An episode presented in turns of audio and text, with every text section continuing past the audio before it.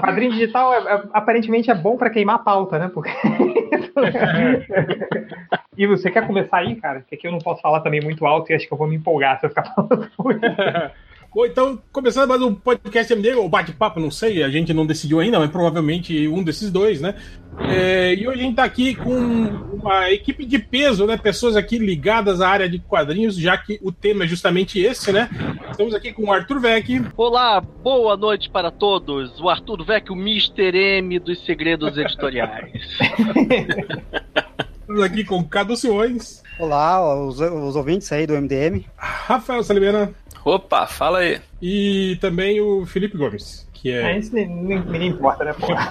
que, é produ- que é produtor também, né? Faz quadrinhos digital e tal. É. E hoje a gente vai se reunir aqui com essa galera que tá, que tá aí, digamos que envolvida diretamente com o mercado editorial de quadrinhos, justamente para a gente tentar, digamos, desdobrar melhor aquela história que tá- virou, sei lá, uma polêmica do caralho aí há algum tempo atrás, falando sobre o aumento de preços, né? O que é abusivo, o que não é, a estratégia das editoras, qual o preço real de uma HQ, né? Que a gente viu, tipo, todo mundo comentando sobre isso, né? Mas nenhuma posição, digamos, oficial ou, ou muito embasada sobre isso. Né? E é meio sobre isso que a gente vai falar hoje e também para discorrer um pouco sobre o resultado da pesquisa do MDM sobre quadrinho digital, né? Pesquisa aí elaborada pelo, pelo, pelas, pelo Change, né? E toda a sua equipe de computadores da Liga da Justiça. Eu peguei, eu peguei o final, o resultado final naquela. Naquele papel que saía do, do computador do Batman, sabe? Sim, sim. Você pega e você destaca o ladinho, assim, aquele furadinho. Então, E aí, cartão perfurado ainda, né? É, cartão perfurado.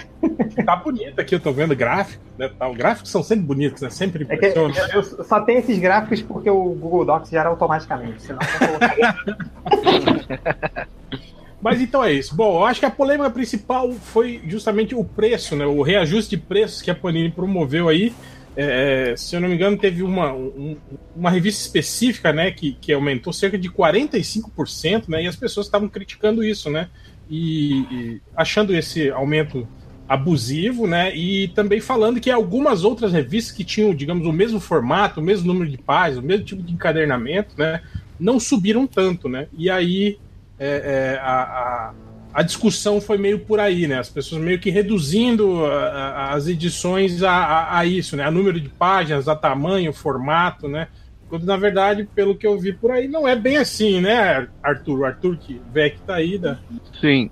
Não, tem muitos fatores no preço do quadrinho, além do número de páginas, né? A gente vai comentar um a um depois, se vocês quiserem, mas o principal mesmo é o tamanho da tiragem. Isso é o que mais barateia ou não o preço do produto final, né? Do quadrinho.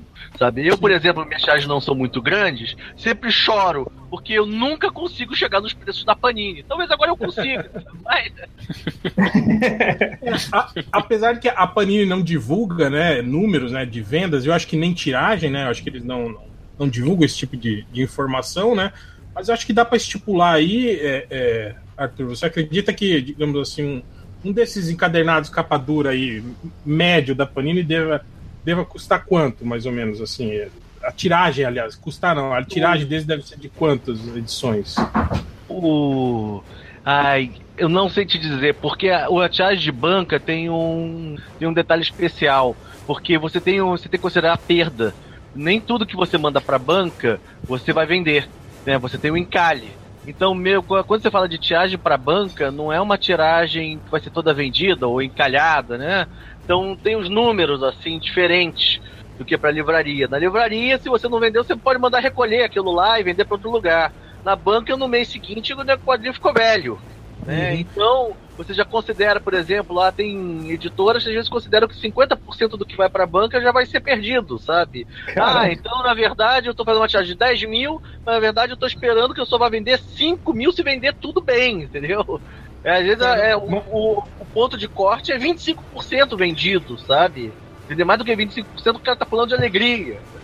Então é muito, é muito relativo a tiragem de banca, porque você considera que tem uma perda muito grande do, de revistas, sabe? Tipo assim, E- essa perda já tá inserida no preço final Já do- está do quadrinho, inserido né? no preço do livro. Exatamente. E outra coisa também que é um detalhe especial é o seguinte: eu lancei o número 1. Ah, pô, beleza, lancei o número 1, um, fiz 10 mil exemplares. Aí joguei o preço lá embaixo, que eu rodei 10 mil e etc. Aí tô comprando. 2 mil pessoas compraram. Calhou 8 mil daquele quadrinho. O que, que, eu vou fazer na segunda tiragem? Eu não vou rodar 10 mil de novo, né? Eu vou rodar, de repente, 2.500, 3 mil. Vou tentar adequar. No momento que eu diminuo a tiragem que eu produzi para adequar. Fudeu o preço, né? Fudeu o preço. Aí acabou a vantagem que eu tinha, entendeu? Não existe uhum. mágica. Então, eu, e logicamente, quanto mais pra frente tiver o título, eu tenho cada vez mais certeza do número de leitores que eu tenho nele, sabe? Uhum. É, eu sei que, obviamente, que tem aquele lance de que a, a, a, gente tá falando de regra de mercado simples, né? Eu acho que quando você tem, digamos, algo que está em alta, né, é interessante para a editora, digamos, subir um pouquinho o preço, né? Porque tem uma garantia de que vai vender mais, né? E aumentar um pouco aí a margem de lucro, né?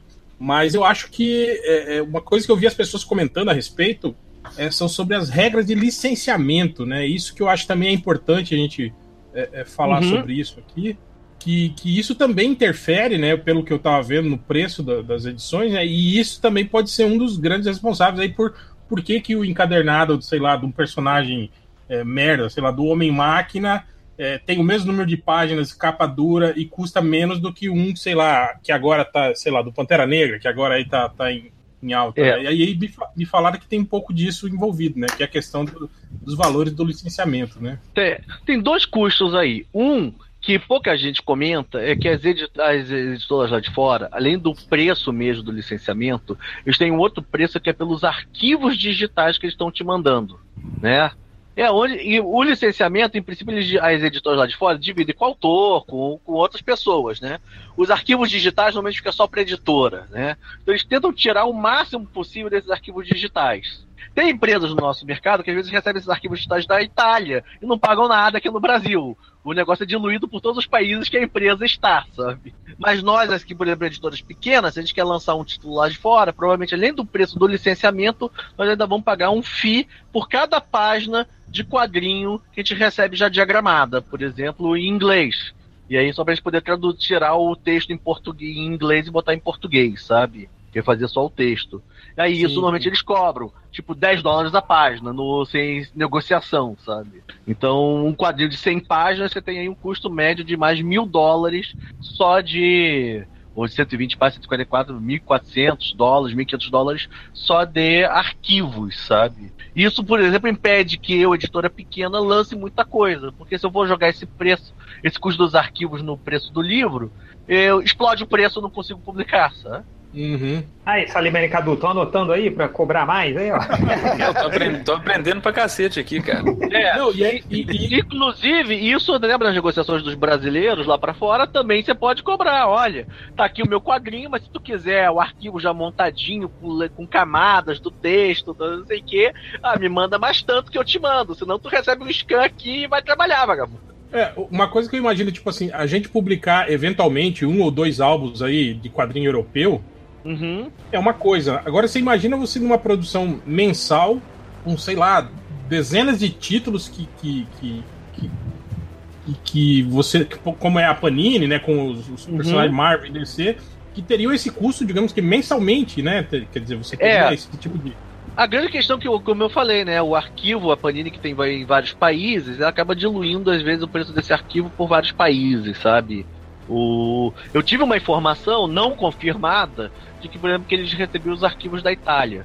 Né, direto da Itália, então por isso não, não chegavam a ter uma duplicação, não pagavam para o Brasil esses arquivos e, e para a Itália, para os outros países onde ela está presente, sabe? Mas foi uma hum. informação de coxinha não confirmada, sabe? O que pode ser uma boa, né? Tipo, quando você detém um monopólio, sei lá, né, da publicação aqui e na, e na Itália, por exemplo, né? digamos, você negocia isso lá na Itália e depois manda da Itália para cá sem cobrar nada. Quer dizer, é um. É, é uma boa é prática, mais, né? É mais ou menos. O, e o outro grande lance, por exemplo, é. No, no, normalmente lá fora, você vai negociar os direitos a 6 a 10% do valor, na média 8% do, do preço de capa. Mais ou menos o que o autor ganha aqui é o que o licenciador vai ganhar lá também, sabe? O, hum. pelo, pelo quadrinho. A, a única questão só é que eles exigem muitas vezes na conta você tem que pagar um, um, adiantamento e esse adiantamento logicamente vai ser baseado na sua tiragem Então, às vezes, o, o cara fala assim: olha, eu vou te, eu quero começar de X mil dólares. Então te vira, maluco, para chegar nessa conta. Se você vai me pagar 8% do preço de capa, então isso significa que você tem que fazer uma tiragem de tanto para não me adiantar 50% e dar no que eu quero, sabe? Uhum. Se você quiser fazer menos, então tu vai me pagar mais do que 50% da tiragem de, de adiantamento, sabe? Já teve empresa europeia que eu cheguei a perguntar e eles falaram: tudo bem, tu me paga 100% de adiantamento e tu pode fazer tua tiragem pequena, sabe? Porra. Tiragem de mil, dois mil e poucos, né? Exemplares. Aí o cara fala: tudo bem, nesse, nessa tiragem tu me paga 100% que eu te libero. Mais o preço dos arquivos. Então tem, tem muito isso também. Ou seja, você, logicamente, empresas maiores podem negociar uma gama maior de títulos, né? Você não vai negociar de um em um. Logo tu vai fazer um contrato para todos os títulos. E muitas vezes você também recebe banana, né? Recebe elefante branco, né?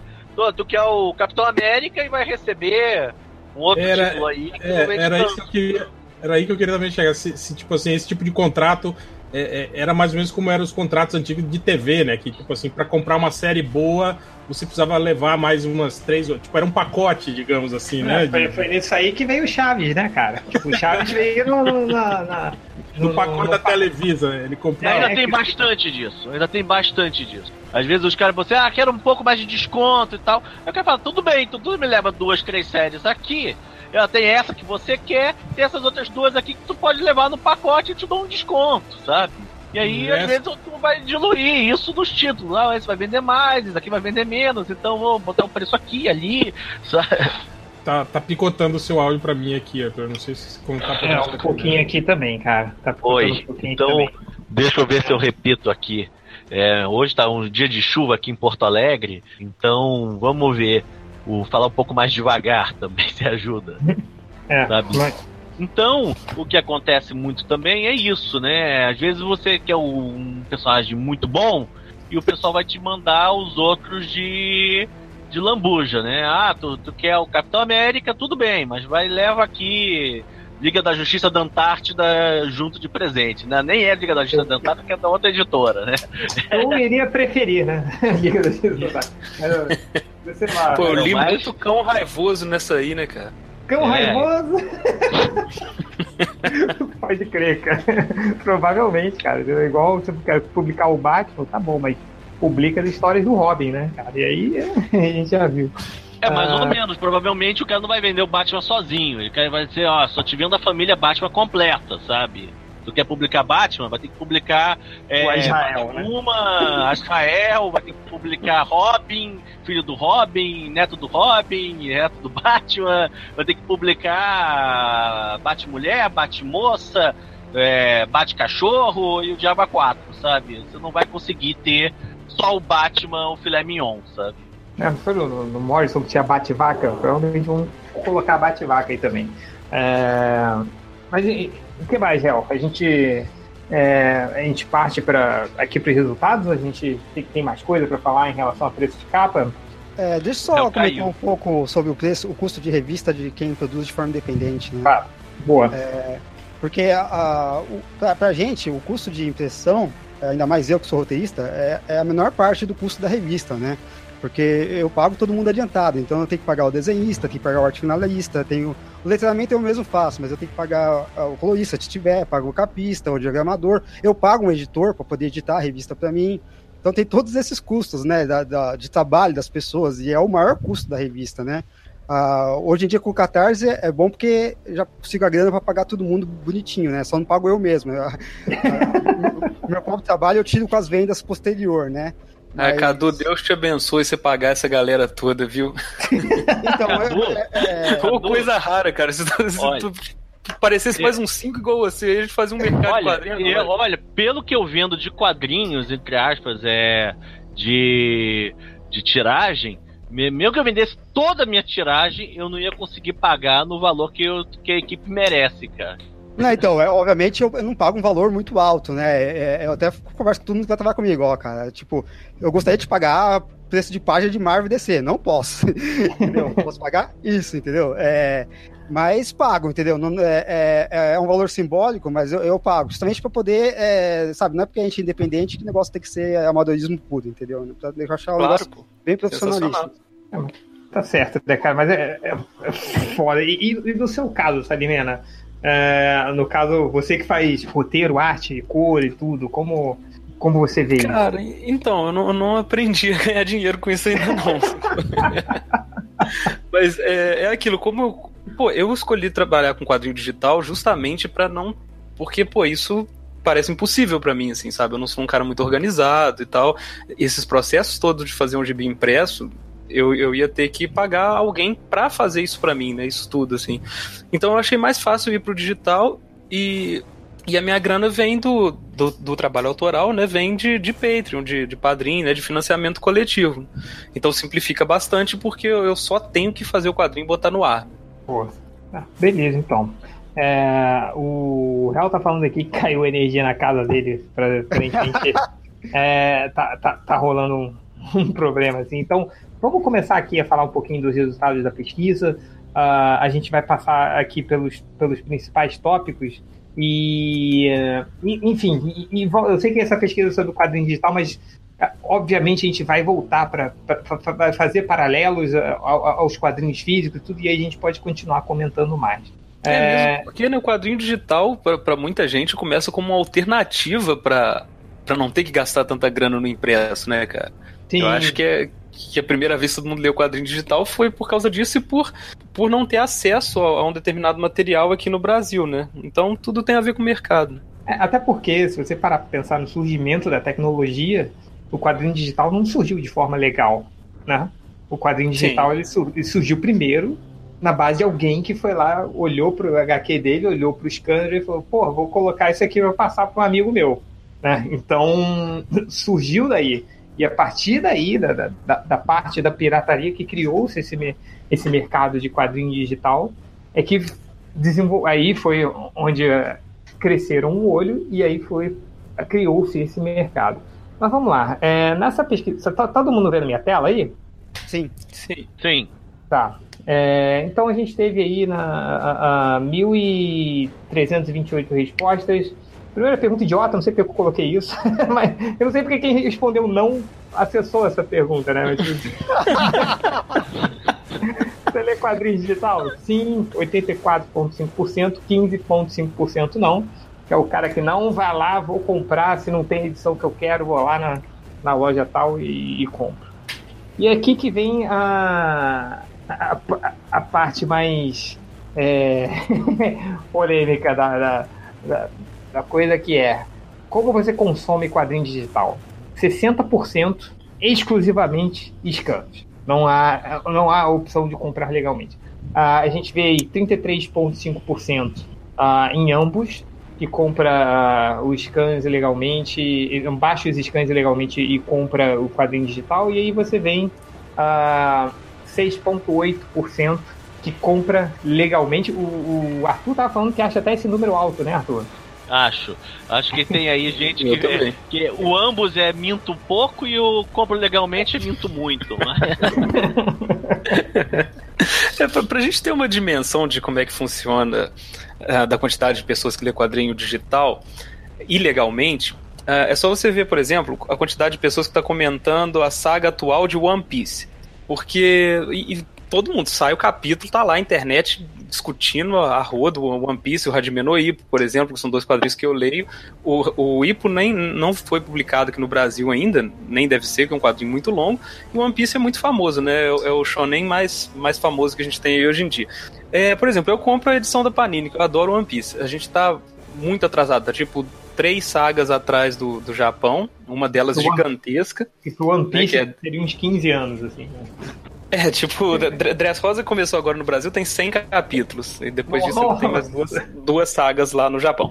E tá todo mundo lendo junto com os japoneses. Tá todo mundo pegando, porque o esquema de mangá é muito organizado. Tem tipo uma, uma assinatura, né? Tem programas de mangá que você, você assina o, aquela edição e o scan já vem para você, sabe? Então é muito prático e muita mas, gente faz. Mas o mangá, ele não tem um esquema. Acho que não é o Crunchyroll, que assim como os animes, eles também fazem de mangá, ou eu tô viajando? Sim, sim. Inclusive eu, eu assino o Crunchyroll. Eles têm uma. Mas não são. Por exemplo, One Piece não tinha no Crunchyroll quando eu comecei a assinar. Hum. É, mas eles, eles têm um esquema bem organizadinho e o aplicativo deles. E, tá. e mangá é até complicado a gente falar porque japoneses pegam muito no pé disso, né? Tipo, do, do digital, assim. Mas no Mas... Crunchyroll você assina e pode ler quantos você quiser, assim? É, eles têm um Netflix, assim. Porque o Crunchyroll é um, é um serviço que é majoritariamente de, de streaming, né? Tipo, tipo o Netflix mesmo, para você assistir anime. E aí eles têm uma parte de mangá também, que você pode ler os mangás do catálogo deles como se fosse o Social Comics aqui no Brasil. Entendi. Então eles oferecem as duas coisas num preço muito bom, assim. Okay. Uma coisa que eu acho importante comentar, Felipe, hum. é o seguinte, é que, por exemplo, se você vê o que sai de quadrinho americano hoje, lá fora, é muita coisa. Sim. É, é, muito. Só os títulos da DC, mas os títulos da Marvel, mas os títulos da Image, Dark Horse é, e outras editoras menores, é impossível a gente que é conseguir comprar tudo em papel. Né? É impossível. E tem muita coisa que tem qualidade duvidosa também. E, então, às vezes, o, o, o, scan, esse, o quadrinho digital não oficial, por assim dizer, serve muito para você também conhecer coisas novas ou acompanhar aquele quadrinho que você com certeza não iria comprar, mas também tem um, um afeto com aquele personagem, não gostaria também de desistir dele, né? Eu, eu por exemplo, às vezes olho aqui, olho ali, alguma coisa de novidades, o que está saindo, o o que está saindo lá fora, para não ficar completamente perdido. Mas eu não tenho condições de, de comprar os 50 e tantos títulos da DC, os 50 e tantos títulos da Marvel, mais Image, mais da Corse, mais IDW e mais europeus, sabe? É, o, então acaba que o a gente argumento... compra em papel o que a gente realmente quer ter na estante. É, esse, é esse foi o. A gente. A última pergunta que eu coloquei é uma pergunta aberta aí. O que, que você acha dos quadrinhos digitais aí? quadrinho, fala aí a real. Cara, muita gente colocou, e aí eu não sei se entra nessa conta aí que você falou que mente um pouco e mente muito. que, que, cara, acompanha scan desses 33.5 aí, que coloca ambos, que eles acompanham o scan se gostarem, eles vão lá e compram. Se não gostarem, eles não compram. Eu não sei se é uma desculpinha, alguma coisa assim, ou, ou, ou se é realmente isso. Eu não então, sei como. É, era isso que eu ia falar. Eu, eu tô fazendo isso com One Piece, eu falei agora. Por incrível que pareça, eu achei que eu nunca ia fazer essa coisa, né? Você lê no, no coisa, mas é, é legal ler no papel também, sabe? E como é um quadrinho muito grande, tá muito distante uma edição da outra, coexiste para mim de boas. É, eu, eu, eu, nunca fui de ler scan, né? Porque não achava confortável ler no computador. Mas aí, ano passado, eu comprei uma tablet, né? Então agora eu comecei a ler scan. Só que eu, é, tudo que eu tô lendo de scan são coisas que eu não vou comprar nunca, jamais, entendeu? São, é, são coisas assim que, é, tipo, que eu lia é, de mensal e parei, né? Mas não vou comprar porque não compensa comprar. Então, é, Agora eu, eu, também assinei o Social Comics, né? E aí lá agora eu tô lendo um monte de coisa da, da Valiant, né? Que eu não conhecia nada. E tô lendo bastante quadrinho brasileiro, que inclusive eu comprei, mas assim, ficou perdido na minha biblioteca e eu prefiro ler lá direto do que uhum. tentar procurar. É, pois é, uma coisa que, que a gente esquece às vezes falando de scan, cara, é que é um meio muito interessante para você ler coisas que já não existem mais sendo publicadas, né? Por exemplo, eu fui ler o início do, do Capitão Marvel todo no scan, tipo, uns três anos atrás. É um negócio maravilhoso que eu, que eu não acho mais em lugar nenhum, sabe? É o muito, Capitão Marvel, muito o, o Shazam ou Sim, da... sim, o Shazam. Ah, então, tá em domínio público, né? Eu comecei a ler também, é muito bom. Nossa, esse foi um espetáculo. E, e, aí eu vi, eu vi no, na CCXP, na última, teve um painel do, do Social Comics que eles estavam falando, por exemplo, que o Gabriel Ba e o Fábio Moon, além de outros autores, eles estão procurando para lançar coisas da época de Zine, de os primeiros trabalhos e tal, que, que de repente não. Uh, não é uma coisa que é interessante lançar num livro de capa dura, numa edição bonita e tal. E esse é um meio muito bacana para os fãs dos caras poderem ler os primeiros trabalhos deles, sabe? Não tinha lugar nenhum. Como é que você ia comprar Zine? Foi lançado lá 15 anos atrás, 20 anos e tal. Então é, é um meio muito bom para isso, cara, para memória dos quadrinhos, para não deixar a coisa se perder, sabe? É, fala, Real, o que, que você ia falar? É, não, isso que eu ia falar, duas coisas. É, primeiro, sobre esse lance do, da função de, de, de filtro, né, do, do que o quadrinho digital exerce, que eu acho que tem um pouco disso sim. Eu não sei se é nessa proporção que aparece aí na pesquisa. Eu acho que as pessoas realmente, como disse o Arthur, tendem a dar uma mentidinha, né, para não ficar assim, para parecer mais, mais correto, né? Mas eu acho que o quadrinho digital é, é, ele tem muito disso, né? De você primeiro é, é ir atrás do digital para ver o que é e se vale a pena ou não, né? E até acredito que uma boa parcela das pessoas que, que consomem quadrinho digital posteriormente compram isso, né? É, hoje, compras depois que sai encadernado, em capa dura, né? Pra colocar na estante, né? Porque eu acho que o, o mercado de, de, de, de, de formatos mensais, de mix, pelo menos o que a gente vê atualmente, assim, parece que tá fadado a ir diminuindo e ir pro espaço, né? No, no Brasil, né? É. Sim. E lá é. fora tem o, comics, o comic, Comicology, né? Isso ou eu errei aqui? É Comixology. Comixology. Comixology. Que é eu, assino, eu assino esse também, galera. O exemplo mas, aí. Mas eu, eu também. tem um, tem um problema aí que a gente ia falar, não sei se vocês já falaram isso na parte da, da, do quadrinho físico, que é o custo. Por exemplo, no Comixology, o quadrinho, tipo assim, você tem títulos que, que são digitais, né? Digamos, que são produzidos já para digitais e que tem, assim, digamos, se, se mantém nesse mercado digital por si só. E você tem o quadrinho físico que depois é lançado, né, como digital.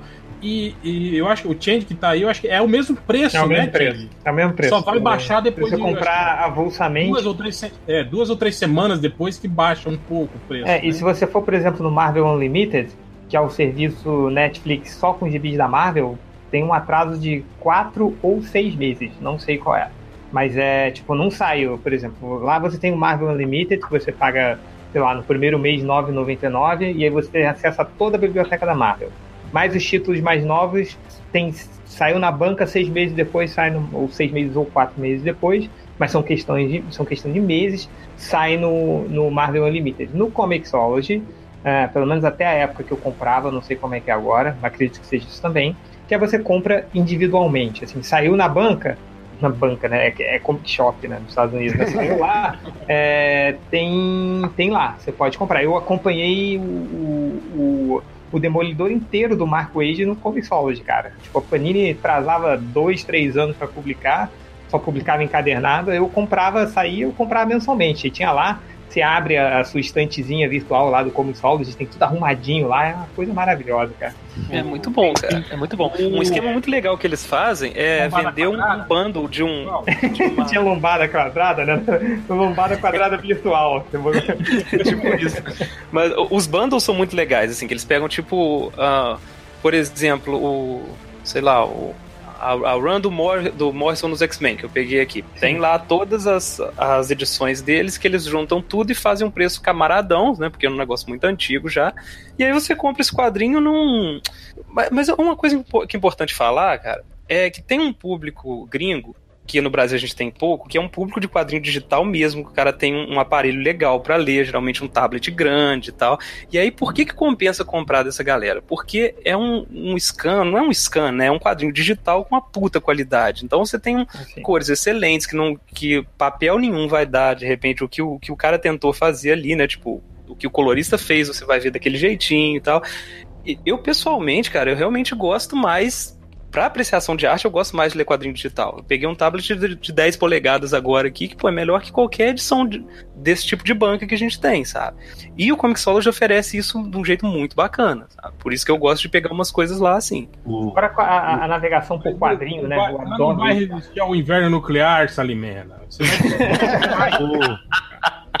o, uma coisa que é interessante também uma coisa que é interessante também é se nesses quadrinhos digitais tem, por exemplo, o petisco do Cadu, que tem um monte de quadrinho online de graça que o pessoal pode ler, sabe? E de lá saiu Beladona, por exemplo, que a gente publicou. Pode que. Cara, a gente tem um problema grande aqui no Brasil que, pô, eu, eu não cobro pelos meus quadrinhos digitais e ainda assim eu não tenho público, cara. As coisas nem de graça, velho. eu fico implorando, falando, cara, vai lá ler, tá tudo bonitinho lá. Aí chega meia dúzia de gato pingado, só alguém só elogia a arte. Página nova, hein? Página nova no Vagabundo. É, tem lá, botei duas lá hoje. Tem lá. É... É, eu nunca pensei o quadrinho digital é, co cobrar ele, né? Porque eu, eu acho que pro Brasil ele é meio inviável, né? Então sempre, desde que eu comecei a publicar lá em 2000, eu sempre disponibilizei de graça, inclusive Creative Commons, que é para quem quiser copiar, copia, quem quiser criar obras derivadas pode criar, né? Então eu sempre fui muito aberto com relação a isso. Sim, mas, mas, mas, é, mas cadê cara, bota... Será que isso não é, não é tipo. É, é, é, porque o Brasil ainda tem essa, essa ideia de como o, o Change é, é, falou, né? É, essa coisa ainda da ilegalidade do scan, né? De você ver aquilo não como um, um, um material que mereça ser pago, entende? É algo que você é, vê como tá ali na internet e eu, eu posso pegar, entende? E aí a é. pessoa pensa muito nesse sentido de para que pagar se eu posso não, não pagar, né? Ter ele é, e não pagar que eu é meio que um pensamento diferente do, dos Estados Unidos. Eu não sei se tem pesquisa sobre isso aí, Change, sobre o consumo de, eu vi, de eu vi. ilegal aí. É, o pesquisa, o, aqui o mercado ele cresceu em dois anos, o mercado digital ele cresceu acho que quatro vezes, assim, tá, tá, tá, tá bizarro, assim, mas o lance todo, eu acho que, que pegou muito da diferença cultural, que é o seguinte, cara, essa história eu já contei no MDM, assim, é um, um amigo meu comprou um iPhone, vocês sabem qual é o preço de um iPhone, né? O, o, iPhone é caro pra caramba. O que, que ele fez? Ele passou por um processo que demora horas, horas, horas, horas, para fazer o. baixar um, um, um sistema operacional do, do, iPhone lá desbloqueado, instalou a porra toda, botou o aparelho dele em risco. Falei, cara, por que, que você tá fazendo isso? Ah, porque aí eu posso baixar quantos aplicativos eu quiser de graça. Os aplicativos que custam 99 centavos de dólar, você está tá fazendo isso no seu celular de 5 mil reais, é isso? Você tá para economizar 99 centavos de dólar? Então, tipo, cara, eu acho que tem aí um, um, um, negócio dessa coisa de tipo, ah, é, poder economizar nas pequenas coisas e gastar. O cara vai abre um, um, link de um site de scan que tem cinco botões de download, e você clica no botão errado, você não vai saber, vai, vai baixar a porra do vírus, sabe? Então, é, é, é, eu não sei, eu acho isso meio bizarro, assim, isso, tipo isso que você falou, Harold, tipo, ah, tá na internet ali, então vai, vai ser de graça, quando você. É claro que sim, tem o problema do preço? Tem, tem o problema do preço, assim, mas eu não sei, eu, tenho, eu acho que ainda tem bastante dessa cultura, assim, pelo menos agora, assim. Eu não é, sei se está melhorando ou piorando. Uma coisa eu... que eu acho meio, meio absurdo, assim, que, que não é exclusividade do Brasil, quer dizer, lá nos Estados Unidos também é assim, né? É, é essa coisa do quadrinho digital, tipo, assim, custar o, o mesmo do, do, do, do, impresso, né? Eu acho que, eu não sei se a gente já, se já abordaram isso com, com o Arthur, não, não. né?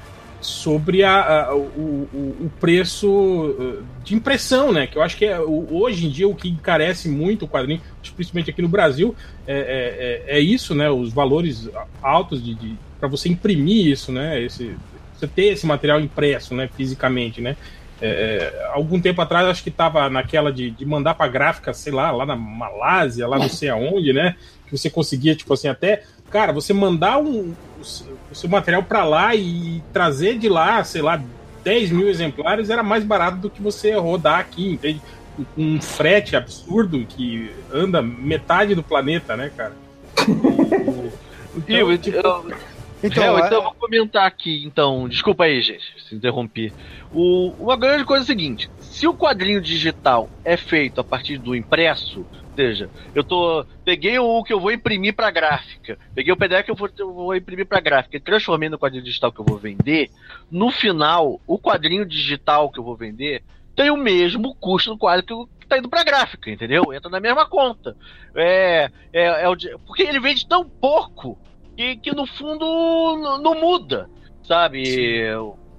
O, então, na verdade, todos os eu tenho que diluir, eu tenho que nas minhas vendas digitais e físicas, eu tenho que agora pagar o quadrinho, o, todo o trabalho que eu tive para fazer o quadrinho impresso, mais o cara que transformou aquele quadrinho impresso no digital que eu subi, entendeu? Nas plataformas. É, e, então, e o custo aí de você, de você manter a plataforma funcionando, com o quadrinho. Manter a plataforma funcionando e tal. Agora, então, assim, se, então, se ele veio de um impresso, e ele teria que vender muito digital, mas muito mesmo, para eu dizer, realmente, eu posso baixar o custo aqui ou não, é, isso aqui me paga uma parte da tiragem e etc. Mas de uma maneira geral, o, na verdade, eu ganho custo a mais de, de transformar aquele quadrinho em digital para um, um, pequeno público, entendeu? Então, no, no fundo, é o, é, o, é o custo geral que eu tenho de produzir a obra, sabe? Uhum. Vou ter que tentar, agora, nos, nos canais digital e impresso, pagá-los, sabe? E se eu só faço digital, ou seja, eu tenho roteirista, desenhista, é, arte finalista, colorista, letrista, tudo para fazer um quadrinho só digital, Aí, provavelmente, pelo volume que tem de, de compras, o quadrinho digital tem que ser muito mais caro que o impresso, entendeu? Uhum. Com certeza. Com então, certeza. então, na verdade, na verdade é o contrário, eu diria. Se só sair digital, ele tem que ser muito mais caro do que o impresso, porque não vai ter público. O público que compra digital ainda é muito pequeno, sabe? Não paga os custos do, de fazer o quadrinho, sabe? É, então, Salimena, liga lá. Isso cai, né? Ah, desculpa. Não, não, pai, pra você falar mesmo, porra. Vai. Agora, Isso o, cai só, numa... só, só, desculpa interromper, né? O que o pessoal quer, na verdade, é que eu jogue todos os meus custos no quadrinho impresso e dê o digital, que vai canibalizar o impresso quase de graça, entendeu? Uhum. Não, pode crer, não tem condição, cara. É, esse, a gente, o, o, nosso problema aqui, cara, a gente cai naquela aquela coisa. Sempre que, sai uma pesquisa de leitores no Brasil, leitor de qualquer coisa, a gente vê o tanto que é assustador o número de pessoas que lê aqui em território nacional, né? Que o, o país é gigante e tal, gente, o número pode até ser grande, mas comparado com, com, a quantidade de pessoas que tem no país é ridículo. Aí você pega dentro de quem lê, quem lê quadrinho. Dentro de quem lê quadrinho, quem lê quadrinho nacional. E dentro de quem lê quadrinho nacional, quem lê quadrinho nacional digital. Cara, tipo, o, meu público é, sei lá, 40 pessoas, sacou? Ah, tipo assim, o, o público que eu, que eu, que eu tenho que mirar, sabe? É muito pouca gente, cara. Tipo, não tem uma, uma cultura de, de se ler no, no digital principalmente material brasileiro, sacou? Mangá tem gente lendo pra caralho, herói deve ter bastante gente lendo também, mas não tem, tipo, o que o independente é dentro do, do mercado impresso é dentro do digital também, que é muito menor. Então, eu acho que não, não tem um público de fato ainda. É, é difícil até a gente mensurar e, e bolar uma estratégia, sabe? Então por isso que eu bato muito nessa coisa do. Primeiro as pessoas têm que saber que quadrinho digital existe. E, e que tem diferentes Sim. formas para consumir ele, sabe? Porque, por exemplo, vocês é. veem quadrinho digital aonde? No, no tablet, no computador, no celular, sabe? Cada, no, então... no celular, que é o pior, mas eu gosto, cara, de ler. Porque no, no Comic Solace tem aquela navegação por quadrinhos, sacou? Uhum. Maravilhosa. Eu, eu, eu, sou, eu sou aquele cara que baixa um monte de coisa, livro, PDF, mas como eu não tenho tablet e não tenho paciência para ler no, no, no, celular, eu não leio nunca, né? Eu sempre falo, ah, eu, um dia eu vou passar uma tarde ali na frente da tela do computador lendo. Mas você não faz isso, na verdade. Né? Você, Pode crer. Você prefere ir, ir pro bar, né? Fazer alguma coisa.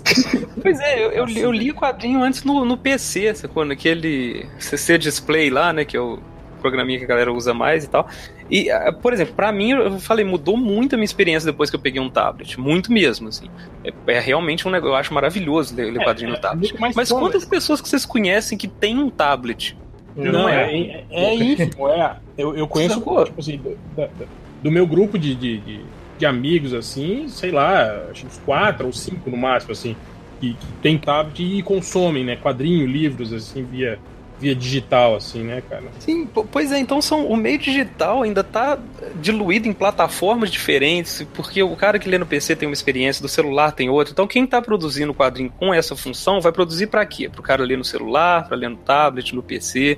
Então tem, tem muita essa discussão. Tipo, nos anos 90, quando começou essa coisa de quadrinho digital, a galera falou que botou fé que o futuro ela lê na tela do computador e começou a fazer quadrinho horizontal, sacou?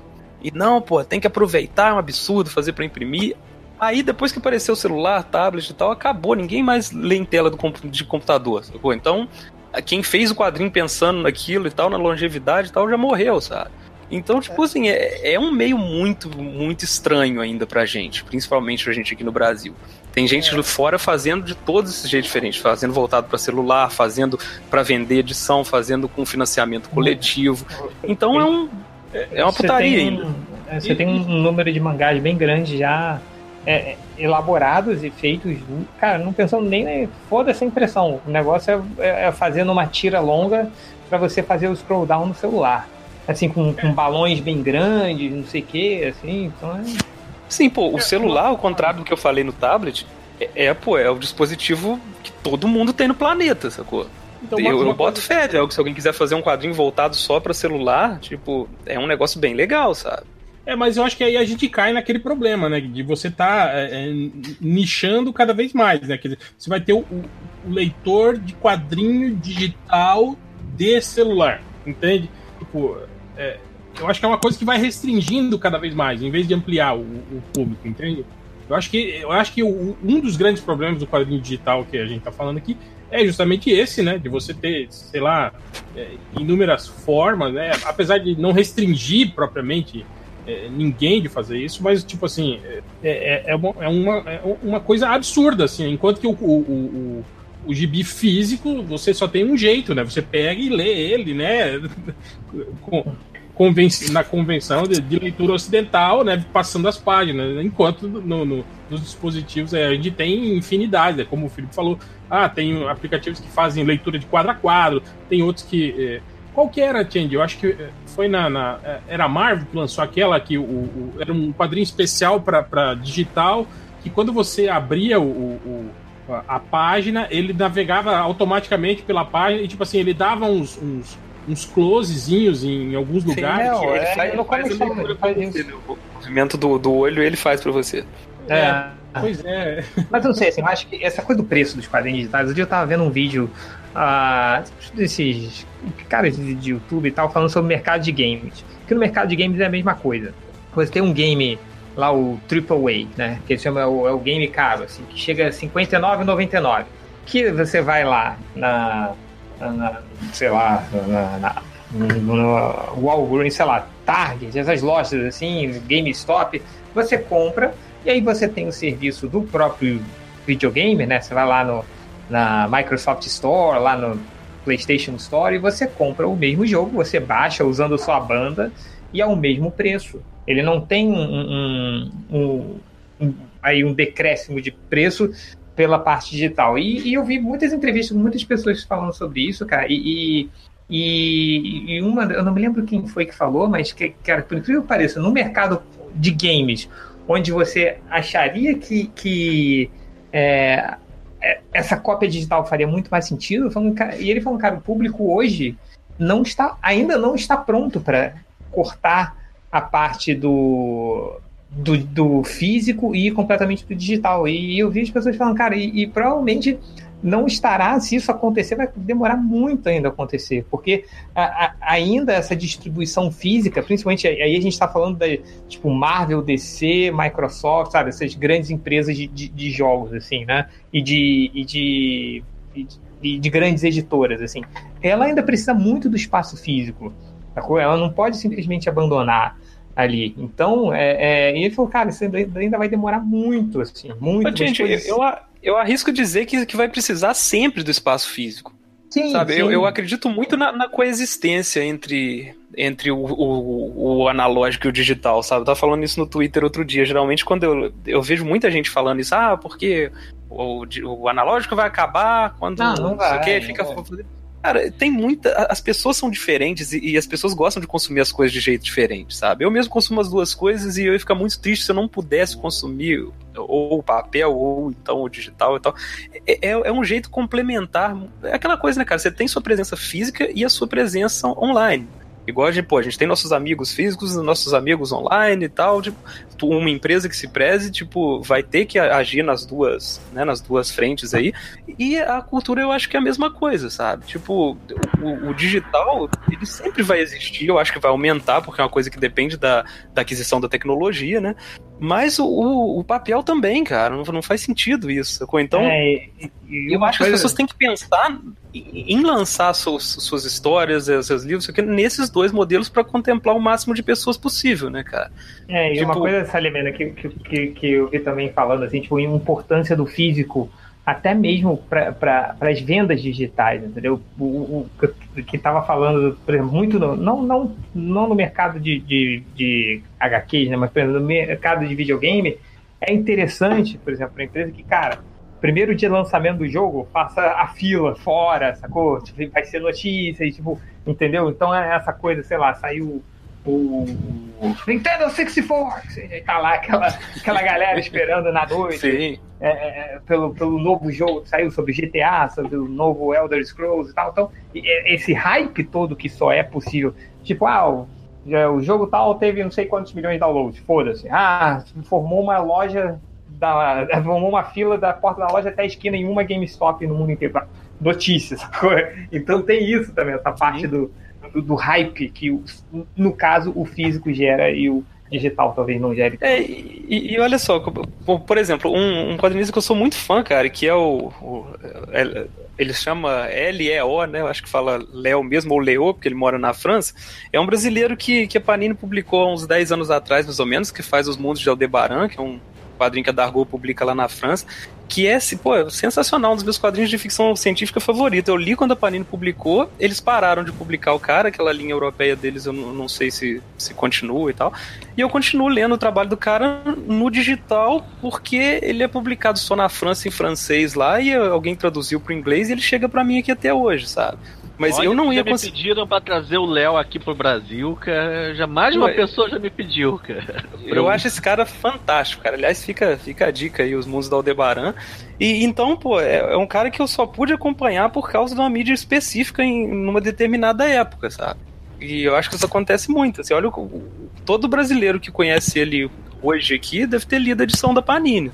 Se não fosse o físico, eu não ia poder ler o digital depois. E se não fosse o digital, eu não ia poder acompanhar ele até hoje. U- Uma coisa que eu queria comentar também, que uma das coisas que encarece muito o preço de ban, de, tanto de banco de livraria, é distribuição, que come 50% a 55% do preço de capa. Mas no digital, por incrível que pareça, o meu distribuidor que distribui para Amazon, para para Apple, para Google, para todas as plataformas, também me cobra esse mesmo valor, sabe? Caramba! Porra! Porque a Amazon fica com 30%, ele fica com 20%, a Apple fica com tanto, ele fica com 10%. Então, no final, ele é o na distribuição digital, também para eu só ter que dar uma nota fiscal só para um cara que vai me colocar no mundo inteiro, em todas as plataformas aí, Apple, Base Nobel, Amazon, é, Saraiva e e Google e por aí vai, é, o cara também me cobra 50%, porque também tem o, o custo das lojas e o custo dele, sabe? Então você achar que a distribuição digital é de graça, também não é, tem de graça. Pois é, então eu, eu acho que isso são, eh, são coisas que a gente só vai chegar numa resposta com o tempo mesmo, cara. Que é um negócio muito incipiente ainda, sabe? Não tem, não tem muito como a gente dizer qual, qual que é o justo de- dentro do Brasil para se distribuir um quadrinho de. Não dá, só batendo cabeça, cara. É, eu não sei, mas eu, eu vejo muito a- a- os independentes, pelo menos, né, estão saindo. Não só independentes, eu vejo aí editoras pequenas também começando a trabalhar com esse sistema de, de on demand, né? Quer dizer, você vai lá e, e- e conforme o número de pessoas que se interessam e, e pagam pelo seu quadrinho, você roda uma tiragem, né? E distribui, né? É, é, eu vi até pequenas editoras começando a fazer isso, né? Tipo, fazendo uma pré-lista de, de venda lá, eles anunciaram, ah, né, se a gente, sei lá, conseguir é, 800 pessoas, né, aqui a gente lança o livro tal, né, de autor tal, né. É, não sei se isso é uma, é uma saída, eu acho que talvez agora é, é, é, emergencial ou algo que está aparecendo aí no mercado, né. Eu acho que o, o, o, o Salimento também tem, tem esse, esses, esses é, de, de, de colaboradores, né, de pessoas que assinam, né, digamos assim, para receber o, o seu material digital, né. No- É, na, na né? verdade, o, o que mais ajuda nesse caso é o Catarse, né? Que conseguiu você produzir para tiragem, você conseguir financiar as suas tiragens, né? Impressas, sim, né? Sim, sim, sim. É, apesar de que a gente acha também que tem um problema aí, é, que é aquilo que a gente fala da bolha, né? É, de, de meio que você tem o, o, o mercado, digamos assim, se se, se, se auto é, é, Retroalimentando. é, exato. Assim, é, uma- um- você, você não tem um crescimento exponencial daquilo, né? Tipo, você não atinge um público, você não vai aumentando né, o público, mas você, tipo assim, mantém meio que é, é, as mesmas pessoas ali, né? Um colabora o- com o trabalho do outro e acaba todo mundo conseguindo é, é, é, publicar, né? É, eu, eu acho que a, gente discutiu isso algum tempo atrás, é, é, que, que talvez a imprensa né, tenha um pouco de culpa disso, né? De, de, de, de você não, não, não massificar um pouco mais, né, o, o quadrinho nacional, não divulgar mais esse, esse tipo de, de, de coisa. Não só o quadrinho nacional, mas é, esses lançamentos de editoras menores, né? Quer dizer, a gente tem um monte de editoras aí que lançam, às vezes, é, é, álbuns aí vindos da Europa, quadrinho aí é, é, é sul-americano. Tipo eu, né? né? Editoras menores, tipo eu. Sim, exatamente, né? É. O, o, Cadu também lança material aí, e, e, e, eu acho que tem, tem um pouco disso, sabe? Da, da, da, da gente não acabar não, não, não, não olhando muito para isso e a, a e não, é, não, não noticiando, né? Não, não falando muito sobre isso, né? Eu acho que isso também causa um pouco de, de colabora um pouco para esse mercado não, não, não aumentar um pouquinho, pelo menos, né, cara? É, isso cai, isso cai naquele lance do Tostines, né, cara? A galera divulga quando rola grana, mas só rola grana quando divulga. então... O Cadu tem o, tem o site Petisco, que para mim é um site excelente de quadrinho digital online. É que, que tem histórias muito boas lá, sabe? Então, para mim, ele tem um case de sucesso, que é o Petisco, sabe? É, o modelo do Petisco ele é um pouco diferente, né? Porque a gente foca, é, apesar de ser quadrinhos online, a gente foca no impresso no final, né? A gente segue um modelo que foi criado pelos coletivos lá nos Estados Unidos, né? O Activate e o Transmission X, que é serializar online e depois é, que você tiver um, uma, um marco fechado, você imprimir, né? É, porque é, no Brasil sempre foi difícil, principalmente é, você fazer quadrinhos serializados, né? Porque você lança o primeiro, você nunca sabe se vai ter o segundo, e aí se você tem é, edições separadas, o cara não quer comprar porque ele não tem a edição anterior, né? Na internet não tem esse problema, a gente eliminou esse problema. Então a gente vai serializando online, porque sempre tem um arquivo lá para o cara começar a ler. Então, por exemplo, o cara começa a ler é, Terapia, que está chegando agora no final, tem quase 200 páginas cara chegou na, na, página 200, ele pode começar a ler lá desde o começo. Então eu vejo, por exemplo, a pessoa perdendo quase 5 horas lendo tudo de uma vez terapia, entendeu? E aí depois, se ela quiser, ela compra o álbum em peça, né? A terapia vai fechar agora o segundo arco, né? Eles acho que fecham esse mês, e aí vão imprimir, né? Não sei ainda qual é editora, mas, por exemplo, no Petisca a gente dá liberdade também, o, o cara imprimir da forma como ele quiser, né? Então, por exemplo, a Dona foi impresso pela VEC, né? Do Arthur, é, terapia que foi pela Novo Século, a, a Valkyria foi pela Draco, é, eu, por exemplo, imprimo as minhas independentes, né? Então, a gente sempre trabalha nessa sinergia, né? A gente forma o público online e aí depois a gente imprime e com catarse, né? Que ajuda pra caramba, porque aí você pode é, já ter a grana, como eu disse, né? Pra pagar todo mundo bonitinho, pagar a impressão, entendeu? E já sair já com tudo pago e aí é só começar a vender, né? O problema ainda Sim. é a distribuição, né? Porque a nossa distribuição é restrita, a gente consegue distribuir é, em comic shops, né? em algumas bancas especializadas e acabou. É, não dá para distribuir em banca, não dá para distribuir em grandes redes de livraria, né? É, e vender nos eventos, né? Que é, na verdade é onde a gente mais vende. O Cadu, eu tô nessa também, cara. Eu tô fazendo o, o Vagabundos no Espaço lá. É, eu queria fazer uma série, né? Mas eu sabia que não tem condição de no Independente Brasileiro sentar e desenhar um quadrinho seriado, assim, né? Então eu comecei a fazer devagarzinho lá, tipo, dois anos e pouco atrás lá, com uma páginazinha por semana e tava, cara, uma hora isso vai engordar aí, quando tiver volume suficiente eu lanço no impresso. Aí eu tô, pô, tô fazendo a terceira edição, já vai fechar 70 e poucas páginas daqui a pouco, já rola de fazer um livro legal, assim, né?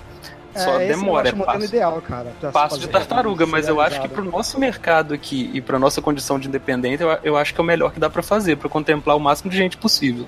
É, Cadu, eu tenho aqui, Oi, eu tenho aqui na editora alguns casos, né, de quadrinhos que começaram digitais e que depois a gente imprimiu. O primeiro foi o Belladonna, que foi nosso primeiro quadrinho, né? E que para mim é um case de sucesso absoluto. Ele ficou dois anos lá no Petisco e depois a gente, aí eles fizeram o Catarse e foi na época o maior Catarse de quadrinhos na época. Né, foi o mais alto, trinta e tantos mil reais. Eles fizeram uma tiragem de dois mil livros e etc. O... Depois nós lançamos o Cão Negro, Contos do Cão Negro, que também estava sendo publicado no Outros Quadrinhos, né? Também digital, já tinha saído dois capítulos e nós então imprimimos com o terceiro capítulo que não tinha saído ainda, né? E temos agora esse ano o Borne Cartola também, que está quase todo ele na internet, é um mangá brasileiro, mas é o nosso primeiro mangá, na verdade, estilo mangá. Então uhum. vamos lançar agora. Tá, tá, tendo bastante sucesso quando a gente anunciou que ela saiu Borne Cartola. Os fãs que já liam online ficaram, oh, que legal! É, site de, de, mangá noticiou a gente que eu nem conhecia. Aí os sites de mangá começaram a falar, ah, Borne Cartola vai sair impresso, bacana, não sei o quê. E então esse é um case que eu acho que vai bem, né? Quando a gente lançar a história completa em 360 páginas, uma coisa assim, um tarugão. E só que eu tenho um case que é o Alice in Badland, que ele só lançou digital. O autor praticamente faz 22 páginas por ano. É, esse tá é dos meus. Ele tá publicando com a gente quase desde que a gente foi fundado, que a gente fundou em 2014. Então, a gente tá, gente tá no volume 4 agora, do Alice in Badland, e ele me prometeu para esse ano o quinto que fecha o primeiro arco, sabe? Então, eu acho que esse ano a gente fecha o Alice in Badland é, completo, né? O primeiro arco. Só que a venda digital de e-book, mesmo a gente colocando a 2 pila, 2,50 por cada quadrinho de 22 páginas, a, a venda foi é muito baixa, sabe? É praticamente é, um, dois, três, quatro, cinco por Sim. mês, sabe? É o que eu te falei, se botasse a zero reais, ia, ia ser a mesma quantidade de venda. Nós já colocamos a zero reais também, é, número um. É, não mudou não tanto assim nas redes sociais e tudo. No Social Comics deu alguma coisa também, né? Mas nada assim também relevante. Mas, mas sabe, você vê que o, o quadrinho online no Petisco teve um criou, criou público em edições digitais, né, na, na, em Amazon, Google, Apple, etc. A saída é quase zero, sabe? Mesmo a gente colocando um preço baixinho, até de graça, sabe? Sim. É, a, a, essa vantagem de você ficar publicando aos poucos, né? A gente publica um petisco uma página por semana, é justamente também essa criação do público também aos poucos, né? Porque demora, né? É, então, por exemplo, a Beladona levou dois anos para formar seu público, terapia levou dois anos. Eu ainda estou formando meu público, né? Eu comecei agora um catarse é, recorrente, né? Que agora eles têm um modelo que é recorrente, que é como o Patreon, é, para poder tentar também custear um pouco a produção online, não só impressa, né? Que assim eu também eu posso pagar já um aditamento é, para o online, né? Para os desenhistas, né? Então facilita eles largarem alguns, alguns jobs deles para poder fazer a página, né? Então é, é, um trabalho lento, né? Que você tem que ter paciência, não, ah, porque é que, que agora está cada vez mais complicado, né? Se você pensa que cada vez mais a busca orgânica da, da internet está desaparecendo e, e migrando para as redes sociais e nas redes sociais, tipo, a gente teve até essa conversa, né, Cadu? Você vai pro, pro, pro Facebook, que é onde você tenta estar tá e, e, e cada vez mais o acesso é restrito dentro do próprio Facebook é, que, onde você tem que pagar para fazer o boost do post, e aí o, o alcance é, é, cada vez mais cerceado, assim, então, e, e, e sei lá, cara, eu, eu, não sei como vocês têm lidado com isso, assim, mas alcançar esse público organicamente, porque a gente falar, ah, é, o quadrinho digital tem, tem, tem, tem essa vantagem de, de, de, você poder alcançar mais público, assim, mas como alcançar esse mais público, sendo que você vê a tendência hoje na internet é, que é, é, é, essa busca orgânica caindo cada vez mais, entendeu? É isso. Cara, olha só, uma, uma solução, né, entre aspas, para isso é, são as plataformas tipo Tapas, né? Que é uma, uma plataforma de quadrinho digital que, que a galera sobe lá e eles, eles vão você já tem o público da própria plataforma que vai vendo que seu quadrinho chegou lá, sabe? É, muita gente está tá tendo um público legal com isso, assim, porque, como você falou, né, esse esquema de rede social, Facebook e tal, eu senti que meu público está estagnado há muito tempo, cara. Tipo, quem, quem eu poderia conquistar com o meu trabalho já rolou, sabe? Com a, com a, galera que eu vejo. Não rola muito um boca a boca, assim e tal. A solução que eu tô arrumando agora é que eu tô começando a traduzir meu trampo pro, pro inglês mesmo, porque se você tá numa plataforma de. É, é uma das melhores coisas do digital, né, cara? Pra você chegar em outros países, se você botar seu quadrinho em inglês, sabe? E aí depende da sua divulgação. Você não vai precisar de uma editora gringa te, te puxar e tal. Então, tem uma outra, cara, que o Kalil tava me falando, que é um. Eu acho que é coreano, não sei. Mas, mas tem várias desse tipo, assim, que, que já tem tem uns caras que são famosos lá dentro, sacou? O Patreon dos caras dá, sei lá, 15 mil dólares por mês, assim, só pro cara fazer o quadrinho naquela plataforma. Fora ali, cara, ninguém sabe quem é ele na internet, sacou? Mas é, o, o, Tapas, por exemplo, já tem um público grande que permite isso, assim, de ter os. E, e aí, cara, olha que legal, tipo, só com, só com a plataforma crescendo assim, eles acabaram virando editores. Agora, tipo, eles estão pagando pessoas, encomendando quadrinhos para fazer quadrinho digital lá, assim, sabe? Eu acho que é uma das, dos lugares mais interessantes para ler HQ hoje. É, sobre o Tapas, se, se o Tapas existisse na época que eu criei o Petisco, eu não, tinha, não teria criado o Petisco, né? Porque eu criei o Petisco na plataforma do WordPress, né? Que, na, que na verdade é o Comic Press, que é, uma, é uma, um aplicativo do, do WordPress. que permite é, ter essa, essa navegação por páginas, né? Só que é, é, ele não é muito prático, você precisa ficar atualizando ele sempre, você tem que mexer no código PHP, ele, ele também não é muito. É, para quem não conhece nada de, é, de codificação, é meio trabalhoso. O Tapas não, né? Só jogar as páginas lá e já tá lá. E o aplicativo deles é muito bom, assim, tá lendo Sim. na tablet, é perfeito, né? Então eu tô começando agora a jogar meus quadrinhos no Tapas também. É, boa. Vamos, vamos continuar aqui só pra gente uh, ver aqui o restante da pesquisa. É, a primeira é, é engraçado aqui, com, com, com, que frequência você lê quadrinhos digitais? Aí você pode analisar esse, esse, gráfico aqui de duas maneiras. Você tem as duas primeiras opções, que são as menores opções, tipo, cara, raramente uma vez na vida ou na morte, e as duas outras opções, que é o, o, o, o azul e o vermelho, é uma de vez em quando, tipo de aí umas duas, três, quatro, cinco edições por mês, ou frequentemente mais de dez edições por mês.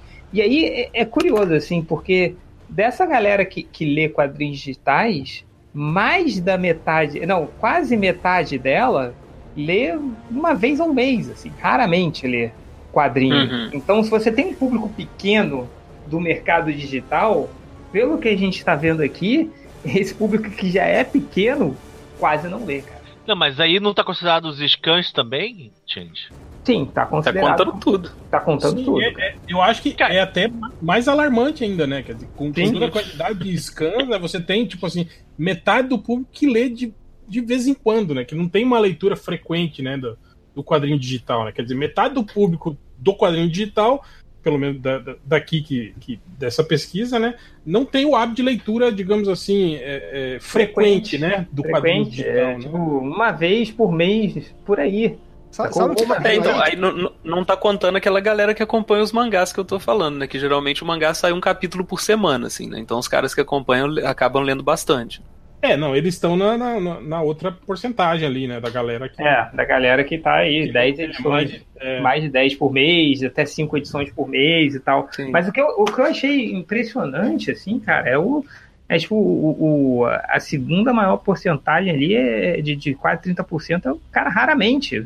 Um, uma vez por mês ali, no máximo, ele vai é. um descanso. Então, por mais que, que você tenha uma grande quantidade de pessoas que admita assim.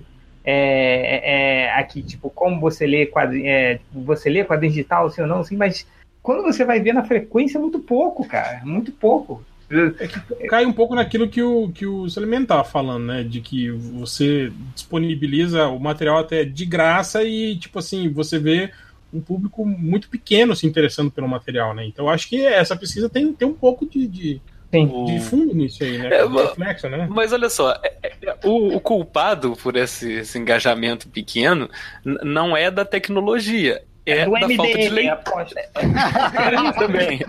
Mas é, é, da falta de, é da de falta hábito, de leitura, de cara. Da... Sim, é. sim, de hábito. É, exatamente. porque, pô, cara, é, a coisa que eu mais fico puto é que eu falo, ah, não, meus quadrinhos estão só online e tal. Cara, pô, cara, queria muito ler, mas eu não consigo ler na tela, cansa a vista. Aí o filho da puta fica no Facebook o dia inteirinho, lendo discussão, batendo pouco de política. Tá lendo, cara, tá lendo na vai tela. vai ver o WhatsApp dele lá pra ver. O... É, pois é. Eu acho que o brasileiro lê. brasileiro lê digital, sim, lê pra caralho, só que só lê merda só. Então, é isso que eu tava vendo, tipo assim, esse, os caras falando desse fenômeno de, de, de páginas do Facebook que viram, né? Tipo, hoje em dia, ninguém mais acessa um portal de notícias, né? As pessoas se informam, Não. né? Pelas mídias sociais, pelo que é, tipo, ela abre o Twitter e ali ela segue os perfis, né? Que informam ela, o Facebook, né? As pessoas hoje é, é, transformaram isso no seu navegador, né? O Facebook hoje é o navegador das pessoas. Você ele, acessa a internet e já abre ali, né? Na, na, no Facebook. É, tem, tem, uma pesquisa falando lá que não sei quantos por cento dos brasileiros acredita que a internet é o, é o Facebook, sacou? Meu pai. É um, é um número bem grande, tipo assim, 60 e poucos por cento e tal. A galera não procura nada fora daquilo ali, sabe? Cara, uhum. você vê que o, o IT Crowd, cara, não morre, né? Tipo aquele quando ele, ele mostra pra pra Jenny a, aquela caixa com a luzinha vermelha piscando, aqui tá a internet. Cara, isso, isso poderia sair. Tem o que? 10 anos dessa série ainda podia acontecer isso. É, agora aqui. O... Change, eu tenho um Oi. comentário a fazer também a esse respeito. Hum. O antigamente você não tinha menos competidores pelo tempo das pessoas, né? O, hoje tem o próprio Facebook, que o pessoal fica vendo as coisas dentro do Facebook, como tem Netflix, e tem outras maneiras de você. Então, imagina, o cara vai baixar o, o quadro, vai, vai ter que buscar o torrent, baixar o quadrinho lá de fora para ler em inglês, ou daqui a pouco, pelo tempo que ele faz isso, ele entra lá no Netflix e, e vê uma série, entendeu? Já dubladinha, bacana, ou vai entrar no Facebook para ver as besteiras lá do Facebook, entendeu? É, então, às vezes, o concorrente de tempo também faz com que você leia menos quadrinho digital sabe? Porque é, por que, que eu vou ficar baixando um negócio que eu já não considero nem tão bom assim, pra ler na tela, etc. Se eu tenho o Netflix, por exemplo, pra assistir uma série, entendeu? É, eu não sei, eu acho que. Aí, uma coisa que a gente tá. É, desculpa, uma coisa que a gente tá desconsiderando aqui também, que a gente tá falando de quadrinho digital de história longa, né? Porque tira, cara, nossa, tira, deita e rola, sacou? Ah, sim, sim, sim. Todo sim, mundo é... consome quadrinho digitalmente na formato de tira, o público cresce pra cacete, aí tem engajamento. Cara, tira é perfeito, a internet tá certinho, assim. É. Agora, quando você pede pra, um, né, pra pessoa acompanhar um quadrinho, é que a gente tem esse problema aí. Não, com certeza. É, uma coisa que eu não, não, não sei se, se, se já. Acho que nunca fizeram também uma pesquisa com relação a isso, mas eu acho que talvez aí quem quem trabalha no mercado editorial seja capaz de, de, de ter um pouco dessa informação. É, é, com o passar dos anos, aí, você, será que tem um dado aí se, se o público leitor reduziu? Tipo assim, teve uma retração desse público? É, alguém sabe se tem, se tem esse dado? Talvez. O, o, eu tenho de três mercados: o brasileiro, o americano e o japonês. Hum. Que são os três. No Brasil, o, as vendas digitais têm estabilizado em 1 a 2% das vendas de livros do país. Geral, né? Não só de quadrinhos, né? Ou seja, as vendas de, da Amazon de e-books representando 2, 3% do mercado total de livros, sabe? Um mercado bem grande, assim, né? É, do mercado brasileiro. Nos Estados Unidos, o, no, o, as vendas digitais de livros, isso incluindo quadrinhos, né, caíram nos últimos tempos e a venda impressa subiu.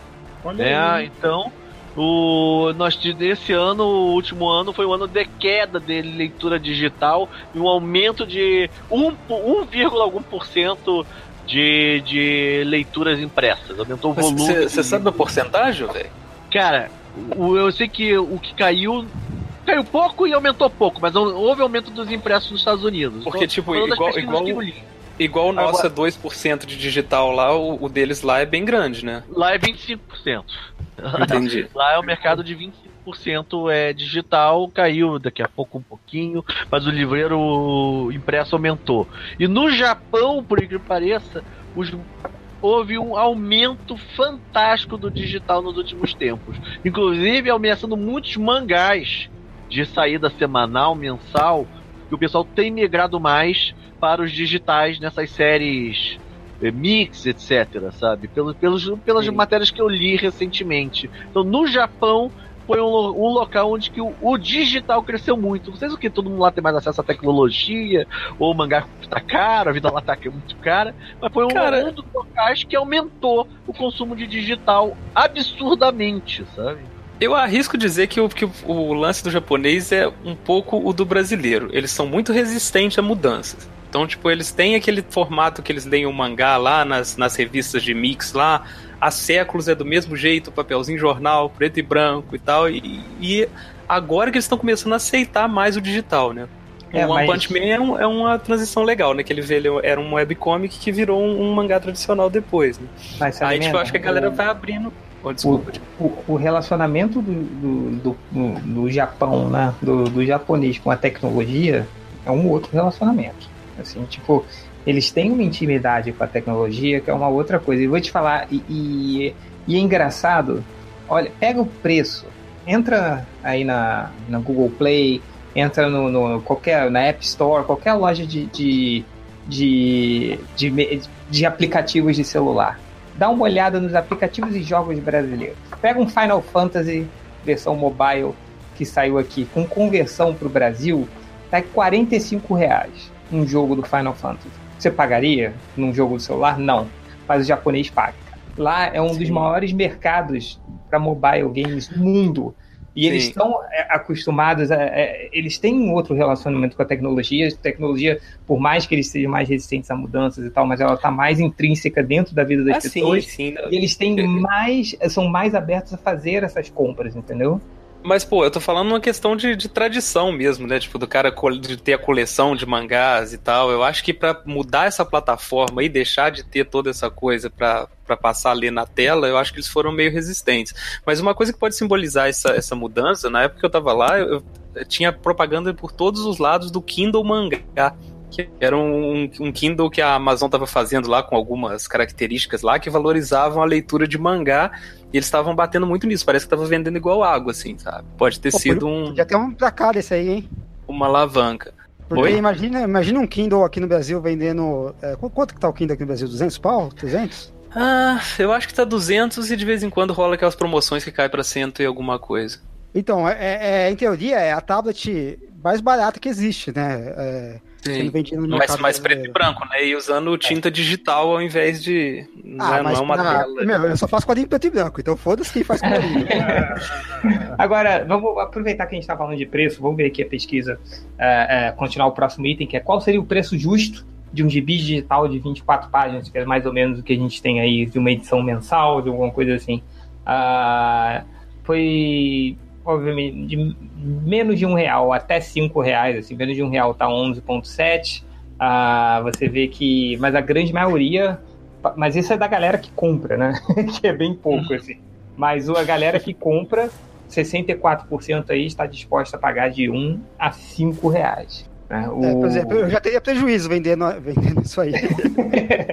É, você tem. Mas, aí, mas aí, é. aí, que tá, Kenny. Mas se você pensar isso em, em imagina, tipo assim, eles estão falando de uma edição, né? Digamos, você comprar uma edição, ou talvez assinar um serviço que você possa ler várias coisas por cinco reais. Eu acho que é nisso que eles estão falando. Agora imagina é, é você ter, é, é, sei lá, comprar 10 edições a, a, a cinco reais, né, por mês, assim, né? Já, já pesa um pouco, né, para esse uhum. leitor sim, errado, sim, né, cara? Sim, sim. Acaba ainda mais se, se você for. Ah, vou, porque não é um, um, serviço aqui do Brasil, né? Que não tem, não tem muitas opções aqui. Aí você vai para um quadrinho da. Aí você vai querer acompanhar uma parte no quadrinho da DC, do Super-Homem lá. Aí vai ser quanto é um quadrinho? 3 dólares? 4 dólares cada quadrinho é, do Super-Homem? E aí converte. aí você vai querer. Sim. Aí tem um taim com o quadrinho do Batman. Aí você vai querer o quadrinho do Batman, da Batmoça, do Robin. Você vai. Fudeu. Só que agora eu vou inverter a lógica. Imagina o seguinte: vamos dizer que a gente bota o quadrinho a dois reais, quadrinho digital. Botei lá na Amazon, no meu distribuidor. Vou receber um, como editora um real por ele, sabe? Vamos dizer que eu divido o custo com o meu autor com a equipe toda. Fique 50 centavos para editora, 50 pro, pro autor do quadrinho, sabe? Agora imagina que o quadrinho que você comprar dois reais, o autor vai receber 50 centavos, a editora 50 centavos.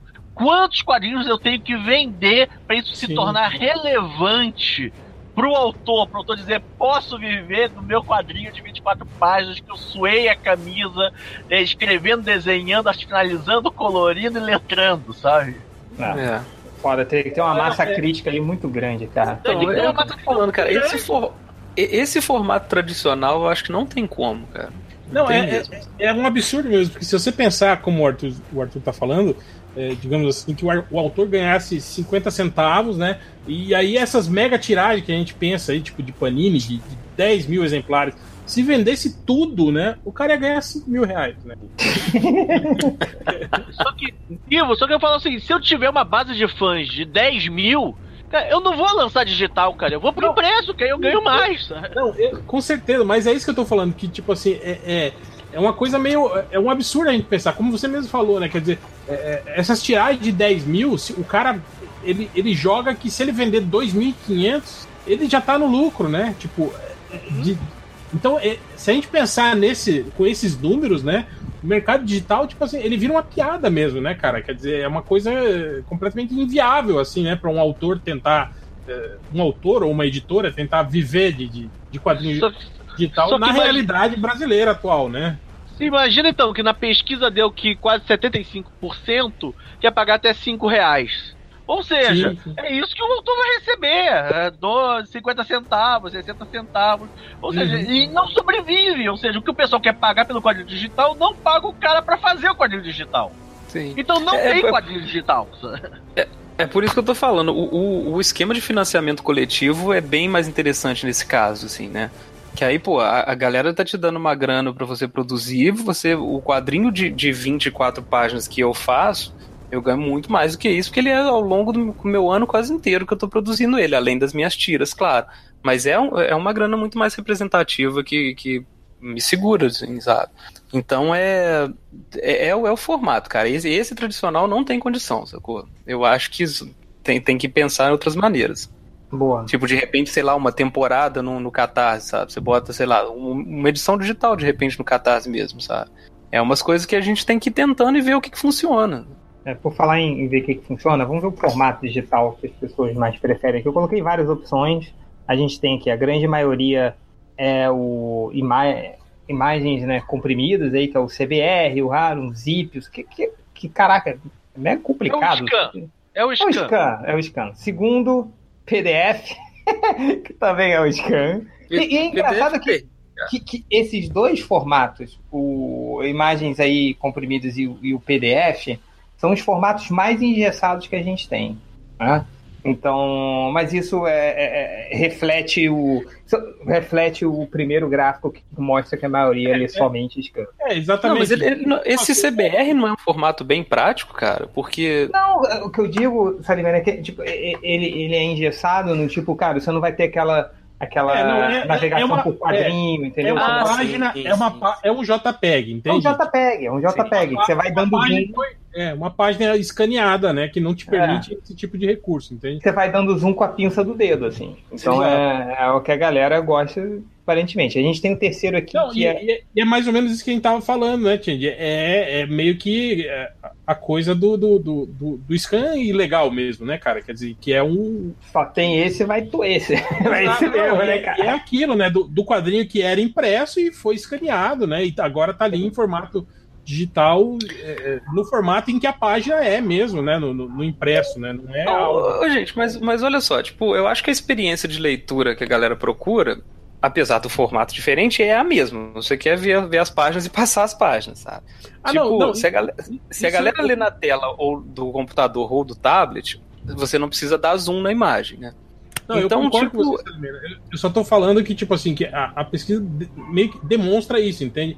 Que os formatos sim, sim. preferidos são justamente os formatos que são ligados a esse quadrinho, digamos assim, é, é, padrão, né? Que Tradicional, é o, sim. É, essas experiências produzido para uma plataforma digital, entende? É um quadrinho comum, sim. assim. É Essa, essas experiências, cara, do, do, que eu vejo, sempre que, que alguém tenta, o público não se engaja, sabe? Tipo, animação no quadrinho, alguma coisa te guiando. Não, só não, lembra? Você, você lembra do Motion Comics, lembra? Sim, Motion Comics, nossa. É, é uma coisa que Tipo, é, é interessante, sim, mas eu acho que aquilo acaba caindo num público que não é nem de animação, nem de quadrinhos. É, é tipo no, no videogame quando você quer realidade virtual, sacou?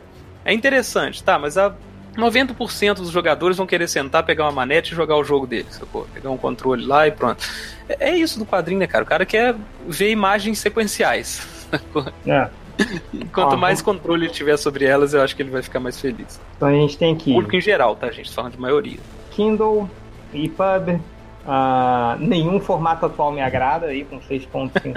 o, cara, é, o cara tá visionário, né, cara? É algo novo, né? Para que ele né, possa ler. Microsoft Reader, iBooks, tem aqui Comixology, uh, mais um Comixology que eu botei opção e outros, tem vários aqui, tem tipo de 1%, tem até ah, no cu do teu pai, tem aqui. Uh, mas enfim. Uh, e onde você lê seus quadrinhos digitais? Olha só, cara. Cara, olha, olha o desktop aí, hein, cara. Olha o desktop, cara. Tipo, aí você aí fala. Sim, pô. Aí o cara, ah, eu não consigo ler no, no, na tela. Aí, ó, cara, você lê no, no, pior formato que tem, a maioria que tem, que é o desktop, cara. Não, não, dá, pra levar, né? não dá pra levar, no banheiro.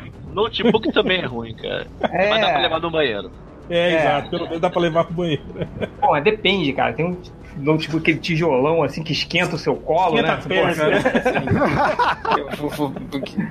Aí você tem é, é, é, aqui, ó, o desktop, você tem o, o, tablet aí, por incrível que pareça, aparecendo. É, aí com 41,8%. Aí você tem celular, olha só, celular como o terceiro melhor. O laptop e o e-reader tem no cu da sua mãe. Tem o iPad, que é um tablet, seu animal. Uh, se a arte foi preto e branco, talvez no Kindle. No app do Tapas, WebTube e Taxiome. Blackberry é sacanagem. Vai tomar no cu. Blackberry, porra. Uh, game portátil, sei lá, deve ser no Nintendo DS, alguma coisa assim. Game Boy, né? Mas de um Game Boy original, aquele que você tem que botar uma lâmpada na frente Sim, pra você ver. Virtual Boy, né? Você lê os quadrinhos é... vermelho e preto. Vermelho e preto em 3D. É, e onde você compra quadrinhos digitais? Que aí você tem na Amazon, Comixology, diretamente com o autor, Social Comics, diretamente com a editora, no Marvel Unlimited no Google Books e não compro. Então, o que, que respondeu, né? Porra. É... aquele, cara que, aquele cara que respondeu não lá no início tá respondendo até agora. É, sendo que nenhuma das perguntas era, era assim, né, é, é, obrigatória. Kobo, a locadora do Ultra, ah, é... locadora do Ultra com 1.4 aí é a maior não, falácia dessa pesquisa. Aí né, é a banca do Ultra, né? Não é locadora. Não, é, não porque aqui é onde compra, né? Então o cara compra lá. É, é Apple iBookstore, aí tem scans, scans você não compra, não compra, é o animal também. É, enfim. Foi. Não, o que conta é o primeiro lá, que é a Amazon, né? Que é, a Amazon esses, esses primeiros aqui, o Amazon, o Comixology, o diretamente com o autor também legal, o Social Comics, tá aqui diretamente com a editora, o Marvel Unlimited, cara, bastante gente no Marvel Unlimited, fiquei impressionado. É... O que me impressionou foi o Comixology na frente do Social Comics. Sim, o que é um, sim, é uma coisa que você paga em dólar, é, você é caro, né? Mas é, é, pô, é, ah, mas é, o, é o hype, né, cara? Mar Marvel, Marvel, né, cara? Você, é. joga Marvel no, no, na, na, na, na loja de aplicativos lá, eu acho que uma das primeiras coisas que vai aparecer é o Comixology, cara. É. Tipo, é uma a marca é muito famosa. Eu acho que até gente que não lê quadrinho digital, se, se perguntar, falar, né, fala uma loja de quadrinho digital, vai responder. Se tivesse Marvel e DC no Social Comics, eu acho que ia bombar mais, viu? Ah, é, mas aí é foda, né? É, eu, vou, eu, vou, terminar aqui rapidinho a sua pesquisa, porque eu vou ter que sair, mas vocês continuam o papo depois, assim, eu vou ter que fechar a pesquisa também. É, qual sistema de compra você prefere? Ou, você compra cada edição individualmente, ou, ou um esquema Netflix com conteúdo limitado? E mesmo com conteúdo limitado aí, você tem 65% das pessoas preferindo um esquema desse uh, do que comprar cada edição individualmente. Uh, tiras ou histórias longas para aqueles digitais, tanto faz. Aparentemente a pessoa está é, mais preocupada em, em, ler, né, em receber algo digitalmente. Tem histórias longas. E parece tiras apareceu bem pouco. e o, o, cara que não entendeu que ambas e ambos é a mesma coisa. e... Mas enfim. E aqui é, você apoiaria uma assinatura do seu criador digital favorito? No Apoia-se, Catarse, assinatura do Patreon? 80% falando que sim, cara. Olha só. Ó, oh, isso impressiona, hein? Isso impressiona. É, vocês, vocês que financiou essa merda aí, muito obrigado, viu, cara? eu sou é engraçado. Eu só existo por causa dessa galera aí, cara. Valeu, o cara não quer comprar o quadrinho, ele quer pegar a scan, mas aqui tá dizendo que ele até financiaria o autor, cara. Então melhor compra o quadrinho do cara, cara. É. É foda, assim, é, né? É, mas eu acho que isso aí meio que, que, que, quer dizer também, o, por exemplo, que ele apoia no Catarse, entende? Essas coisas, assim, se o autor lança. É aquilo que a gente tava falando, cara. A galera quer uma certa praticidade, né? Ao invés de, de comprar cada edição e gastar uma grana maior com isso também, você escolhe o cara que você gosta mais, bota um dinheirinho pra ele ali todo mês e pronto, sacou? Tá comprando, sim, sim. Né? no jeito de... é, eu, eu acho que o lance do, do, do Catarse, principalmente, né? E esse esse serviço de assinaturas que, que resultam, digamos, numa uma revista impressa, tem isso também, né? Da preguiça do leitor, né? Eu acho que o, o Salimena sabe disso, né? Que ele, ele faz webcomic, o, o Cadu também mexe com isso, quer dizer, é, é, o, o, leitor se dispor a ir lá toda semana ou todo mês, quando sai uma página nova para ler e tal. Tipo, se você chegar e falar, ó, oh, você vai receber isso impresso na sua casa, né? É óbvio que ele vai Sim. preferir essa, essa opção, né, cara? Apesar de hoje. Cara, é o que aconteceu com o Torrent né, depois do Netflix, cara. Antigamente a gente procurava lá mil coisas legais no Torrent. Então hoje em dia eu ligo o Netflix, o que o Netflix tá me oferecendo, eu vejo aquilo ali mesmo, tá de boa.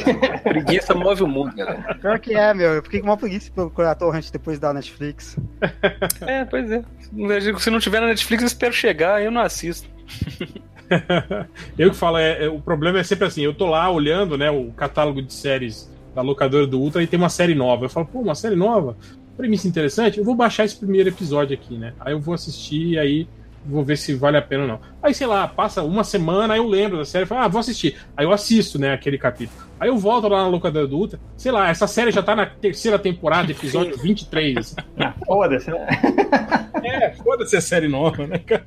Não, cara, eu, eu, eu, não, eu, minha paciência com baixar coisas acabou, assim. Agora eu tô, eu tô igual o Salimena aí. Apareceu na Netflix. Cara Vamos lá, tem, tem alguém falando bem aí? Vamos lá, vamos ver. Pô, Rick, Rick, and Morty, Rick and Morty, antes de estrear a terceira temporada, eu, caralho, eu preciso assistir a terceira, adorei a primeira, a segunda. Aí estreou, falei, pô, mas não tem Netflix ainda, não. Cara, não vi até hoje, tô esperando chegar. é, não, hora, hora vai, chega, dá, dá muita preguiça. Arthur, aproveitar a sua presença aqui, um cara que está aí no, no meio editorial. É, algumas pessoas estavam acusando ou atribuindo um pouco da culpa, digamos, desses aumentos, é, não só. Tá, as pessoas entenderam né, o aumento do custo gráfico, né, talvez uma possível renegociação de, de, de direitos de publicação, mas é, entrou a questão da Amazon aí na discussão. E pessoas dizendo que talvez, é, pela Amazon é, praticar, digamos assim, uma concorrência desleal com as próprias empresas que, fa que fazem né, o, o, quadrinho, né, eles conseguem vender abaixo do preço é, da, da, da, editora, né, o que é meio estranho, né? É, eles estavam querendo dizer que talvez fosse uma estratégia aí da editora, digamos, de subir o preço, né, elevar o preço a, a mais do que deveria para quando o Amazon, tipo assim, eh, fizesse aquelas promoções loucas dele, né? Aí o preço seria, digamos assim, o preço real da, da, da coisa, né? Tem duas coisas aí que é importante a gente comentar. Um, que a Panini, que é, está no centro dessa questão toda, ela mudou de distribuidor de banca de jornais. Então, eu não sei o quanto isso também afetou o preço dela. Então, a gente tem que pensar que ela deixou de de usar a DINAP, né, do Grupo Abril, que era monopolista, para negociar diretamente com cada distribuidor regional. Só uma, só uma coisa, né, Arthur, deixar aí claro. Eu, por exemplo, que estou fora do eixo Rio-São Paulo, né, pode dizer que aqui no Centro-Oeste mesmo, a gente ficou praticamente uns quatro meses sem receber praticamente nada novo da, da Panini, a, as revistas mensais não chegavam, né? A gente tinha esporadicamente chegando alguns encadernados, assim, mas a distribuição foi, foi bem, bem ferrada é, mesmo. Aqui em Porto Alegre tudo ficou direitinho, a gente nem sentiu mudança.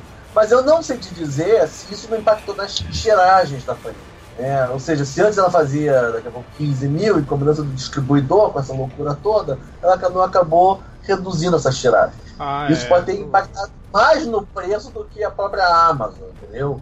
É, essa mudança na, na, na, estrutura dela de tiragem e realmente houve um aumento de papel, de frete, disso tudo na virada do ano. E praticamente estavam todas as editoras, todo o mercado, segurando seus preços em 2017, esperando o, a retomada da economia, sabe? Todo mundo segurando, segurando, segurando, e a retomada foi pífia em 2017 então chegou um ponto que houve aumento de papel, aumento de frete, aumento de gasolina, né, que aumenta o frete, etc. E não houve a retomada de volume de vendas que se esperava.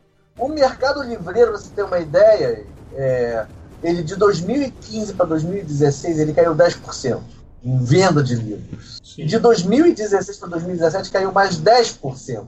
Ou seja, ele caiu quase 21% em dois anos sabe? Então, imagina a porrada que é você reduzir 20% as vendas de livros, no geral, né? Quadrinhos incluído, É, e ainda tem aumento de gastos, de, de frete, de, de papel e outras coisas. Chega um ponto que você fica estrangulado, sabe? Uhum. Lógico, talvez não justifique 40, e- 40 e tantos por cento de aumento, sabe? Sim. Mas eu entendo que talvez, junto com a mudança de, de distribuição, isso possa ter impactado de alguma maneira as contas da Panini, o volume de tiragem, sabe? Então, às vezes a gente fica reclamando sem conhecer todos os fatos. Eu mesmo não posso afirmar se está correto ou não. Para mim me parece alto, mas eu não estou por trás das contas da Panini para saber como é que os números vão fechar para ela continuar publicando aquele título, sabe? Uhum. É. Quanto que ela acha que vai vender de scalpo, por exemplo, para justificar o preço que ela botou no scalpo, sabe? Sim. Eu só sei que eu não consigo competir com ela.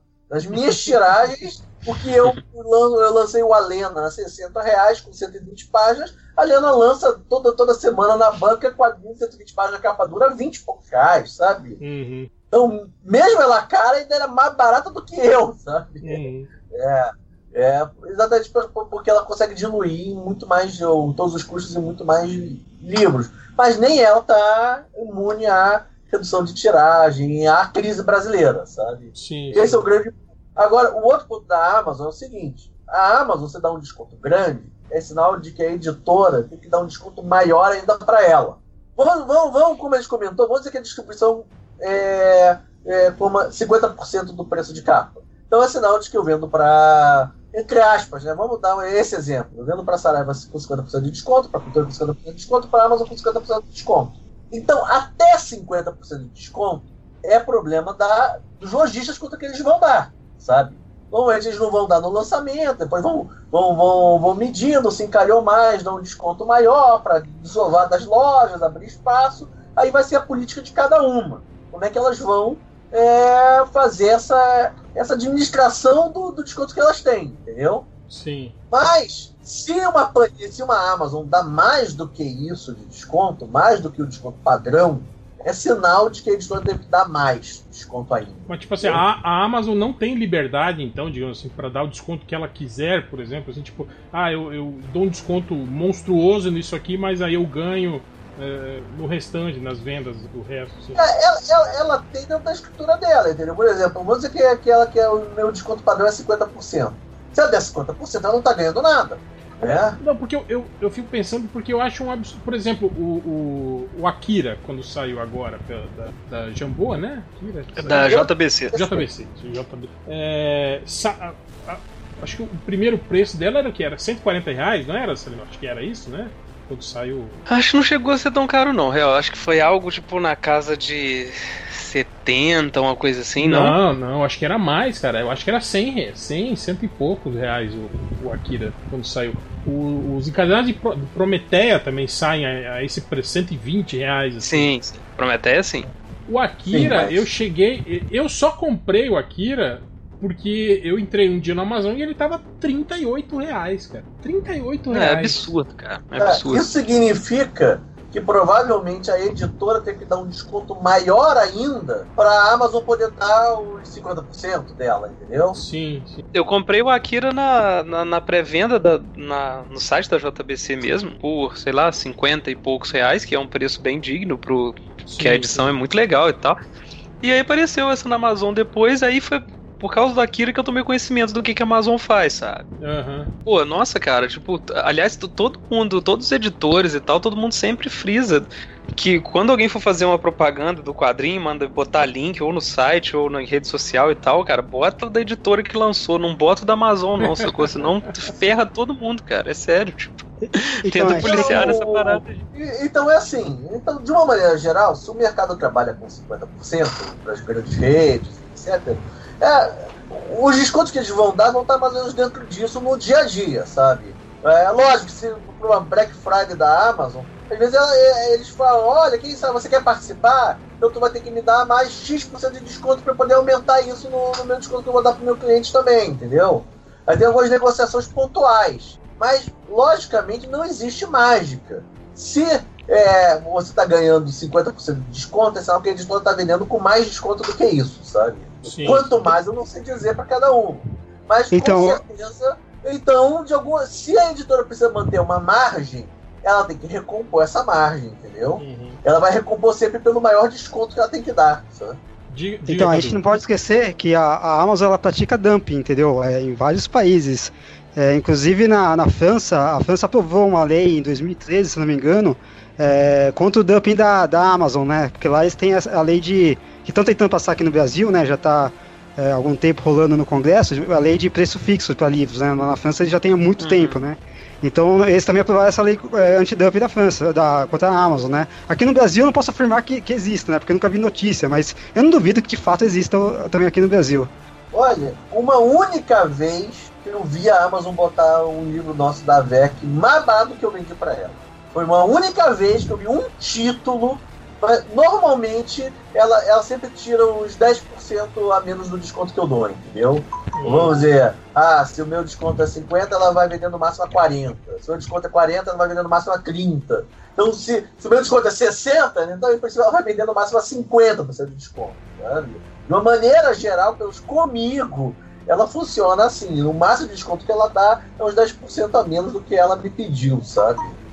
O máximo de desconto que ela dá. Uhum. Então, logicamente, promoções que ela tá dando 70% de desconto, no mínimo a editora teve que dar mais desconto do que isso, sabe? Mas é, é, é isso que eu queria saber, tipo assim, é, mesmo com a Amazon, digamos assim, se ela vendeu, sei lá, os Akiras lá abaixo do, do preço que ela pagou pela editora, no caso, quando você leva o seu livro para ser comercializado pelo Amazon, eles pa já pagam para você, tipo, eles estão comprando de você para vender na Amazon? A Amazon hoje é um dos poucos clientes que compram mas compra com direito à devolução. Ah, é, tipo... é, não é uma consignação, mas é um pouquinho melhor, porque eles vão tentar vender o livro de qualquer maneira para depois devolver. Nunca me devolveram nada até hoje, sabe? Uhum. Desde que eu tô com ela. E ela é um reloginho disparado um dos melhores clientes que eu tenho em termos de organização, sabe? Então, tipo assim, é, é algo que, que, digamos, apesar de eles poderem fazer isso, vender abaixo do preço que eles compraram de você, você não vai ter prejuízo no caso, né? Você vai receber. A não ser nesses casos, por exemplo,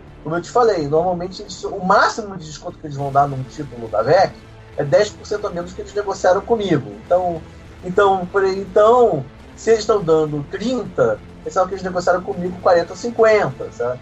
Eles estão dando 40, só que eles negociaram comigo 40, 60, 50, 60. Vocês, então, para eles darem um desconto maior que a média do mercado, é sinal de que a, normalmente a editora tem que também dar um desconto maior ainda para eles. Sabe? Tudo bem, dentro dos 50% é dela, entendeu? Eu não vou me meter. Se, ela, se um dia meu livro está com 20%, no outro dia 25%, no outro dia 30%, depois voltou sem desconto nenhum, depois voltou a 10%, depois voltou a 40%, depois voltou.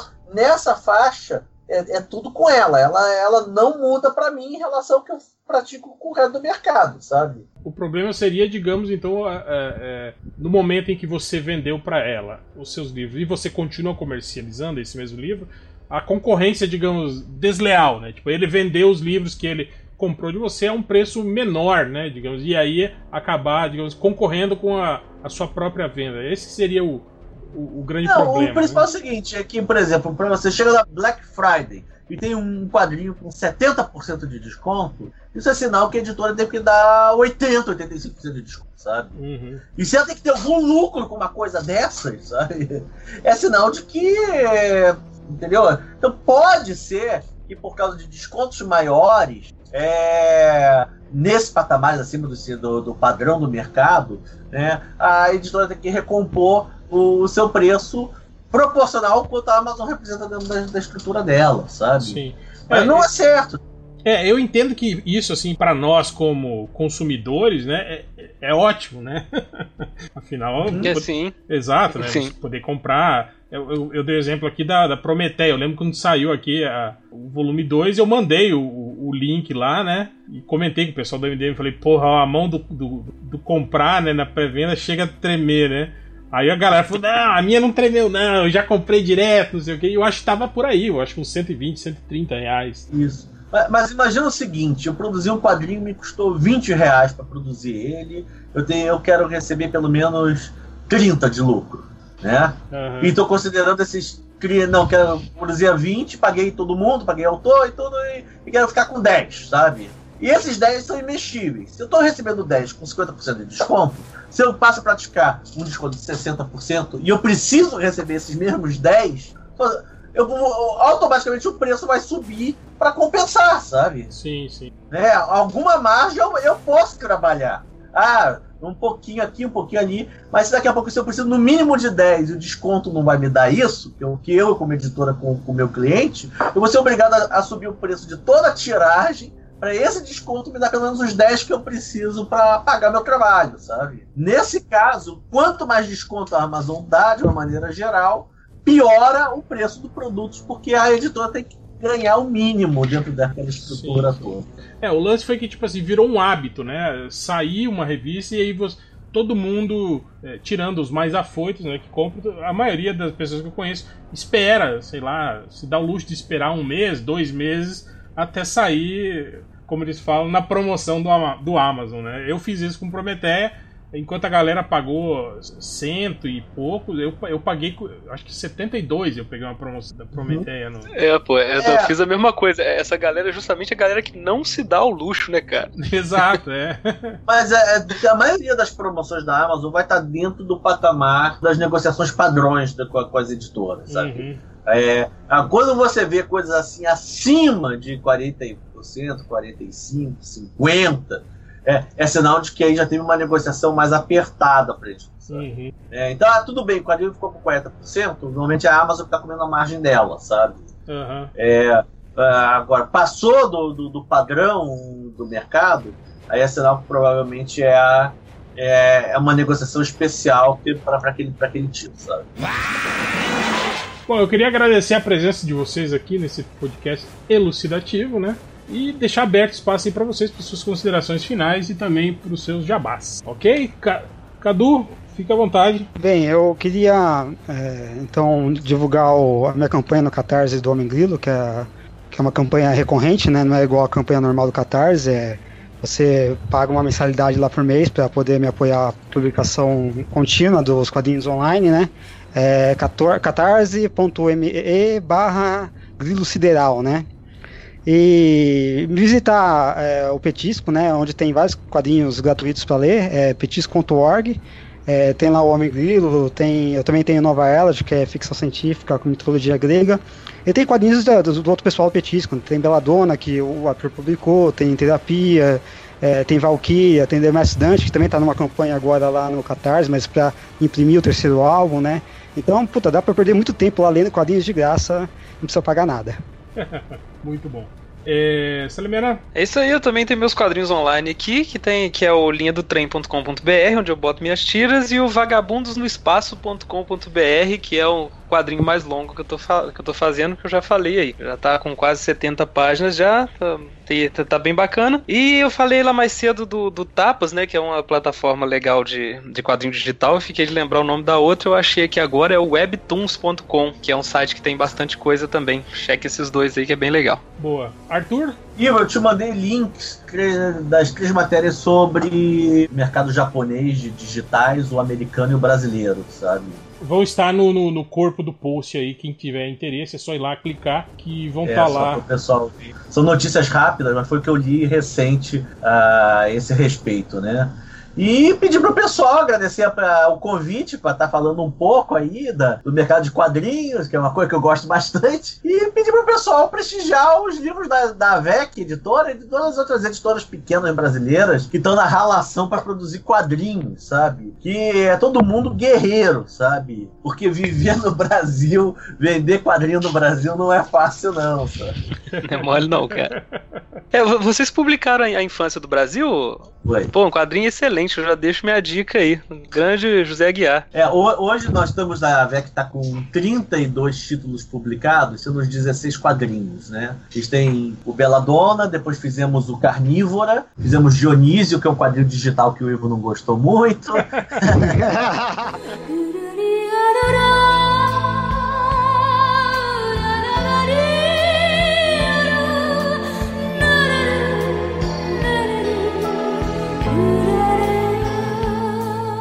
Depois, depois tivemos aí, aí depois em 2016 começamos a nossa linha mesmo, que não foi apoiada pelo Catarse, que é o Contos do Cão Negro 1, o, depois o Johnny Jones, Amber, o, e a Guardiã, que são europeus, né? Esses três são europeus, depois Le Chevalier, Arquivos Secretos, que, que é com os personagens de um romance nosso.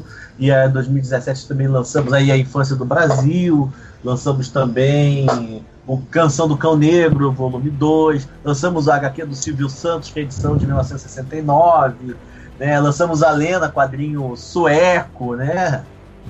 Então, tivemos bastante, lançamos o Salto do Rafa Pinheiro, que também tem um canal no YouTube a respeito de quadrinhos, né? Tudo isso em 2017. E agora para 2018 temos umas coisas bacanas, temos nosso primeiro mangá, brasileiro, que é o Bonnie Cartola. Vamos ter o Johnny Jones 2. Vamos ter também aí, provavelmente, o Le Chevalier 2. A Johnny Jones 2. Agora vai ser os dois, sabe? Dos que a gente já lançou praticamente. É, talvez tenhamos um de Estranho Oeste chamado Estranho Oeste de Kenny Black Moon também. E algumas outras coisas que a gente está negociando, mas ainda não fechou. E, infelizmente, com a editora pequena, a maioria das coisas que a gente negocia não fecha, sabe?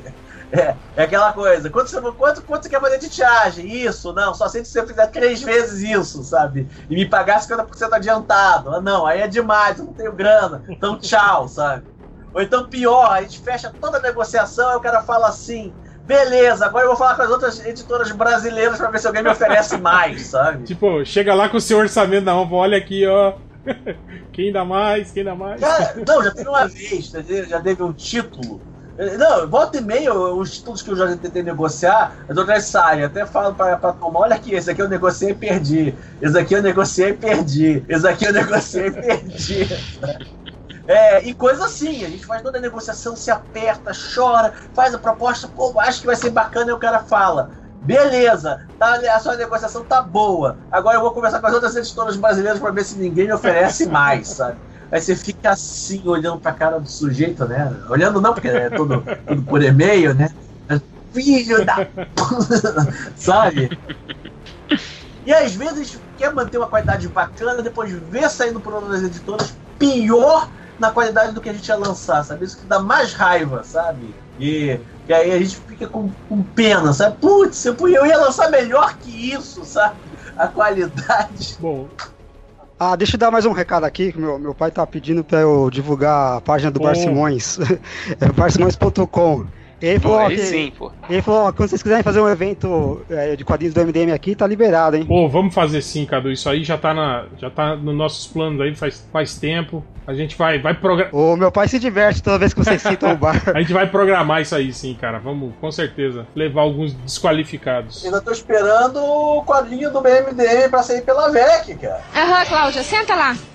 Olha aí, hein, cara. Vamos, vamos ver isso aí, hein? Vamos negociar aí, depois eu vou oferecer para outras editoras aí, o MDM vai ganhar a concorrência a editora que pagar menos, né, cara? É, quiser tirar as menores. Aqui tivemos prejuízo. MDM. Mas então é isso. Queria agradecer a presença de vocês e até a semana que vem. Fui. Quando eu começar a gravar e chamar. Aí eu, aí eu posso falar. Aí você tá fala. Rapaz, sério, a nossa relação deteriorou muito, né, cara? Não é a primeira vez. Pô, tem que levar uma pizza, tem que, tem que sair. Tem que, que, que um... A primeira vez que eu vim, rapaz, eu falei que eu gostava de Jeff Loeb, rolou só um silêncio. Foi só o que rolou. Agora já, né? A xinga. Agora, tipo, é, quando eu começar a gravar e aí perguntaram pra você. Pô, Caruso, mas pelo menos você teve esse primeiro momento. Eu não tive nem isso. Eu mas entrei é global, já com a, né, frigideira, com a frigideira quente.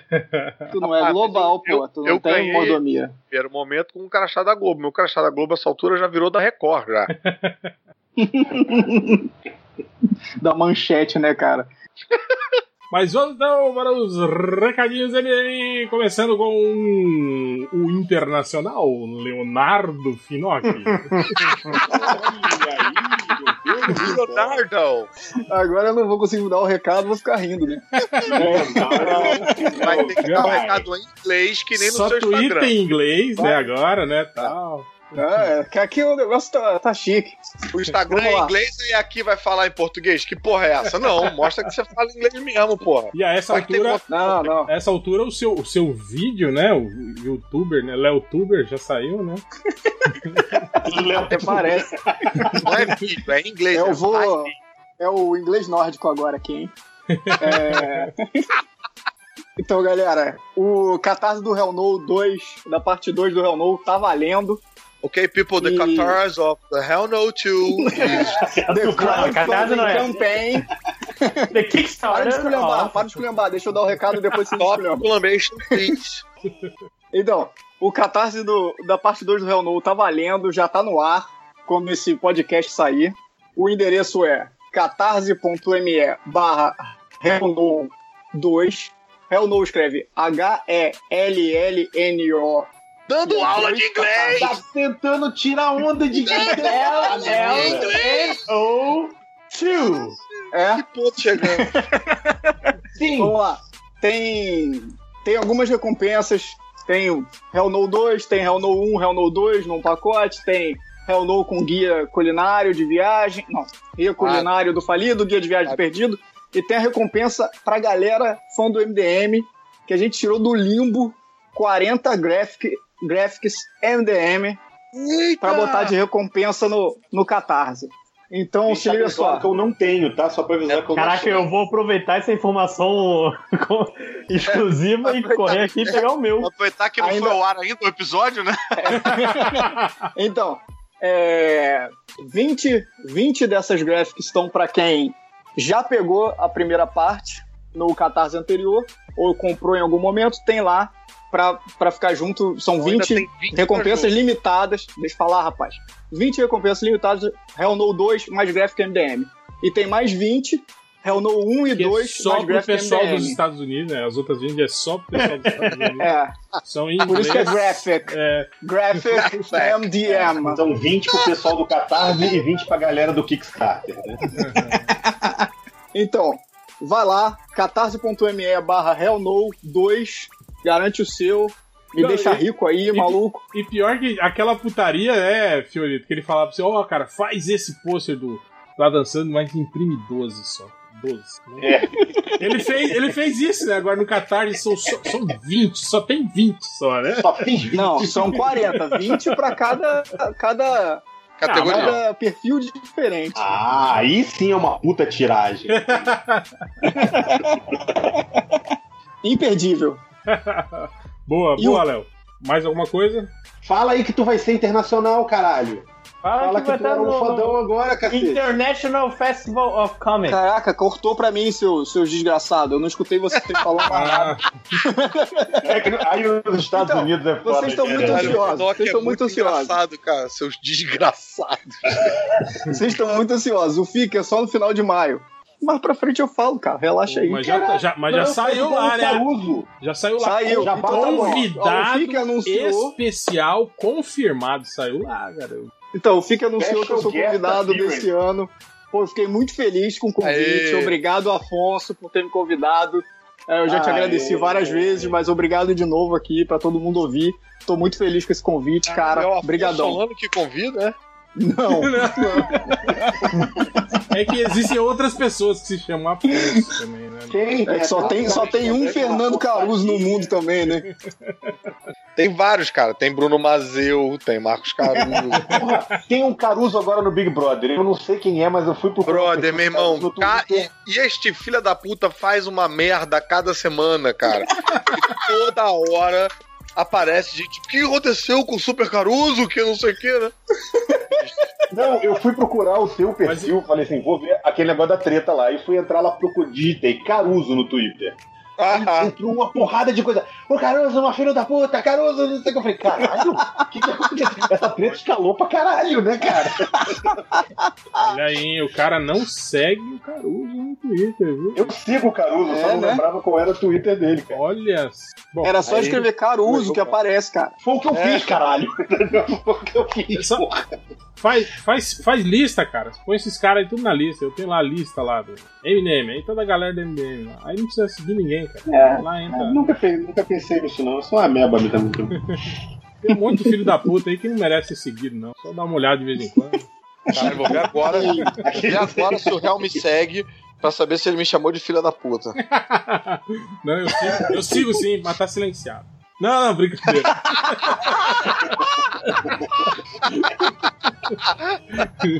que moleque otário, mano. Brincadeira, brincadeira.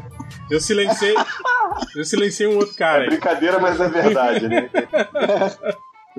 Mas, recados, recados, lojinha. Well, I, I, to- I want to talk about my book. Little Shop. Não é, não é lojinha, é Little Shop. Little Little Shop. Vai, Chopinho. Journey Road to Ropefall. Olha aí, cara. International Amazon. Enfim, você sabe o esquema, só catar lá. 13 reais tudo junto e eu não vou mais colocar o preço de nada pra ficar 13 confirma sempre. O preço do meu livro. 13 confirma é, o que que é isso, cara? Ninguém vai comprar isso, só tem... Só tem reaça. Só tem comunista maldito. Vende Só por, esquerdista vai comprar. vende por Ele só quer 45, cara. dinheiro, ele não quer dinheiro de reaça, tá certo? Se bem, Realmente, eu, eu vou botar 45. Se bem que 45 também, também, né? O número do, do, do Bolsa vai ser qual? É 55? Mas qual, né? eu não sei nem qual partido, filho da puta, ele escolheu. Já Ele- decidiu? Porra, bota 45 e devolve 32 pros caras de sacanagem. Bota 7 só. É uma, é uma fantasia no universo comunopunk, né, cara? Tá. Ô Caruso, você tem que dar Oi. o seu recado em inglês fazendo, imitando o Temer. Quero ver se tu é bom mesmo. Mas nem, o- mas nem o Temer fala inglês, cara. Não. Fazer mesóclise em inglês. tradutor, cara. É, Mesóclise em inglês. Mas só isso, lojinha? Só isso. É legal que você não anunciou nada, né? Você falou aí do preço e tal, você, né? não falou sobre. Não, era, é- era só. Eu nem ia falar do meu livro, só eu quis puxar piada. Ah, tá. Por mim, nem vende essa merda, só piada que eu conto. Em breve, o livro do Lojinha do Ari Toledo. Né? Tipo, só de piada. Boa. Fioras, tem algum recado? Não, só pra dizer pra galera que começou o semestre na Casa dos Quadrinhos, aqui em Belo Horizonte. E tem vários cursos à noite aí, quem quiser fazer, tem à noite, tem à tarde. E quem quiser fazer narrativa, faz de tarde com o Pancica, ou então faz de noite comigo, vai no Pancica que é mais jogo. Mas é, é uma série de cursos legais, dá uma olhada lá, quem tiver interesse. A galera vive reclamando que ah, não tem curso de desenho, eu não quero, como é faço pra aprender? Dá um pulo lá e aproveita, passa lá e vê a, o capacete do Pantera Negra que o Ed, que é o professor de, de modelagem lá na casa, fez e ficou foda pra caralho. Boa. É, Fernando de Oliveira Caruso, seus recados. Now to divulgate, I will the site of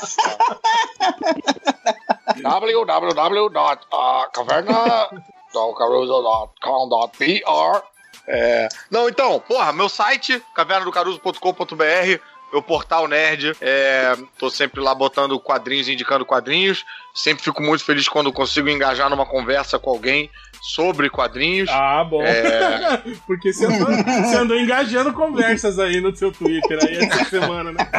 Não, no Twitter eu não tenho essa dificuldade. No Twitter todo mundo engaja. Aliás, eu, pô, eu não tenho nem a parada de des- destravar os, os 280 caracteres. Eu tô brigando com as pessoas em 144 e as pessoas brigando comigo em 280. Ah, não, não Eu foi tô em total atualizar, desvantagem. cara. Pô, até tentou Você, atualizar. você Atualizar o F5 Twitter? na página? Não, é porque eu faço isso no celular, cara. Vou fazer isso agora. Então, atualiza o aplicativo no celular. É, aí, cara, é. Reins- Ah, é? Reinstala ele, é. Não, mas eu tenho que apagar e botar de novo? Não, né? Só botar, atualizar, não posso? É, Não, o meu mudou quando atualizou. Eu não sei o, como é que você- vai ser o seu. Provavelmente, mas é estranho não ter atualizado automaticamente, né? Mas você usa o aplicativo do Twitter ou você tem esses tweet deck, essas paradas assim mais. Não, eu uso o Mais aplicativo do hipsters. Twitter, cara. Ah. Do Twitter. Uhum. Então, Caralho. Bem, depois eu descubro esta É, merda. porque eu acho que é só, É. vo- só você até hoje, assim, que ainda tá com, com 140 caracteres, cara. O que mundo tá todo. economizando palavras, né? Usando VC, é, falando TD pra tudo, ND pra nada. Caralho. Ca- Caruso, você sabe que agora, já que não é o número, é o círculozinho que vai completando, você pode ter 280, só não reparou. Tenta, Não, joga aí. Vai, não, ele vai, ele vai fazendo a contagem, ele vai diminuindo. Não, ele, tudo. Tá, tá isso aqui, ó, vai, eu abri, eu abri aqui, ele já aparece, 140, já. Começa a escrever qualquer coisa, 139, 138, ele não aparece 280. É, não, Ué, não vem esse círculozinho? É, tá errado. Atualiza essa merda. Tá. Mas então, meu, meu portal, Caverna do Caruso, é, o que tá agora lá, é, tô falando sobre Prophecy, que é um mangá super bacana do JBC, com só três volumes, e que eu acho que tem tudo a ver com essa época louca que a gente tá vivendo aí. A história do mangá é de um, um youtuber que resolve assassinar as pessoas em lives do YouTube, tipo, É, geral- assassinar Geralmente é o contrário, né? Somos nós que pensamos em assassinar youtubers. Né? Viu, Léo? É, esse aí é do, Calma, é do youtuber só que um pega, tipo. só. Ele, ele, ele levanta uma discussão bem, bem complexa, bem cabeluda, porque ele pega, sei lá, um, um estuprador ou um pedófilo. Cabeludo, e assim, tal, e tipo uma capa, assim. e aí ele faz esse- ele, ele, ele faz essa execução e aí a galera seria de se pensar que todo mundo ia repudiar isso, mas a galera fica dividida, né? Fica falando, ah, tem que matar fulano e dando lista e tal. É bem, cara, um mangá bacana e tal, tá lá discussão aberta. Aí semana que vem vai ter outra indicação de outro quadrinho. Toda terça-feira tem o meu, meu, meu canal no YouTube, também chama Caverna do Caruso, que a gente tem vídeos dos três elementos, que sou eu, Rafael Studart e Ulisses Matos, discutindo é, inutilezas nerds. É, ia ficar feliz também se a galera fosse lá e desse o view, porque o canal é muito pobrinho, cara. Do lado, na coluna do lado, qualquer merda. Vídeo do meu peido molhado tem 70 mil acessos. E o meu tem, tipo, sei lá, 759 acessos. Então eu vim aqui chorar views. Então eu sei Tá que na, hora cada de, tá na hora de mudar o que você tá fazendo aí, maluco. Faz o peido molhado também. Tretar com alguém. É. É. Xinga alguém aí no. Cara, no vídeo, aquele- faz aqueles vídeos de resposta a não sei quem. assim. Aí você pega um youtuber famoso, assim. É. Faz unbox.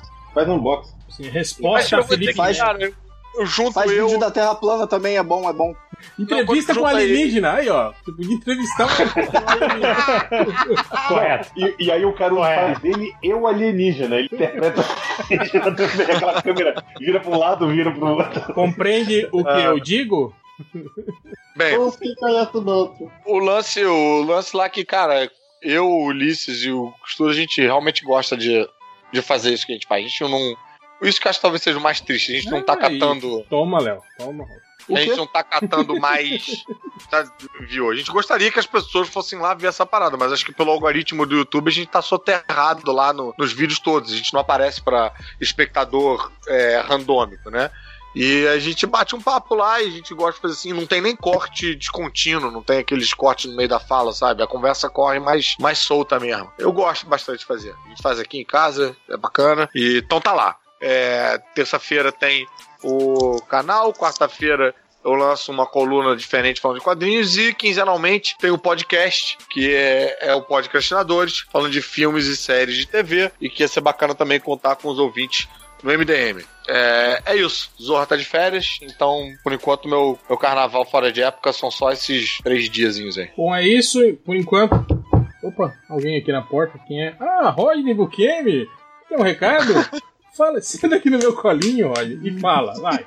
Fala, Rodney.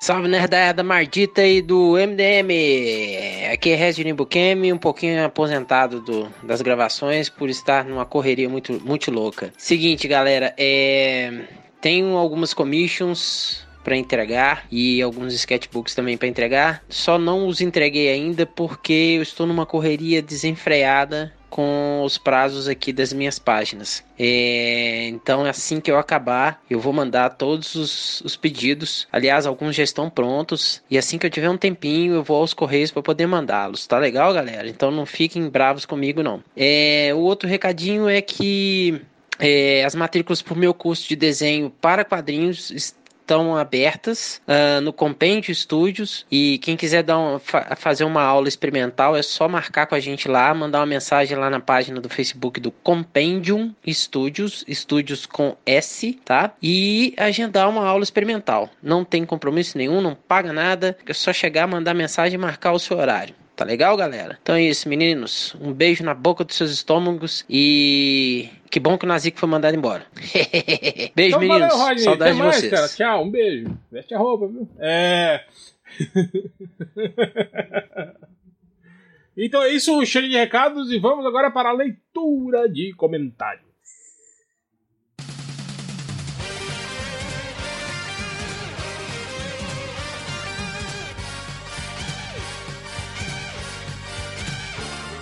É, então vamos lá, começando agora o leitura de comentários. É, vamos aqui pro Twitter do MDM. Twitter não, pro Facebook do MDM. Tem o Vitor Hugo Laete. Laete, não é Laerte. Ele fala assim: Desafio do Fiorito. Sempre que ele citar Choque de Cultura, Zorra ou Adam Sandler, ele teria que tomar uma dose de vodka.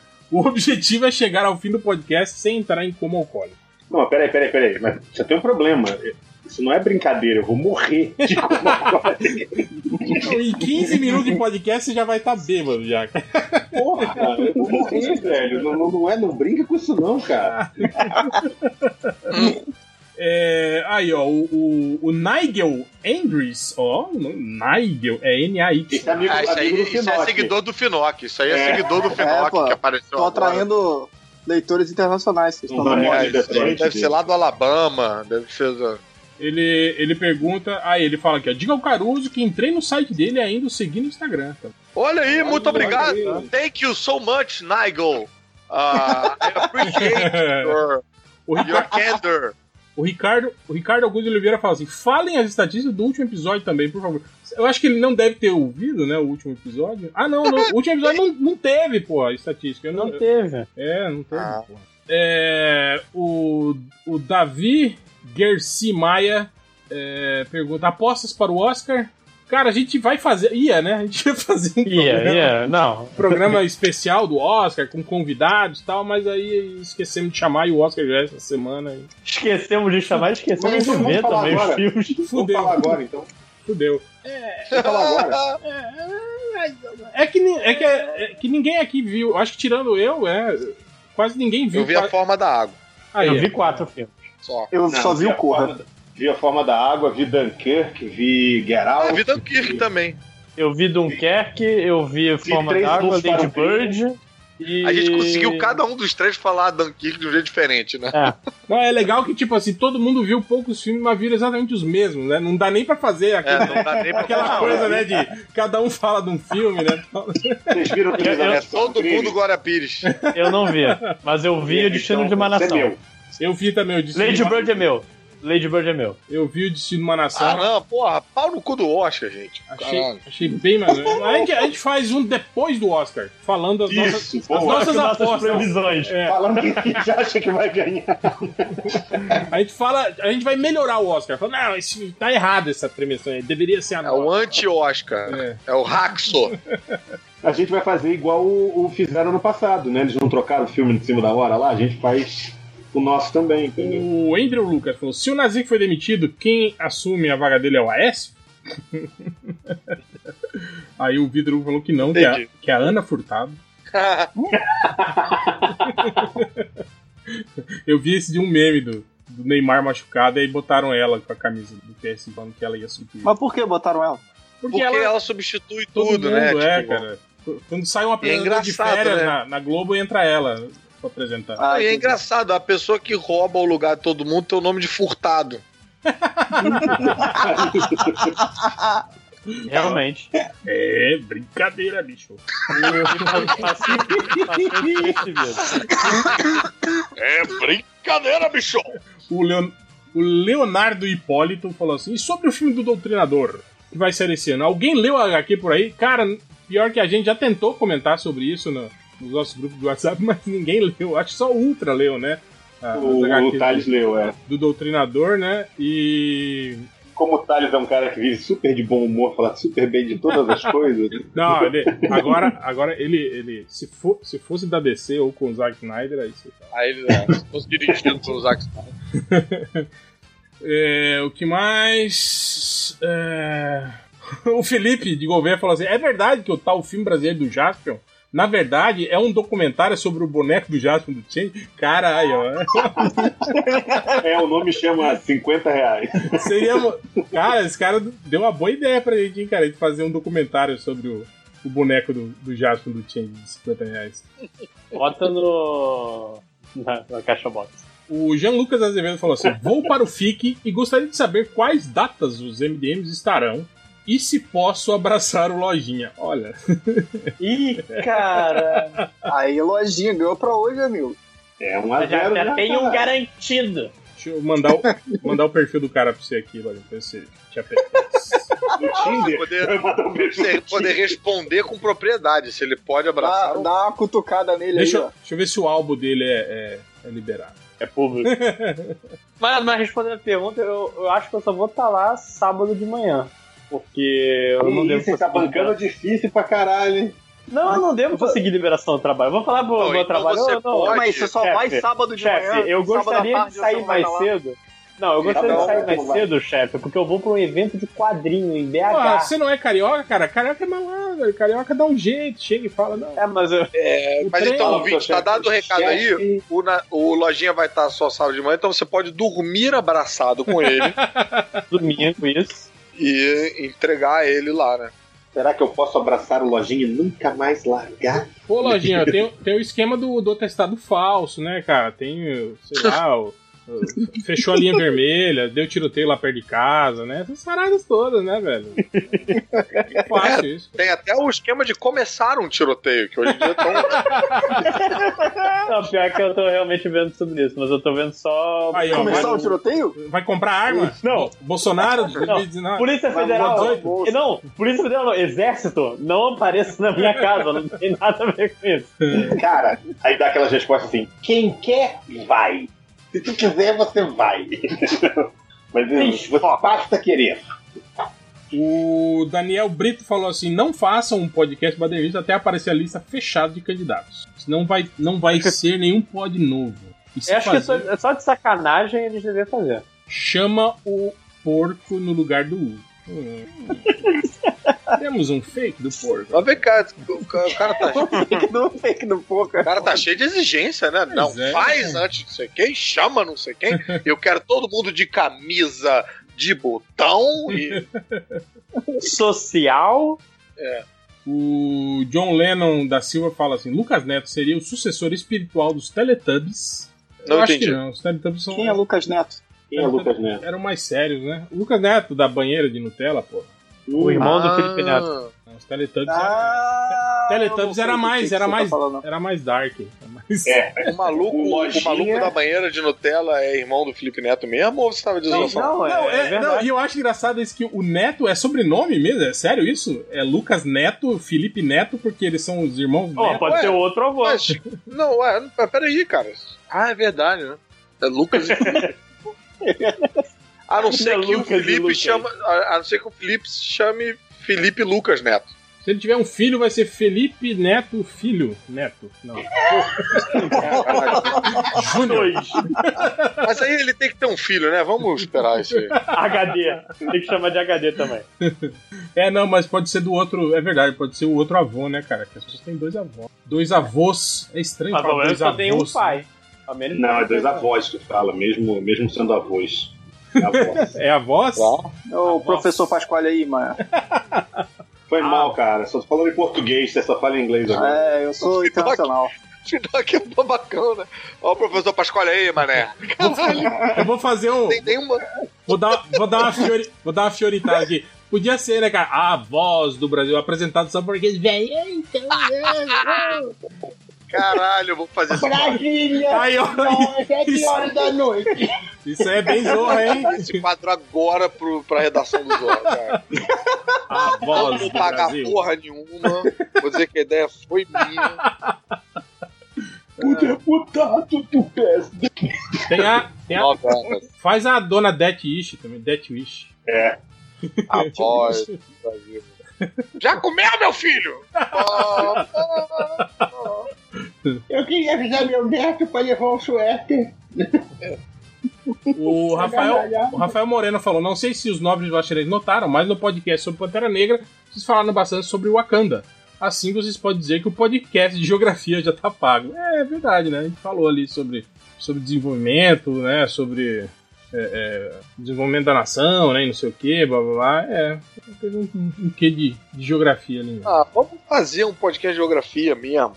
Eu acho que tinha que ter falando da Terra plana, maluco. Vamos fazer. Sabe uma parada que E todo cham- chamar um comediante stand-up.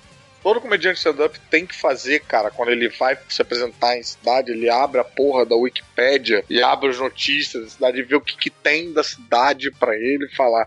A gente pode ir puxando as cidades assim e fazendo piada em cima de cada cidade. Hum, verdade. Mas também, Não. esses caras do, do stand-up também são malaco, né? Tipo assim, eles têm piada, tipo assim, uma piada que ele chega na cidade e fala, onde é que é o bairro aqui que mora os po- o, o pobre, assim, o bairro- Ah, é, a piada coringa, É, né? Que o cara é. tem a lacuna, né? É onde, Ai, que, onde que é a rua do, do, Meu hotel é ótimo. do Ele puteiro, fica do né? lado da pontinho, pontinho, pontinho, pontinho. Aí É. fala o nome do puteiro. É, não, mas Não, cara, eu. fala, eu fala ah, vocês. Eu vou terminar logo porque vocês que moram não sei aonde tem que pegar o ônibus vão demorar três horas pra chegar em casa. Tem sempre essa piadinha. Você só muda o nome do bairro. Não, mas tem umas paradas interessantes que agora, porra, não vou conseguir lembrar, mas tem. Eu fiz, eu fiz turnê em 2016 em- pelo interior de São Paulo. Uma das cidades que, caralho, qual é o nome da cidade? Porra, agora não tô lembrando, mas é. O, toda cidade tem uma alcunha, né? E tem uma que é a Princesinha Tecelã. Porque ela é conhecida por. É É, trabalhadora, hein, cara. por, por fazer, produzir negócio texto e tal- têxtil e tal. E aí eles botaram dois, duas esculturas na entrada da cidade que deu merda. Que um, um- não sei se eu posso estar falando isso, mas enfim, é um, um, um, um artista plástico e tal. Botou tipo dois gordos pelados na entrada da cidade.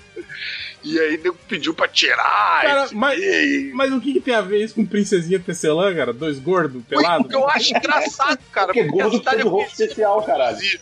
a cidade é conhecida por produzir é, material têxtil e buscar a entrada, o cara vai botar dois gordos pelados, cara. É o único lugar que você podia produzir pano pra cobrir lá, cara, botar pelo menos um poncho na entrada da cidade, entendeu?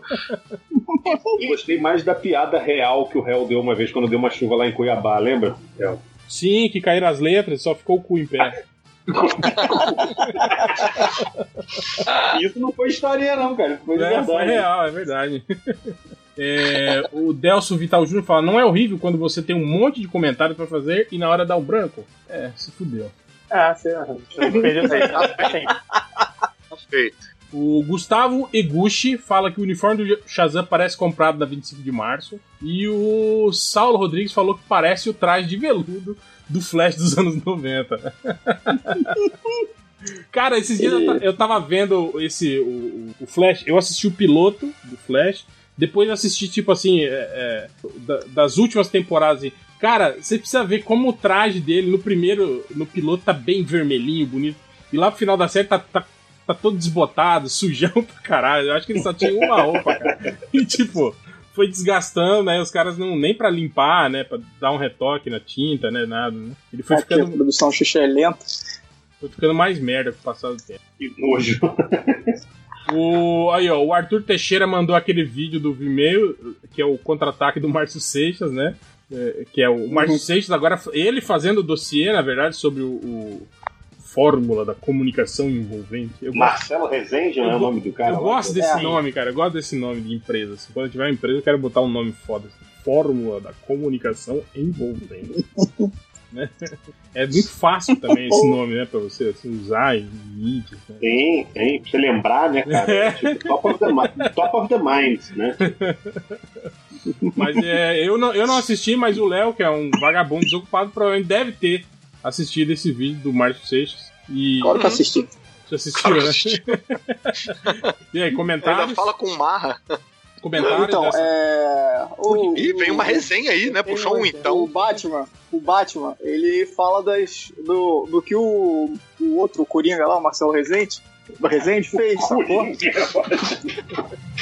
Sabe, tipo, não, vocês estão achando que só eu fiz isso? Eu não fiz isso. Olha só o que ele faz. Ele fez isso, isso, isso. Vocês Aí começa a mostrar um monte de é, documento vocês do cara. acham- Vocês acham que só eu sou filho da puta? Não, ele também é, olha aqui, ó, né? É, é, Ah, os é, é dois vão dividir cela. Não, ele vai falar. É tipo isso. Olha só que filho da puta esse cara. Olha só que merda daquele. da- E ele é hipster, né? Porque ele lança no, no Vimeo, né? Ele não lança no, No YouTube. Ele lança no Vimeo. E, o- e o Léo, o Léo se incomodou com isso. Não, eu, Pode. eu falei que pô, o cara é profissional aí, mandou o vídeo do YouTube. No Vimeo, aliás. É, o Marco Antônio Velone Figueiredo Júnior. Olha, esse cara é Júnior, viu? É filho do, do senhor Marco Antônio Velone Figueiredo. Saúde. Também. Saúde. Tô É, morrendo. Ele fala assim: quando sai o dossiê Hell MDM, as pauladas, estou ansioso pelo Nazik dar com a língua nos dentes. E ainda bem que ele saiu. Vacilo. É, tá, o Sebastian Cardoso fala: acho o MDM foda, o melhor podcast. Ah, não, é, elogio não. Porra. Se fosse o cara xingando, lia. Ah, tá. Ele pergunta quando vai rolar o próximo episódio de RPG. Olha, boas notícias, hein? Parece. Sim. Parece. Talvez. Que talvez nós conseguimos Sexta-feira, hein? uma data, hein? É sexta agora? Não, cara. Não pode. É nessa sexta. É, ó, sexta. ó, ó, Sexta, ó, pra trás já, mano. Sexta. Rapaz, já recebi, eu já recebi convite pra fazer série não sei onde, que eu falei, ó, sexta-feira de noite eu tenho compromisso. Olha aí. Aí já Tá mandei. estra- Ah, tá rapaz, já a botei. carreira. Brincadeira, bicho. Ah, E essa- Foi chamado para Caruso, comentar o Oscar. Essa Sim, frase do Oscar, Caruso, já o recebi Oscar convite. começa sexta-feira e já tá no tapete vermelho já. É, a frase do aí é a Caruso. historinha do Caruso. Ele vai chegar na hora e falar: Tindy, não mata meu personagem. Eu recusei série pra vir participar do jogo. Puta, e, não, e, e legal vai ser, tipo, já pensou o Caruso, né? Pô, ferra toda a agenda dele pra participar do RPG, aí vem lá o Lojinha, caga Eu- de novo e você fica lá duas horas sem poder Duas jogar com o personagem inconsciente por causa da cagada do Lojinha. Depende, se o Lojinha falar ou ele pensar, tá? É lojinha, vamos melhorar essa jogatina aí, hein, cara. Porra. Você É, preocupa Perdendo se compromisso, eu sou uma caralho. força da natureza. O Antônio Damasio pergunta qual vai ser a reação das crianças ao saber que o Groot morreu e o Baby Groot é filho dele? Pô, é uma árvore. É. É, é um broto, né, cara, da, da, da outra árvore, né? Porra. Não, mas já Mas teve a criança- jardineiro dizendo que não tá errado. Não é assim. O que Ah. que não é assim? O Vamos jardineiro O podcast de botânica vem a antes planta- de geografia? Cara, eu, eu só vi jardineiro reclamando. Cara, não vou ler jardineiro reclamando de personagem tipo, né? Porra, Você tinha que ouvir, cara, porque o jardineiro é Jesus. E as árvores. somos nós. We are Groot. Ia ser bem maneiro, né? Se alguém legendasse Ah, We Are Groot no final do primeiro filme como As árvores somos nozes. Árvores. Árvores. Ah, ia ser igual do, do, do, do Zod lá. Porra. Né? É, Vitor Matheus, filme do surfista da Fox, uma boa ideia, seguida a pegada de Logan e Deadpool. É, não, tudo a ver. Logan e Deadpool tem tudo a ver com o surfista prateado. Exatamente, vamos fazer um filme do surfista prateado seguindo a pegada de Logan e Deadpool, que também são. Pô, mas tem que ser. Primeiro nada tem a que ver com essa merda vai pra Marvel você vai ficar na Fox. Não, mas tem que ser muito mulher de malandro pra ficar com esperança na Fox, cara. Tem que ser muito. tipo, Pô, vai ser maneiro, hein? Filme do surfista prateado? Cara, Mas, mas numa boa, eu sempre vejo todo mundo falar, ah, nossa, surfista prateado, ai, ó, surfista Chato. É isso que eu ia falar. O surfista prateado, pra mim, é chato igual o Horácio. Não tem o Horácio do Lois Souza? Eu acho Aham. chato pra caramba. Todo mundo elogia. Não, chato e careca igual. essa fase do Dan Slott, que tá meio porra louca. não ele tem essas Ah, fases. mas pra fazer um Teve, teve aquela fase também que era o Ron Lin desenhando, lembra? Que era toda É, é, zoeira. aquela fase era legal É, até, cara. Que era toda Que zoeira. tinha um homem impossível. É, é, exato. Mas, tipo assim, o cerne do personagem é aquele chato que fica lá singrando o espaço, chorando por Xalabal. Filosofando É, sobre. e o meu planeta que foi destruído e nunca mais vou ver meu amor. Ah, que vida difícil. Ah, não sei o quê. Ah, ah. Ah, vai tomar no cu, porra. Isso o Zack Snyder não faz, né? Esse era o personagem do Zack Snyder. Isso ele não faz. Diabo. É, não, quando você tira a Terra da equação é difícil fazer um filme do surfista prateado.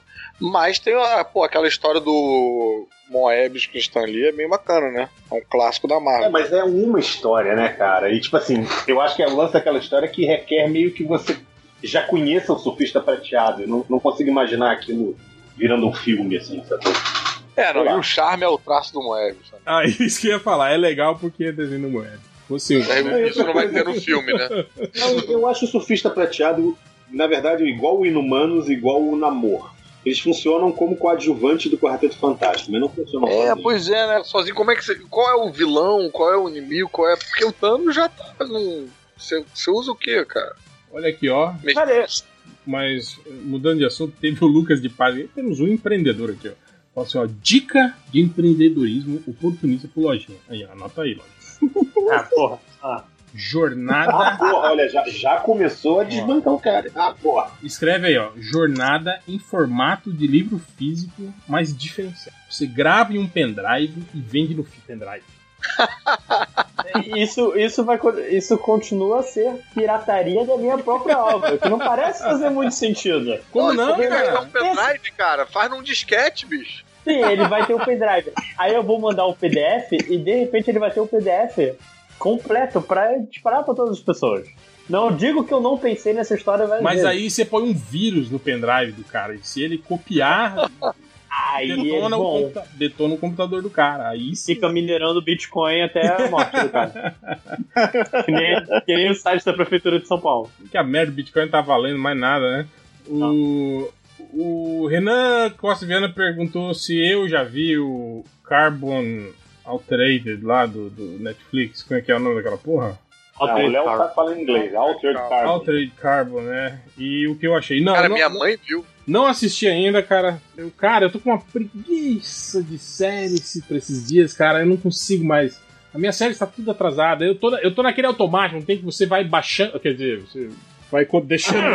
na- você vai deixando na sua lista do Netflix. No Netflix lá, vai vendo Netflix. Netflix você pode baixar. Eu deixo, eu deixo eles lá na minha lista e nunca vou lá pra assistir. Eu tô, tô com muita preguiça. Eu tô precisando. Mais, é, agora que o. Tá deprimido, Real? Isso é sinal de depressão, cara. Preguiça, Nesse. né? Preguiça é sinal de depressão. Então, eu sou fui um deprimido a minha vida toda. Não, é que agora também o Telecine tá com sinal liberado no TV a cabo, aí eu, eu prefiro ficar vendo filme repetido no Telecine, assim, deitado no sofá, do que ter que ir lá, né? ver. Mais um sinal de Até o depressão. controle remoto botado no Eu ligo a televisão, já tá no, no telecine e foda-se. Fica É. assim. Controle real moto. Mas, Olha aí. Alguém viu? Vocês viram o, o Altered Carbon aí? Alguém viu? Eu Ah. vi. Eu não vi, mas a minha mãe viu. Tô achando engraçado que minha mãe tá vendo. Minha mãe tá vendo essas. A mãe viu o Agents of Shield inteiro. E aí ultrapassou Netflix e baixou a outra temporada e tal. E o Altered Carbon, é caralho. E, e não sabe quem é, porra nenhuma, e tá cagando e tal. Enfim. E ah, muito bom, né? Muito bom esse Agents of Shield aí. Enfim. E o Altered Carbon, segundo ela, é um, um Blade Runner aguado. É um Blade Runner massa velho, entendeu? Um Blade Runner massa velho. Eu vi, eu vi tudo. Tu viu tudo, Fiorito? Vi, vi. Tá liberado o spoiler? Porra, Blade Runner Massa Velho é uma boa descrição, hein, cara?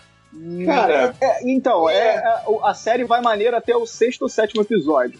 Aí depois caga. não, eu não, Na não minha que opinião. chega a cagar, não. Na- Assim. naquela Eu hora, não. acho que- Calma aí. É. Quando a irmã dele chega Vai lá, spoiler já, Eita, caralho. caralho, mas já chegou, já tem irmã, já vai tudo no. Caralho. Ninguém viu essa porra? Pra que tu precisa citar a parada exatamente que porque acontece? eu tô aprendendo com o réu. É, mas quando veio falar de Thor na porra do coisa, é, Nadinha, não pode. Não, mas aí eu tiro o fone quando você começa a falar. Porra. Mas eu Não, tiro eu- o fone sempre que o Lojinha começa a falar, independente. Mentira, Lojinha. Eu ia propor da gente ir junto. Eu, eu só não sei quando é que você sabe que é pra colocar de novo o fone. Mentira, Lojinha. Eu ia propor pra gente ir junto de carro. Vamos, vamos fazer um, vamos fazer um road trip. Mentira, Lojinha. Eu ia propor da gente ir junto de carro. Um, um road strip. um road strip, né? Cuida- Cuidado, hein, cara? Cuidado. Vai descendo as roupas da BR. né? O lojinha, o lojinha é de menor, hein, ô, ô Caru? Ah, é? É. Tem 20, 24 anos é menor de idade na Polônia. É... Vocês resolveram o lance lá do, do, do, do FIC com o camarada que tem um, uma caminhonete pra levar os. Não, nem, nem, nem, nem falamos com ele. Não, a gente nem, nem, nem mandou ainda pra gráfica. Vai deixar Nem tudo na casa do terminou. Fiorito, cara. Ele terminou o livro. O, aí, Não, a, cara, na minha casa não tem gato pra mijar nos exemplares. O aqui- o Aquiles Leal falou: a atriz que faz a Meg vai sair de Walking Dead. Ah, achei que era do Simpsons. É. Hel, a sua, pre- a sua previsão aí pro futuro da série, cara, sei lá, vai morrer todo mundo importante, vão renovar o. Vai A Meg, vai, a Meg, pelo visto, vai sair. Vai morrer. Pô, ele acabou de falar isso, lojinha. Então, é a previsão. Eu te garanto que vai acontecer. Ô, É Hel, o. você Eu leu o quadrinho do vai Walking morrer, né? Dead? Leio, leio. Por quê? Bacana, né? Não, É, não, é, é legal. Eu só, eu só acho muito. Tá, tá tá meio muito, anti-image. tá muito repetitivo, assim, eu acho. É sempre a mesma coisa. Ah, aparece uma ameaça, um chefe fodão, aí eles vão lá, derrota. Aí aparece outro chefe fodão, outro. Na boa, sabe o que que. Como é que eu acho que Mas o a média é alta, né, cara? A média é boa. O quadrinho do do Walking Dead, se você vai ler edição por edição separada, é um porre. Se você pega encadernado e lê, eu acho maneiro. É. Ué, Eu peguei uma vez com um amigo meu emprestado, aquele tipo compendium, assim, a caixa própria tem 42. Eu gosto, eu leio, eu leio ele mensalmente, toda vez que sai, assim, eu, eu- eu leio. Eu gosto, eu gosto.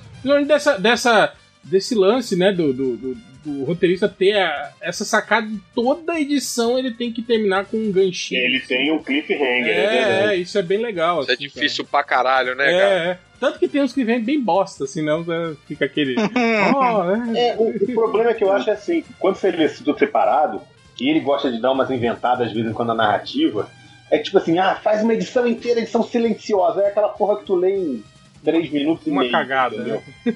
É meia Mas, cagada. cara, porque você termina, você termina de ler e fica cag- Puta, cagando. isso é ruim, hein, cara? Quando termina a história, você ainda tá cagando, né? Puta merda, isso é ruim demais. Pois é, você tem Quando o que é mais pelo menos curto que a uma cagada cagada. É, completa, é ruim demais. Mas, porra, pra um gibi, cara, que tem o quê? 15 anos de publicação aí, pelo menos.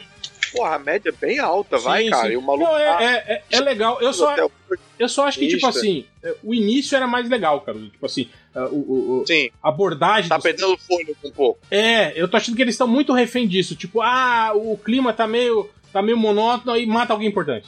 Pá, né? Aí, oh, meu Deus. É, Entendi. Tá começando já a pescar que uma estão- borboleta da parada. é tanto que Eles com a, um problema do, a- do a- gênero de zumbi, né, cara? a última eles fizeram até aquela, aquela a morte em massa lá, né, cara? Da, quando a Alpha matou, sei lá, acho que foram uns quatro personagens importantes que morreram de uma vez só, brá, né? Só pra, Brother, aquilo eu fiquei tenso. Mas dar- uma parada que eu gosto, uma coisa que eu gosto muito de Alfa é ver, aquela né? mulher com a cara de pele lá? É, É a. É, é a careca, é. Uma coisa que eu gosto muito de ver na revista e que é, é, um, é como se fosse uma trama meio paralela e, e longa pra caralho, é a sociedade se remontando. Porque eles viviam antes só naquele trailer. Sim, aí a prisão vira uma, uma solução. Aí depois tem a cidadezinha. Aí agora tem várias, Várias cidades, que cidades, se é. comunicam. Sim, sim. Isso eu acho bacana de ver a retomada, assim, isso... Na verdade, eu acho que isso é o, é o ponto alto da série, assim, atualmente. Exato. É, Não, o que eu não, acho e- só é que eles, eles arrumaram uma, uma Da armadilha. série agora você tá falando da TV ou você tá falando Não, não, do, do quadrinho. do quadrinho? É, a TV vai acabar seguindo isso, né? Mas enfim. O que eu acho só é o seguinte: eles estão numa armadilha do gênero de zumbi. Que é aquele gênero assim: você não pode inventar uma cura porque a temática do zumbi é a falta de esperança, entendeu? É, é literalmente o apocalipse. E ao mesmo tempo você vai falar assim: tá, e aí faz o quê? Morre todo mundo? Vai pra onde? Tá, tá meio tipo assim, sem final, sabe? Cara, é, não, você tem que. Morre todo mundo, maluco. Tem, não, tem que beleza, restabelecer uma sociedade, você tem, tem que ter um mundo. Imagina aqui, aos pouquinhos, aos pouquinhos, aos pouquinhos, beleza. Recuperou e conseguiu levantar telefone de novo tal. Talvez a gente não tenha algumas coisas que tinha antigamente, mas você tem a sociedade remontada e você vive num mundo razoavelmente parecido com o nosso, mas que se alguém morre, você tem que ficar do lado pra matar de novo. Porque senão dá merda, sabe? E eles têm que conviver com isso aí. É, eu, eu gosto, assim, eu gosto muito do, do quadrinho, mas é o que eu falei, eu ainda prefiro ler ele em, em- em tijolos. É, não, eu leio só de encadernado em encadernado. Aliás, é sempre bom lembrar que o primeiro encadernado saiu pela Panini e tem, tem prefácio meu. Aliás, Achei que você tava fazendo propaganda gratuita da Panini. Quando é que você vai Tô ler o mesmo, é. Tem prefácio meu? Não li ainda. Ô, ô, Fala. Eu também não. É. O que, que vocês não lembram? vou spoilerar, hein? Não, ler- ó, nem, nem, nem morre o assunto aqui que o réu já ficou interessado já. Ele lê a parada pra querer ler só pra. Abafa, abafa que o réu chegou, né? Demite o réu do podcast. Não, mas o que, Posso que é. Não, eu, eu, eu provavelmente nem li. O que, que é que vocês estão falando que eu nem. É o final da turma da Mônica Jovem, cara. Tá todo Cebolinha casa com a Mônica? É, é. Pô, o Cascão come cebolinha e chora. É. Olha aqui, posso ler comentário também? Pode, pode. É, só, deixa eu só ler mais um aqui. Cadê? Perdi. Porra. É... Ah, aqui, o Gustavo Constantino Bordignon pergunta se o MDM seria o perdido da noite dos podcasts. Sim, a gente já, já falou sobre isso, né? A, a definição do MDM. A diferença é que nunca foi pra Globo, né? É, não, é. A gente fala, o MDM é, é como se o Faustão tivesse fazendo o Perdido da Noite até hoje. Assim, já pensou? Ele lá, né, na madrugada, vai lá falando merda com o Tatá Escova e tal, né? O Mateu- o Matheus Escovino pergunta: o MDM tem, ainda tem um objetivo? Cara, nunca teve, né? Um objetivo, na verdade, o MDM, né? Conquistar a América do Sul, a Ásia e É. a tua escolha. Doutor God, é a conquista, o objetivo é a conquista. É só pra quem ouviu o MDM antigamente. Ah, mais nada. Tenho os comentários aqui, se quiser. Ah, o Eric, o Eric Mil- Mileirão, ele fala assim: Cara, às vezes me sinto como o Caruso. Faço uma piada e o povo me ignora. Caruso, você me representa. Toma no cu, Mineirão. Eu- Aí, ó, tá, tá ouvindo todo mundo rindo, ô filha da puta? Essa é a diferença. Eu faço piada e ninguém ignora, não, todo mundo riu. Eu sou engraçadão, Escada falar pra assim. você. Porra. Boa, de dinheiro fazendo piada e todo mundo rindo. Olha aí, hein? Ih, olha aí, ó. Ó, Olha ó só. a humildade aí, ó, do global. just got Eu sou rico Gente, eu bebi um pouco. Fala, ou então dá aquela desculpa de que hackearam meu celular. Hackearam meu Skype, não era eu, né? É, cara, não fui eu que falei, foi o Bruno Mazeu. Mas É. Caruso do bebê. É isso. Mais alguém aí, fale aí mais alguns comentários, que depois tem os do Twitter. Mas tô brincando, Milhenão, cara, é, a vida é assim, tá? Tem que insistir. É, a gente trabalha com porcentagem estatística, entendeu? Você não vai ter nunca 100% de acerto. Mas aquele acerto é o que faz valer os outros 30% de erro. No meu caso, 2% de erro. No seu, talvez mais. Mas, enfim, é, é, a gente seguia pelos acertos, não pelos erros. Boa, boa sorte aí, irmão. Olha aí, hein? Ficou, ficou bolado. A parada ficou séria pra caralho. Mas, le, leio aí os comentários, seus filhos da puta. Eu tô, É, eu ó, mais eu um tô- Marcelo escreveu. Como seria um filme do Super Caruso? Teria o Marcos Caruso e o Bruno Mazeu e o Lúcio Mauro? Olha, mais um Marcelo, teria provavelmente piadas novas, seu filho da puta. É, Teria, teria o Caruso do Big Brother? Cara, mas o que eu acho engraçado nesse. Não, eu acho que tinha que ter se fosse a adaptação da saga do Colônia. Não, não, mas numa boa, numa, nu- numa boa. O que eu acho engraçado desses filmes, assim, biográficos, assim, que eles estão lançando hoje, é que, tipo assim, os atores não tem nada a ver, né? O filme do José Aldo lá, pegaram um ator que, tipo assim, porra, o cara tem 1,90m, né? Tipo, fazendo papel lá do, do, do José Aldo, né, tal. Eles pegam os atores que não tem nada a ver. Então o filme do Caruso provavelmente seria um ator que não tem nada a ver com você, que ia falar. Vladimir Brit aparece um pouco comigo. Eu acho que ele poderia. Eu acho que assim, você vê uma, uma semelhança. No, no É. branco, no branco do olho. o 99 Taças pergunta: esse lance que aconteceu agora no jogo do Flamengo, isso foi 50 minutos atrás, foi pênalti ou não? Isso é Eu fácil não responder sei, aí. não, não tô vendo. Eu não, não acompanho o jogo de times menores. Eu, tô, eu só vi o que passou no Twitter do cotovelado do jogador do Flamengo que arrancou os dentes do outro cara. Libertadores é muito maneiro. Libertadores é muito maneiro. Ué, o River, né, cara? Estão jogando com o River, né? O pau pega, né? Tá Mas, jogando com o River. mas é no- aqui no Brasil, né, o jogo, né? Aqui no Brasil Ah, com portões então- fechados. Então espera a volta, cara. Espera. Tem uma, tem, um- tem uma pergunta aqui que eu ajudaria papo até para um, quase um episódio inteiro, que é do Jorge Alves. Ele fala: a DC tem os melhores clássicos, ok. Mas quem tem as melhores fases, entre parênteses, run, eu acho que isso ele especificou aí pro Léo Finocchi poder participar da pergunta também, dos personagens. A Marvel ou DC? Exemplo, fase do Demolidor do Miller versus fase do Grant Morrison do Batman. Os melhores runs. Quem tem os melhores runs, as melhores fases? Ah, eu aí? acho que. É respondência entre esses dois aí? Eu, eu diria que a Marvel só tem bons runs, né? Tipo assim, né? de- de- das- não tem clássicos. A Marvel tem runs, né? Bons, assim. Né? Mas a DC também tem, né, cara? Tem muita coisa boa. E, e a- DC não, né? DC. o, ah, ih, Batman não, Batman, né? Batman. Demolidor não, Daredevil. Mas, Caralho, eu vou dizer que eu, É Hall, Hall. mas ele, mas ele citou, você, ele ci- DC de DC, cara. ele citou o Batman do Morrison, que eu nem acho. Tipo, é, É, eu Mas, tipo, tem- tão- tanta é, coisa, tem coisa muito melhor. O, o, o Batman lá do Não, Marshall. qual Batman do Morrison? Oito Batmans do Morrison? do, do Marshall Rogers lá e do, do, do Neil Adams, por exemplo, aquela fase lá, porra, é muito melhor, assim, muito mais, mais emblemática, assim, pro Batman, pro, pro Batman do que, Mas não, que essa. mas não que o Demolidor do Miller, né, cara? Mas o. Você acha que com, com, com o do Demolidor do do Miller? Bendis com o Alive também, porra, é um run bem foda, cara. O, aqueles runs do, que. Quem é que odeia isso? É o. É o Dudu Salles, não? Que odeia aqueles do X-Men do Morrison. Eu, É você, do Morrison. Eu odeio. E Foi falar mal e o cara tá aqui, né, cara? É, é. Já Aquele ia falar- escroto que falou mal do Morrison. Aquele idiota do Dudu Salles, só podia Não, ser o- mesmo. o Dudu né? Salles- Ah, o Dudu ah, foi Salles você? gosta Ou ferrei o O gordo. Dudu Salles não gosta do run do, do PT, é outra parada. Não, e, pior, do Lula. e pior que você viu, O né? Brasil do Lula. Né? Pior, pior que você viu, né? Que o, o- não era ele que, que tinha elogiado o Jax Wagner esse tempo atrás no grupo. Aí agora tá aí o Jax Wagner sendo acusado de ter recebido não sei quanto. Que ele falou: tá vendo que eu. Eu, Ah, eu, a gente chama de mão podre. eu elogio gente da esquerda também, né? Aí tipo, o cara caiu aí. É, os corruptos. De 80 Eu- eu- milhões. Mas, pô, eu, eu chutaria, cara, que as fases, mas eu tô pensando mais nas fases mais recentes também do, do da Marvel, elas são mais fechadas, são meio que uma minissérie Mas, mesmo, mas né? eu, mas eu acho que é porque vocês, É. vocês leram mais Marvel, então é por isso que vocês têm. Vocês lembram mais disso. Mas a. Não, pô, a- uma fase que eu tava lendo DC e Marvel na mesma quantidade ali.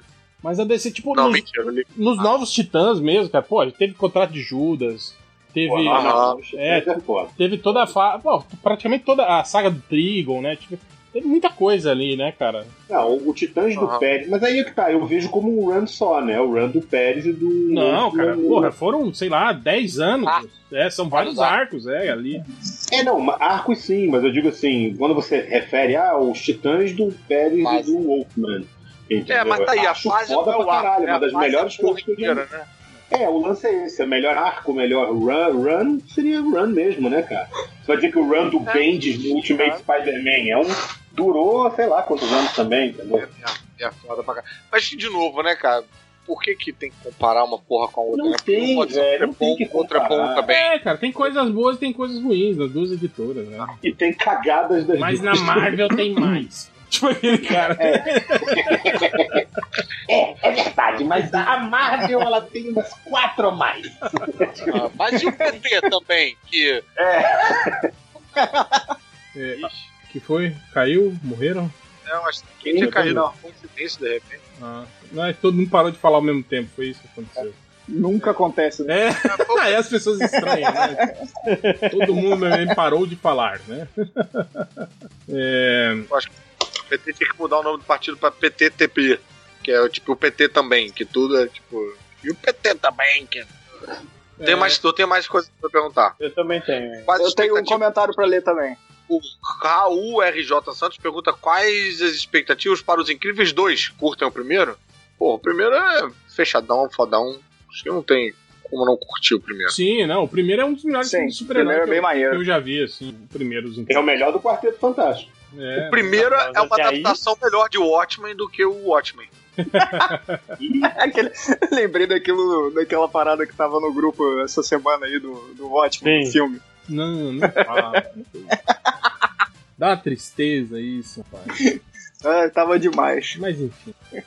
Piada interna é é uma merda, né? Não, os caras garimparam lá um grupo desses de, de jovens, né? jovens consumidores de, de HQ. Aí os caras numa discussão ferrenha lá sobre o filme, né, do Watchmen, falando que é um, um ótimo filme, que não entende porque as pessoas criticam, que, porra, o final é muito melhor do que a HQ, que, aqui- que o final que o Não. Alan Moore fez não tem sentido, que é bobo, Zack né? Snyder melhorou. Caralho. Que é no, no filme eu entendi, na HQ eu não entendi nada. Isso é o que? É discussão de terraplanista? É, aí os- o cara falando que é, é uma leitura muito chata, arrastada, que tem um monte de coisa chata no meio da Esse, revista. esse foi o máximo.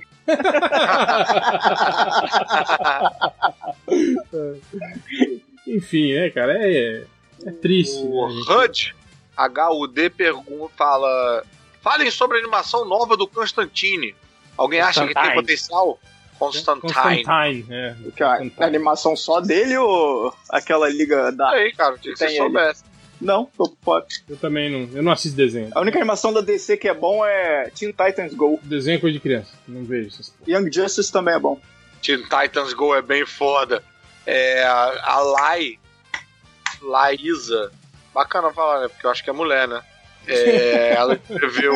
É, se não for, foi muito zo- zoado na escola, viu? Não- Mas é porque o nome é Laísa Wana de Olive. Não sei onde é que tá a divisão do nome aqui. Tô supondo que seja mulher.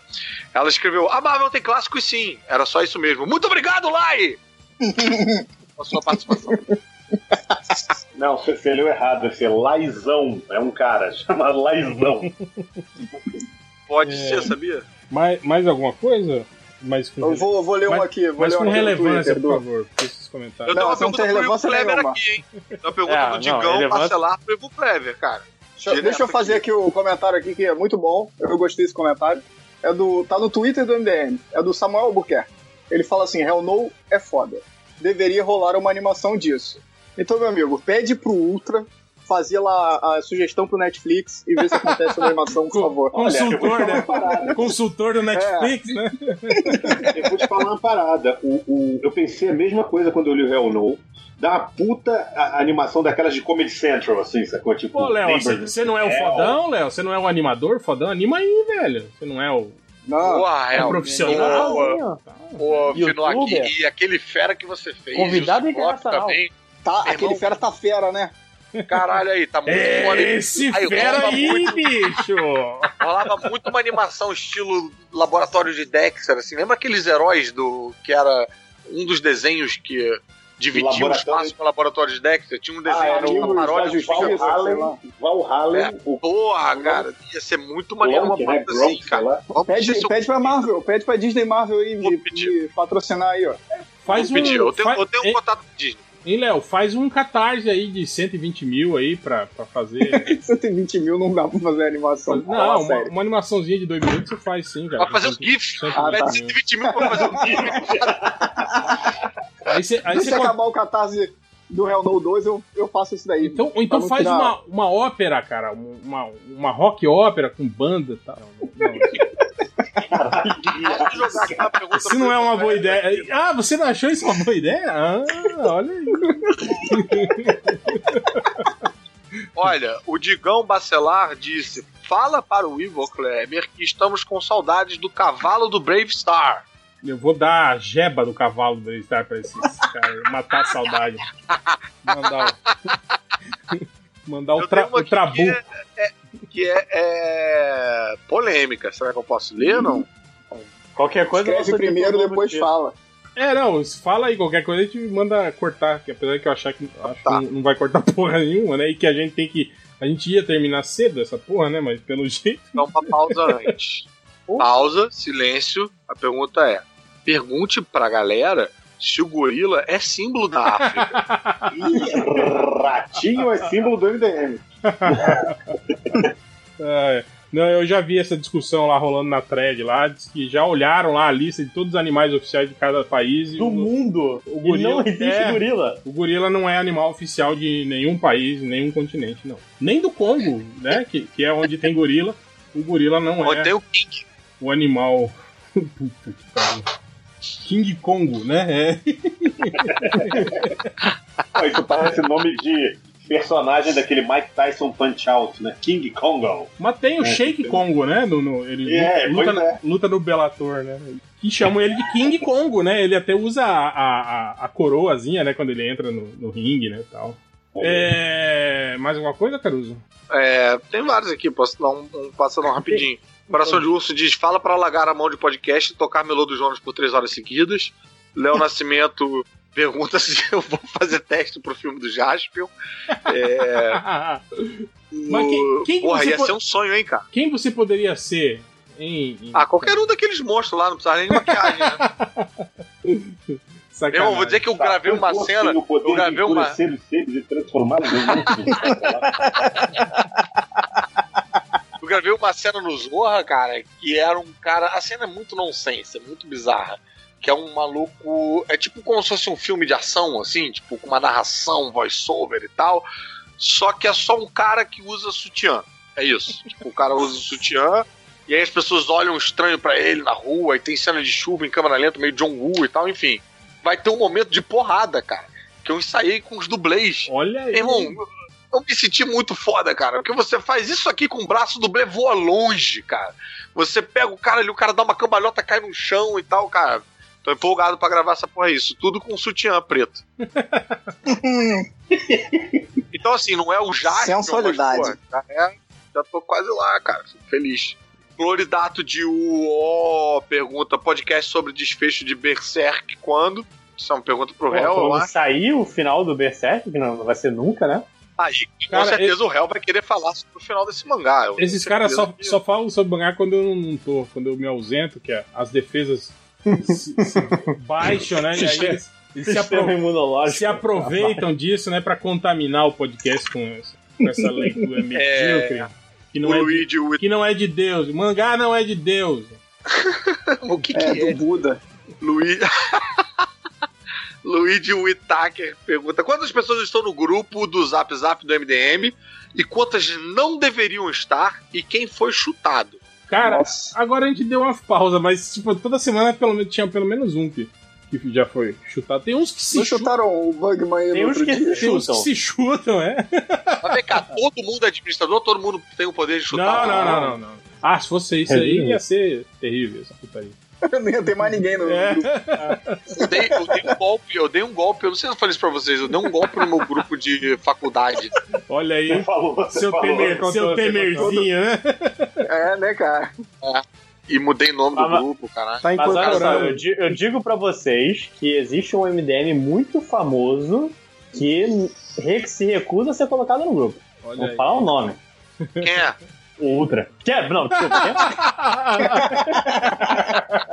Ué, mas o Ultra tá lá no, tá lá no honorário, Tá lá no cara. honorário, né? Vem cá, Quer? vocês já, viram, vocês já viram esse vídeo da mulher, a mulher do preso, que falando, tipo, eu quero que soltem o meu marido e tal. Aí o cara pergunta, qual o nome do seu marido? Eu, eu não posso revelar. Fala, tá bom, você tem algum recado pra dar pra ele? Rafael, eu te amo. Pensei que você ia falar aquele da mulher que o cara fala. Qual é o emprego dele? Ele fazia assalto. Fazia Ó, o, o- no Twitter aqui, o, o Ogama DFO fala assim: é, vocês poderiam divulgar o grupo de leituras do Capital. Olha aí, hein, comunistas. Aqui de Curitiba, que eu participo, é gratuito e com direito a certificado. Qualquer um pode acho que é participar. do capital inicial, hein? Começa dia 21 do 3 de 2018 na UT, UTFPR. É, facebook.com barra Cir, Cirque Marx. Marx de Marx mesmo, o comunista. Eu acho, É, que, eu acho é que é do capital cidade? inicial? Estamos no Paraná, é isso? É, no Paraná. E aí ele completa aqui com dois desenhos. Um desenho, uma commission do Rodney Bukemi, do Superman comunista, e um e uma do Change também, do Superman comunista, chamando, falando chupa o lavão. É uma mensagem fofa da Caverna do Morcego dizendo: manda um abraço pra todos os participantes aí. Abraço, galera. Abraço por trás. Da caverna do morcego para a caverna do Caruso, olha aí. Olha aí que fofo. Olha, Tamara, tem uma moça aqui perguntando. Tamara, Já- Tamara, Tamara, amiga. Tamara. Tamara, amiga. Amiga. É, ela todo pergunta- mundo com a mesma merda de pensamento. Já fizeram-. Já fizeram uma piada que você parece o professor da Casa de Papel? Cara, todo dia no meu Instagram alguém fala: achamos o professor da casa. Qualquer maluco de cabelo liso, barba e óculos é qualquer outro maluco de cabelo liso, barba e óculos. Cara, eu vou te falar, eu li um tweet que falava bem disso, que eu tenho medo de ir ao banheiro à noite e encontrar alguém me recomendando Casa de Papel. Né? Porque tá foda, todo lugar que você vai. É só casa de papel. Eu não consegui assistir ainda, cara. Ó, o- o Nerd Cachaceiro fala isso. Ele fala: Alguém de vocês tá assistindo La Casa de Papel? Papel. Papiel. É, é, esse, é, o- esse é o espanhol nazíquico. Aí ele, É, per- ele falou: Cara, tão, cara, tão por dentro do hype? Se precisar de spoiler, o amigo do tenente descobre que o professor é o cara que ela tá saindo e deixa o recado da secretária eletrônica na casa dela. Porra, aqui rec- tem, É. que, tem que ser um spoiler mais, mais fácil. Tipo, o super-homem morre, morre no fim. Tem que ser uma coisa assim. É. Octopodios Jack. Tem uma pergunta que eu achei interessante aqui. Se super-heróis brasileiros nunca colam direito, qual outro tema pode gerar bons heróis no Brasil, como Caraca, cowboys nos Estados mim. Unidos ou espiões nos, no, na Inglaterra? Que outro tema? Cara, eu acho que Danilo Beruti fez aí o cangaço, né? O lampião. Os. Bando de dois, cara. É, os cangaceiros aí. Eu acho que geram. É, gera mas, mas, mas esse quadrinho já com, com esse perfil histórico, já, o Flávio Colim já fazia isso, né? Essas histórias de cangaço, né, tal.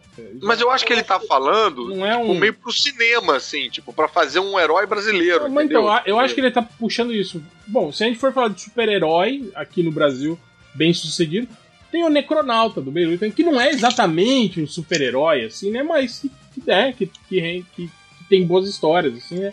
E, mas Uhum. também não é algo que é, que é inserido, tipo assim, na realidade brasileira. Ele tá lá no, Aham. nos mundos oníricos, né? e Não sei o quê, né? Mas é, é legal. Mas, cara, eu não sei. eu- eu acho que não é que eu cola muito, é- né, cara? Super-herói sério, assim, no Brasil. Acho que não, não cola muito, né, cara? A gente é um país muito zoeiro, né, cara?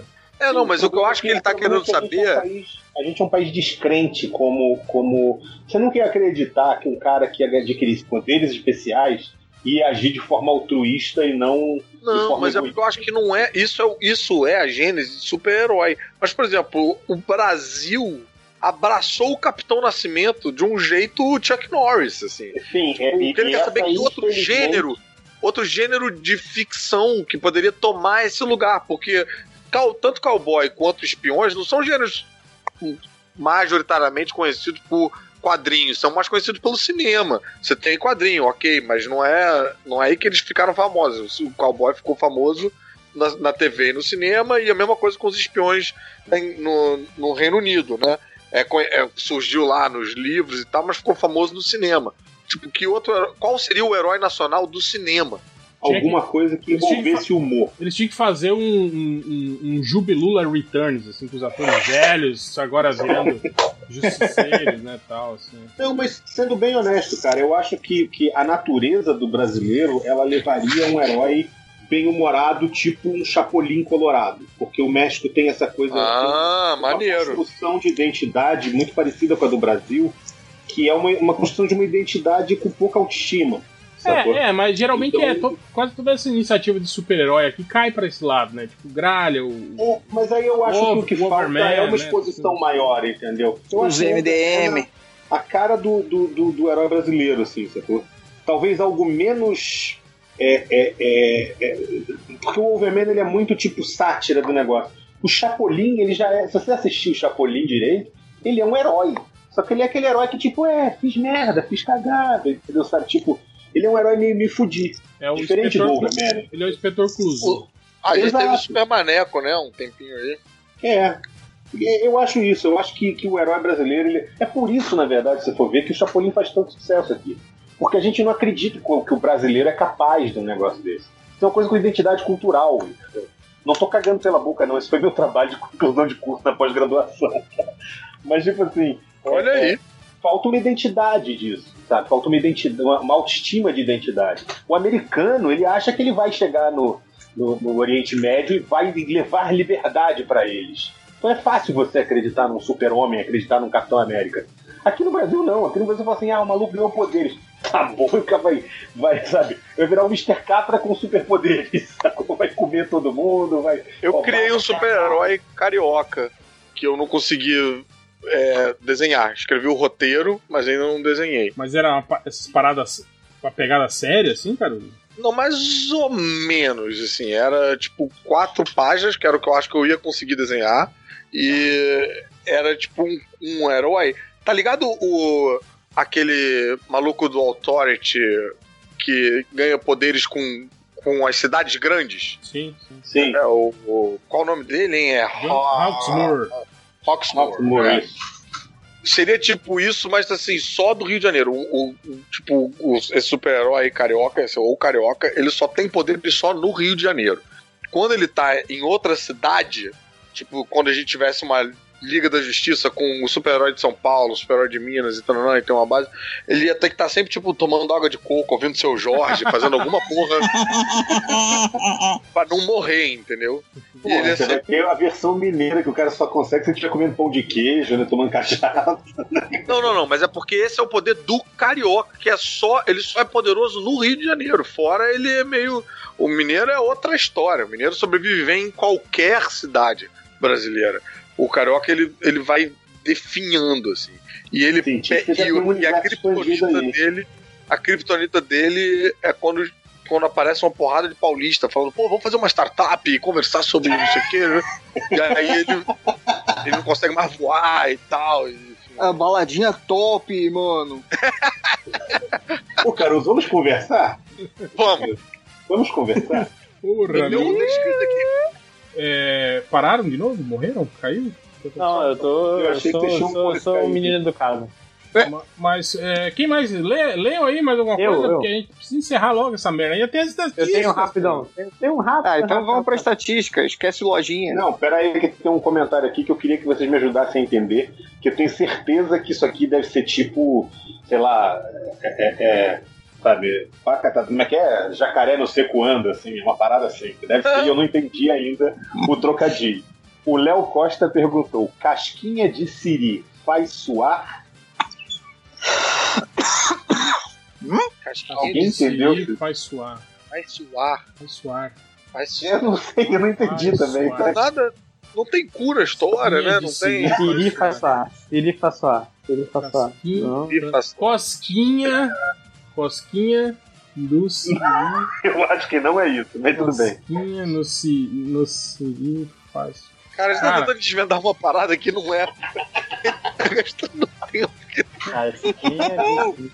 Tá aí, aí na próxima estatística MDM tá lá, casquinha de siri faz suar. Ó, tem um outro aqui. Eu. Não fui eu. Eu, no caso, eu, a pessoa. Eu. Caixa Box, só no FIC? E aí escreveu FIC com C. Deve ser o Festival Internacional de Quadrinho. Só, só no fim. Festival Internacional. Não, cara. É Não, é porque a partir do momento que o Léo Finock foi É, convidado, o comics. Festival Internacional de Festival Comics. Internacional de Comics. Puta, tem razão. Ó, ó, Peraí. vai ter só no FIC e vão ser só sete. Cada uma vem com um print do Adam Sandler. O Gabriel Sansigolo mandou aqui. Mande um salve para os quadrinistas do Vale, Paraibano. Olha aí, um salve para os quadrinistas do Vale Paraibano. E se puder, divulguem o catarse do meu brother. O projeto é Macai Mail. Mail, Macai Mail, Mail, não sei. O primeiro capítulo está disponível no site Instituto Mangaká. Sinopse: Como funciona uma empresa de correios no mundo dos mortos? Pô, se for igual ao nosso, os mortos estão fodidos, vão morrer antes de receber as. É, as caralho. encomendas. Só recebe a carta quando ressuscita. Quando reencarna, né? É. É, o Giovanni pergunta: planos para mais participantes femininas e continuação do RPG? Continuação do RPG, o réu já falou aí, mas, E vai ter participante feminina no- na continuação do RPG. é, mas, então, mas só pode ter uma. Aí tem, tem que escolher se é a Adriana ou se é a Peter, não é isso? Tem que fazer isso. Não, É, e tem aqui uma polêmica que eu não vou ler, não, senão vai dar bosta pro Felipe. Escreve, escreve, bota no. Manda aí no Deixa chat. curioso, não. Escreve no chat. É, vai lá, lojinha, lê aí seus comentários. É, o Felipe Amorim perguntou o que, com, o que cai bem numa receita com pera. E eu digo que gorgonzola e pera fazem uma excelente coisa. Eu fiquei incomodado que eu fui responder ele e ele apagou uma o comentário. coisa. Um mo- molho. Desculpa se eu não sou letrado. E isso é, e tipo assim, caralho. dos comentários que apareceram aí, esse foi um dos que você achou assim, super relevante. Não, é porque esse ele apagou e eu achei que ele tava. Tipo, você fala, tava realmente querendo você saber. falar que pera que com, queria- com gorgonzola. Tipo, olha, gente, como eu sou refinado, eu como pera com gorgonzola. Como Cara, pera. Pera com gorgonzola é o novo moleque leite com pera, né? É o moleque pera com gorgonzola. É pra comer com luvinha, né? Pra não Cara, sujar a mão. Pera eu como assim, de pé, pego na geladeira com a mão assim e como, igual maçã, assim. sim, mas é, enfim. É, o Guilherme, é, Guilherme S, o arroba G Gui Soares S. Comprei teus três livros semana passada, mereço um agradecimento de lamentável. Então, muito obrigado. Sejam mais que nem ele. Agora quero saber se você leu todos e conta Não, pra mim. Leu, Comprei só leu pra- quanto cagava. É, Augusto Pô, Ferrari. Sim, excelente. Todos deviam ser assim. Já- Eu tenho um livro que é 3 reais. Porra, vamos lá. Pô, mas É, você, não tem que se Augusto- preocupar, não, se o cara leu não, Lojinha. Comprou, tá bom, velho. Já dinheiro na sua conta. Ah, tem que Vai se ficar- preocupar vai sim, ficar cara. Milionário, bacana. Eu, eu, eu invejo muito lojinha, cara. Eu acho muito maneiro ter Ah, escre- três livros. Escreve um aí, cara. Escreve. Eu, tô, eu tava Não, escrevendo. é cara. difícil. Eu parei, é muito difícil, cara. Até o É Lojinha. pra caralho, cara. Caralho, É o Lojinha foi muito pra baixo. Ele mesmo fala, não é difícil. Não, eu conheço, Pô, é difícil pra caralho, cara. eu Terminar uma parada. eu conheço Pô, pessoas muito lá. piores que o Lojinha que já escreveram livro, cara. Ê, ratinho! Essa corte, né? É, Augusto Ferrari perguntou: se o MDM tivesse um documentário, quais assuntos não poderiam faltar? Um documentário? Documentário. Vou fazer um documentário do MDM. Aí vão entrevistar o Nazik e pronto, acabou. Clássicos da Marvel. Ah, não tem como. Será? Será que Treta. tem clássicos na Marvel toda semana? Aquela, aquela tensão de todo dia. Aquela tensão todo dia hoje que tem podcast? Não. não Cara, sei eu o acho que é o documentário É. inteiro explicando quem faz parte do MDM. Não, aí saiu, pô, mas depois ele voltou. Mas aí depois ele voltou, mas saiu, mas o A fulano linha, saiu. a linha aí, cronológica, né, do MDM, né? aí quando vê, já tá os créditos e a pessoa tá falando. Mas aí o fã voltou, mas aí ele voltou, mas ele tava morto. Mas voltou. Não, aí no final. Aí no final, Aí no final todo- negócio igual, igual um negócio tipo assim: Ultra. Acabou. Dois anos depois, Ultra saiu do MDM. E depois É. voltou. E depois voltou. e depois voltou. Com as letras aparecendo em fade. Isso. O Change, Ah. o Change tá fazendo pôster com todo mundo lá, que já, já foi do MDM. Cara, vai ficar tipo aquele Tirando. temporada dos Simpsons. Aqueles, Tem até o urso, né, cara? aqueles, o de- urso, né? aqueles desenhos do, do George Pérez, né? Tipo.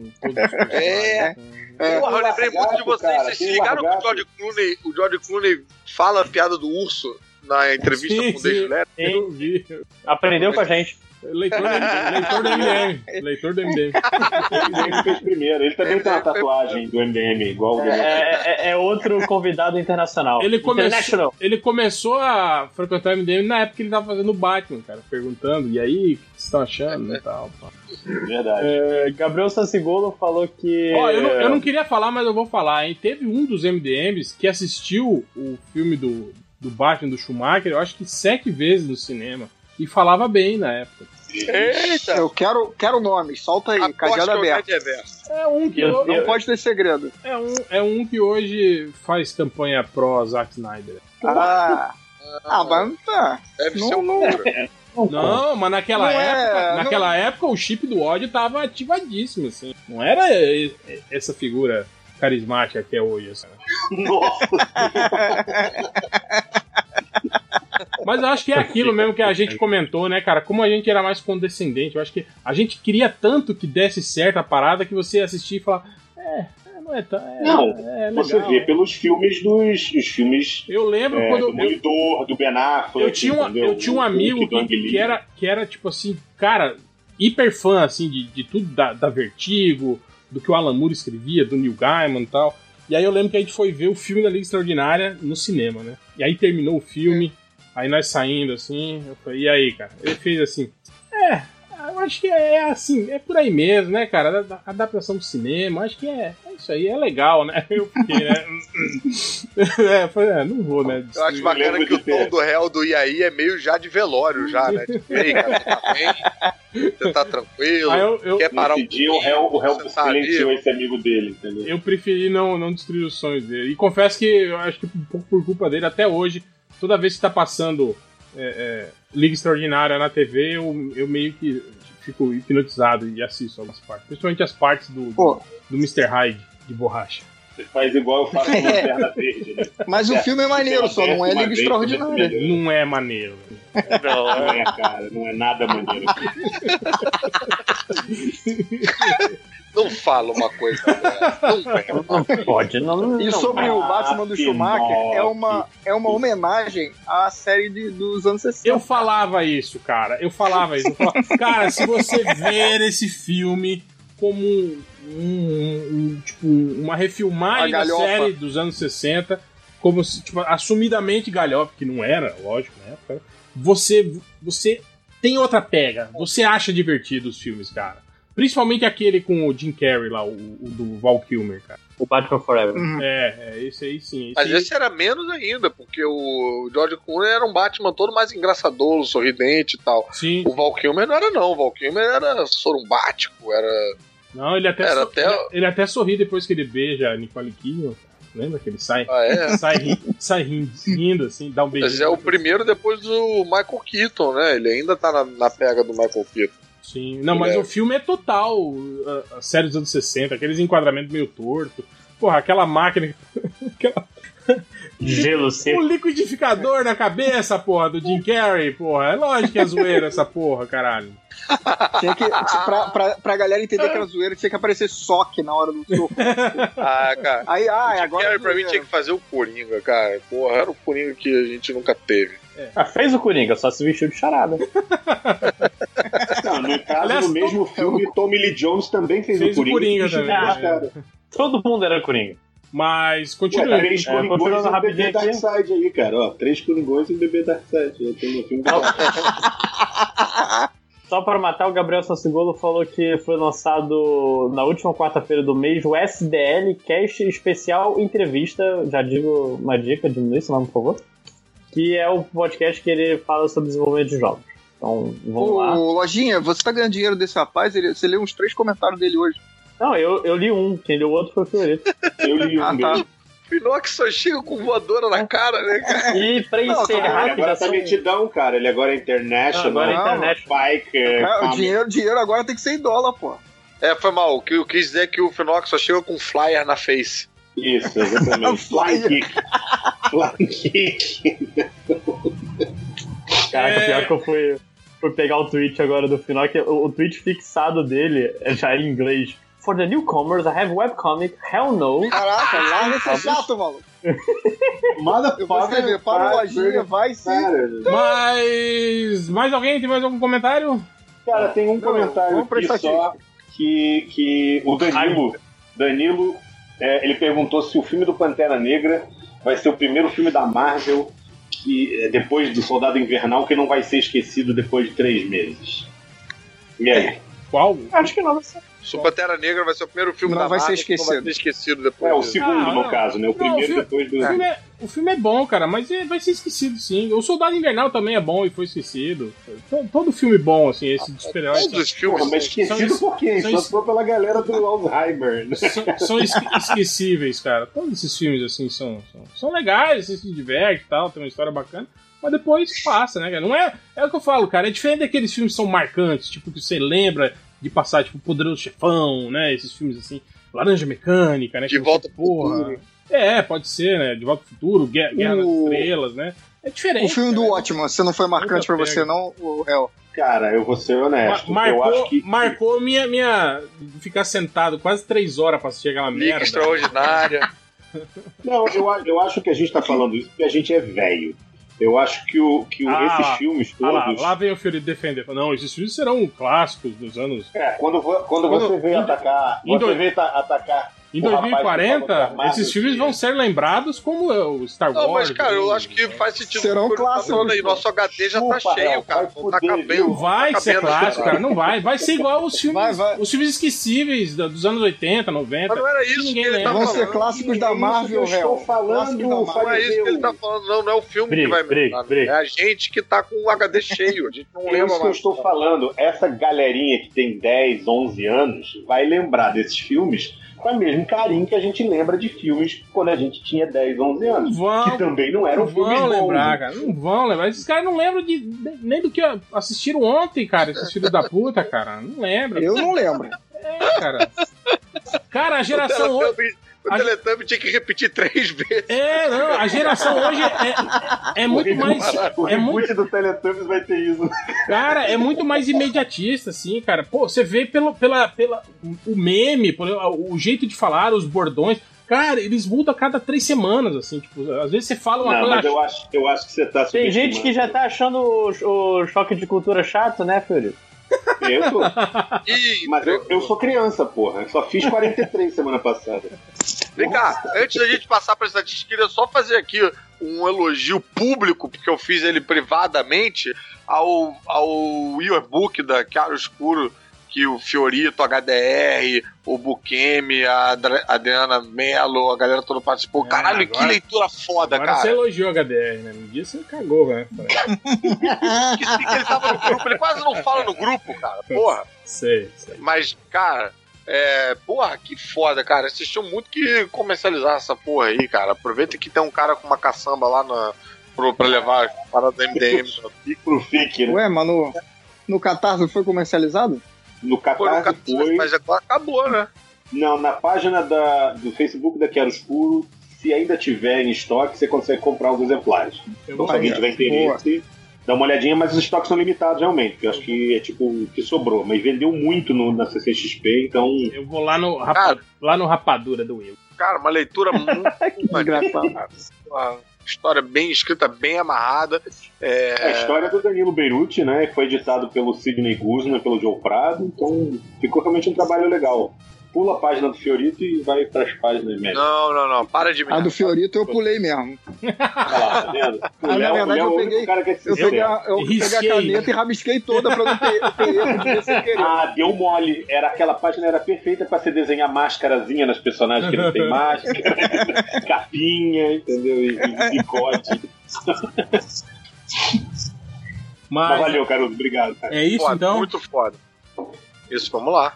Então vamos para as estatísticas. Será que eu encerro ou continuo? Eu vou continuar, já tá com uma hora e meia. Já.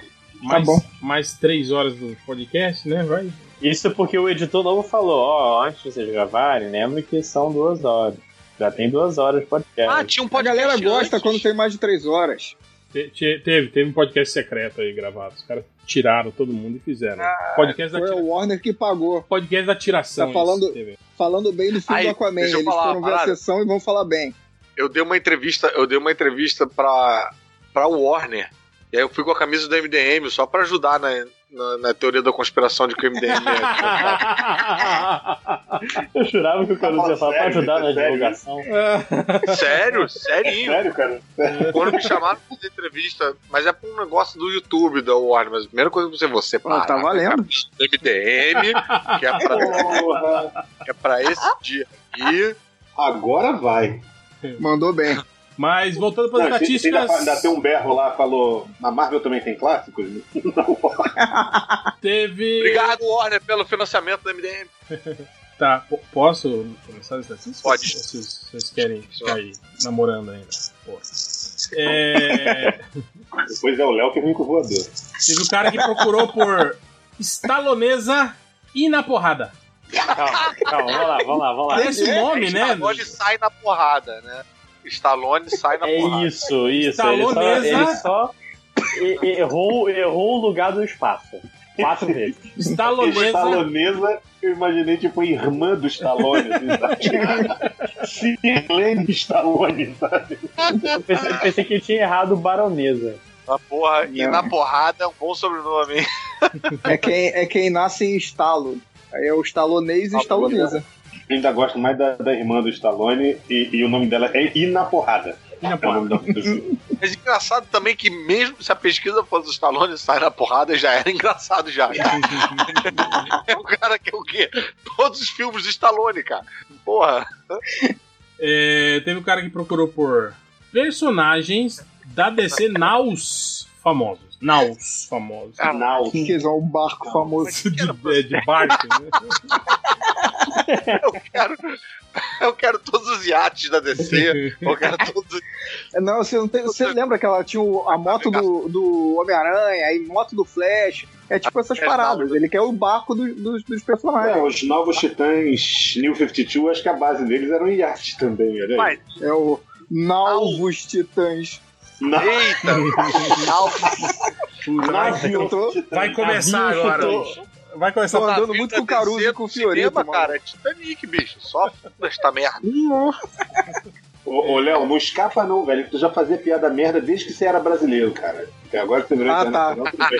Mas quando você era Tem que brasileiro, aprender a fazer inglês, né? Ah, é piada tá ruim, tentando né? fazer trocodilos. Crocodiles, é, o- é, é, Teve o cara que Little procurou Changes. por Viúva Negra transando com Hulk deserto. X-Video. Deixa a Angélica saber, mano. É, é o, é o Hulk, né? Não é o Hulk. Não, e legal. Loucura, loucura, loucura! Não, eu achei. Por, que tem que ser no deserto? Tipo, né? Não, eu acho que eu sei do que ele tá falando. Tem um GIF que a galera já recebeu no WhatsApp, que é tipo Hum. assim, eles fizeram uma montagem que a viúva negra olha pra cima, assim, do filme mesmo. Aí o Hulk daquela cena do Hulk se mexe, sabe? Aí ele dá aquela risadinha assim, e aí aparece uma cena Calma, lá calma. que é tipo. É, é só um Hulk o quê? Se mexe. Essa é a piada velha do MDM, caralho. Ah, tá, desculpa. Perdão. Caralho, respeita, respeita os velhos, vai. Já tá na hora da voadora, hein? Passou na hora da voadora. Ô, louco, bicho! Teve o Mas cara o- que teve o cara que procurou por Michael Dudikoff antigo. Eu não sei que porra é essa. É porque o novo Michael Dudikoff não presta, cara. O Só o Fresh antigo que era- Start, fresh start do Dudikoff. É a reboot do Michael Dudikoff. Começo fresco. Teve o cara que procurou por porradaria de mulheres pobres. que vacilo, Caraca, que absurdo, cara. Que, por quê? Porra, Que? que babaquice o cara curtiu essa aí, cara. Não, pior é vir parar no videogame, cara. O que, que levou ele pra cá? É, teve o ca- esse aqui também foda, esse aqui tem, tem o cara procurou por Porto das Corugas. Olha aí, ó. que que veio parar Pode aqui. falar isso aí aqui? Era a corte das corujas, né? É, Corugas. Eu gostei do Corugas. Corugas. Porto é, É o meu Caralho, animal predileto, cara. né, cara? das e não é, Corugas. e não é perto. Veja bem, tem um H entre o G e o J, então ele realmente confundiu, porque, né? G e J, Ah. o G às vezes tem som de J. Provavelmente. Foi mais escroto mesmo. Tipo, o girafa dele é com J. Gui- Girafa, né? É. É, Aqui também, o cara procurou por animações que me, que me fazem rir. Animações que me fazem. Que me, animações Cara, que, me fazem rir. Que me Eu fazem. gosto muito cara. do, do cara exigindo. Google, quero uma animação que me faça rir. Fazem. Cara, mas esse, esse tweet Que me fazam. um- ele tem uma tristezinha por trás dele, essa estatística aí, cara, porque o cara devia estar triste. Ele, pô, dá uma animação que me faça rir, eu esquecer. Essa, esse vídeo merda. que fizeram com minha mãe e minha tia saindo na porrada e tá, ficaram. É. de mulheres. Ó, Que é a luta de mulheres pobres, né, ali, né? o cara procurou Primeiro ele foi procurar pra ver se era a mãe dele e a tia dele mesmo, né? bonecos é Robin. Quanto custam? Cara, o cara quer comprar. Desse o Augusto. É, ele quer. Mas bacana que ele quer comprar, ele não quer que roubem. Nossa. Nossa. Ah, tá bom, esse é o limite. Ah, esse é o limite. É, roubar não pode, pô. é Limite aí, ó. Eu gostei do cara que fez essa. Aí tem essa aqui, o cara pergunta se Super Gêmeos ativar são da Liga da Justiça. Justia. Tia. Eu gostei do Justia. Super Gêmeos ativar. É o nome, né? Do, do- Quem? não é Super Nome e Gêmeos. sobrenome, rapaz. Super Gêmeos ativar. Será que ele Tem acha que. do, Será que ele acha tem um que. desenho cara, do Superman para o alto e avante também. Ele acha Não, que. é, é o, o Felipe e o Lucas, ao invés de ser o sobrenome Neto, o sobrenome fosse ativar. É o Felipe ativar. É, mas é isso. Um é super, o outro é gêmeos e ativar. Esse cara, em algum momento, ele, ele vai estar numa conversa com os amigos. Falando, "Ah, vocês conhecem o Super Gêmeos ativar? Vai todo mundo falar. Caralho, né? é zoar muito, né, cara? Mas não vai dar pra culpar os amigos, né? Porque merece. Aí as duas últimas estatísticas teve o cara que procurou por pau pequeno. Você quis dizer. Você- Não vou fazer essa piada. Caralho, é, é tão simples. Pau pequeno, certinho, escrito direitinho. O cara caiu no MDM de todos. Resta saber. E aí Ele resta está saber. pesquisando para intuito próprio. Ou, Ele tá pesquisando. ou ele tá virando viado aos poucos. E aí. Isso, exatamente. Ele não quer exagerar. Não, é- é que vamos. Eu gosto de peru, mas eu gosto só um pouquinho. E aí, pra terminar, teve o cara que fez a busca do Os Homens Mais Pelados de Pau Duro das Histórias em Quadrinhos. Não, vamos torcer, pode ser mulher também fazendo essa, essa busca, vai. Mas como é que é o mais, Mais pelado? pelado Mais o pelado. É Deus que não tá muito É- é pelado, né? Ele quer os É porque o, mais o, o pelado Ele tá até sem pele.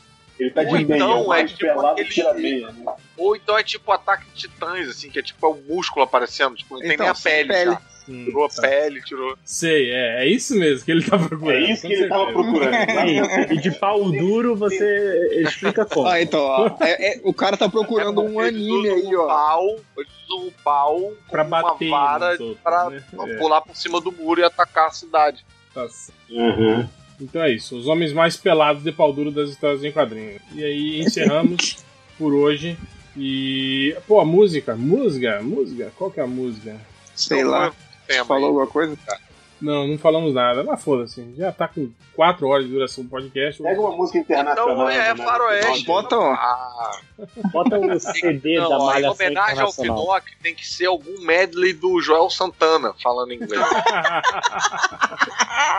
Põe aí o, o funk do Joel Santana em, em inglês. Funk do Joel.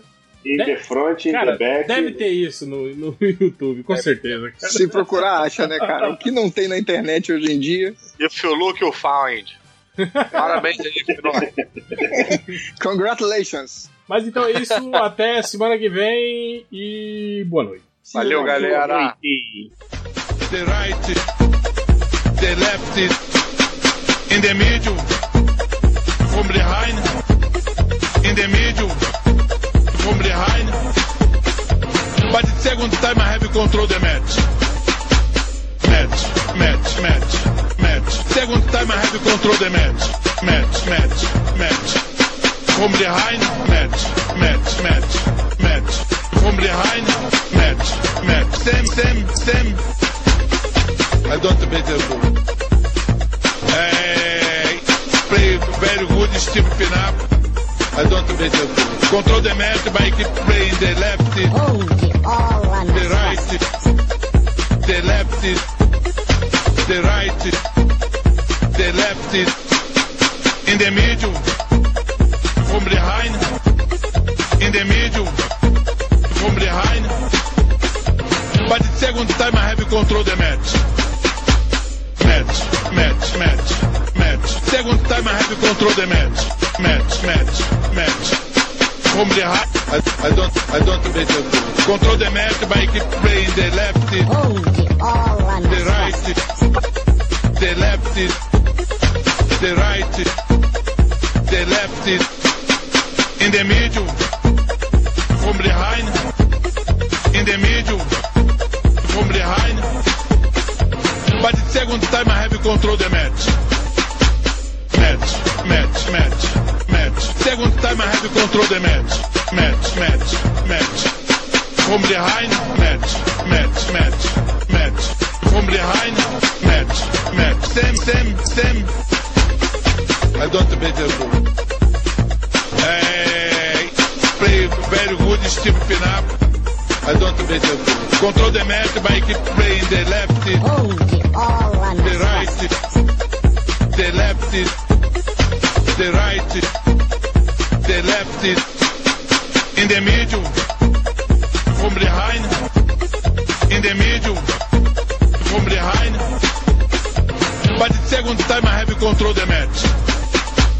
Match, match, match, match. Second time I have control the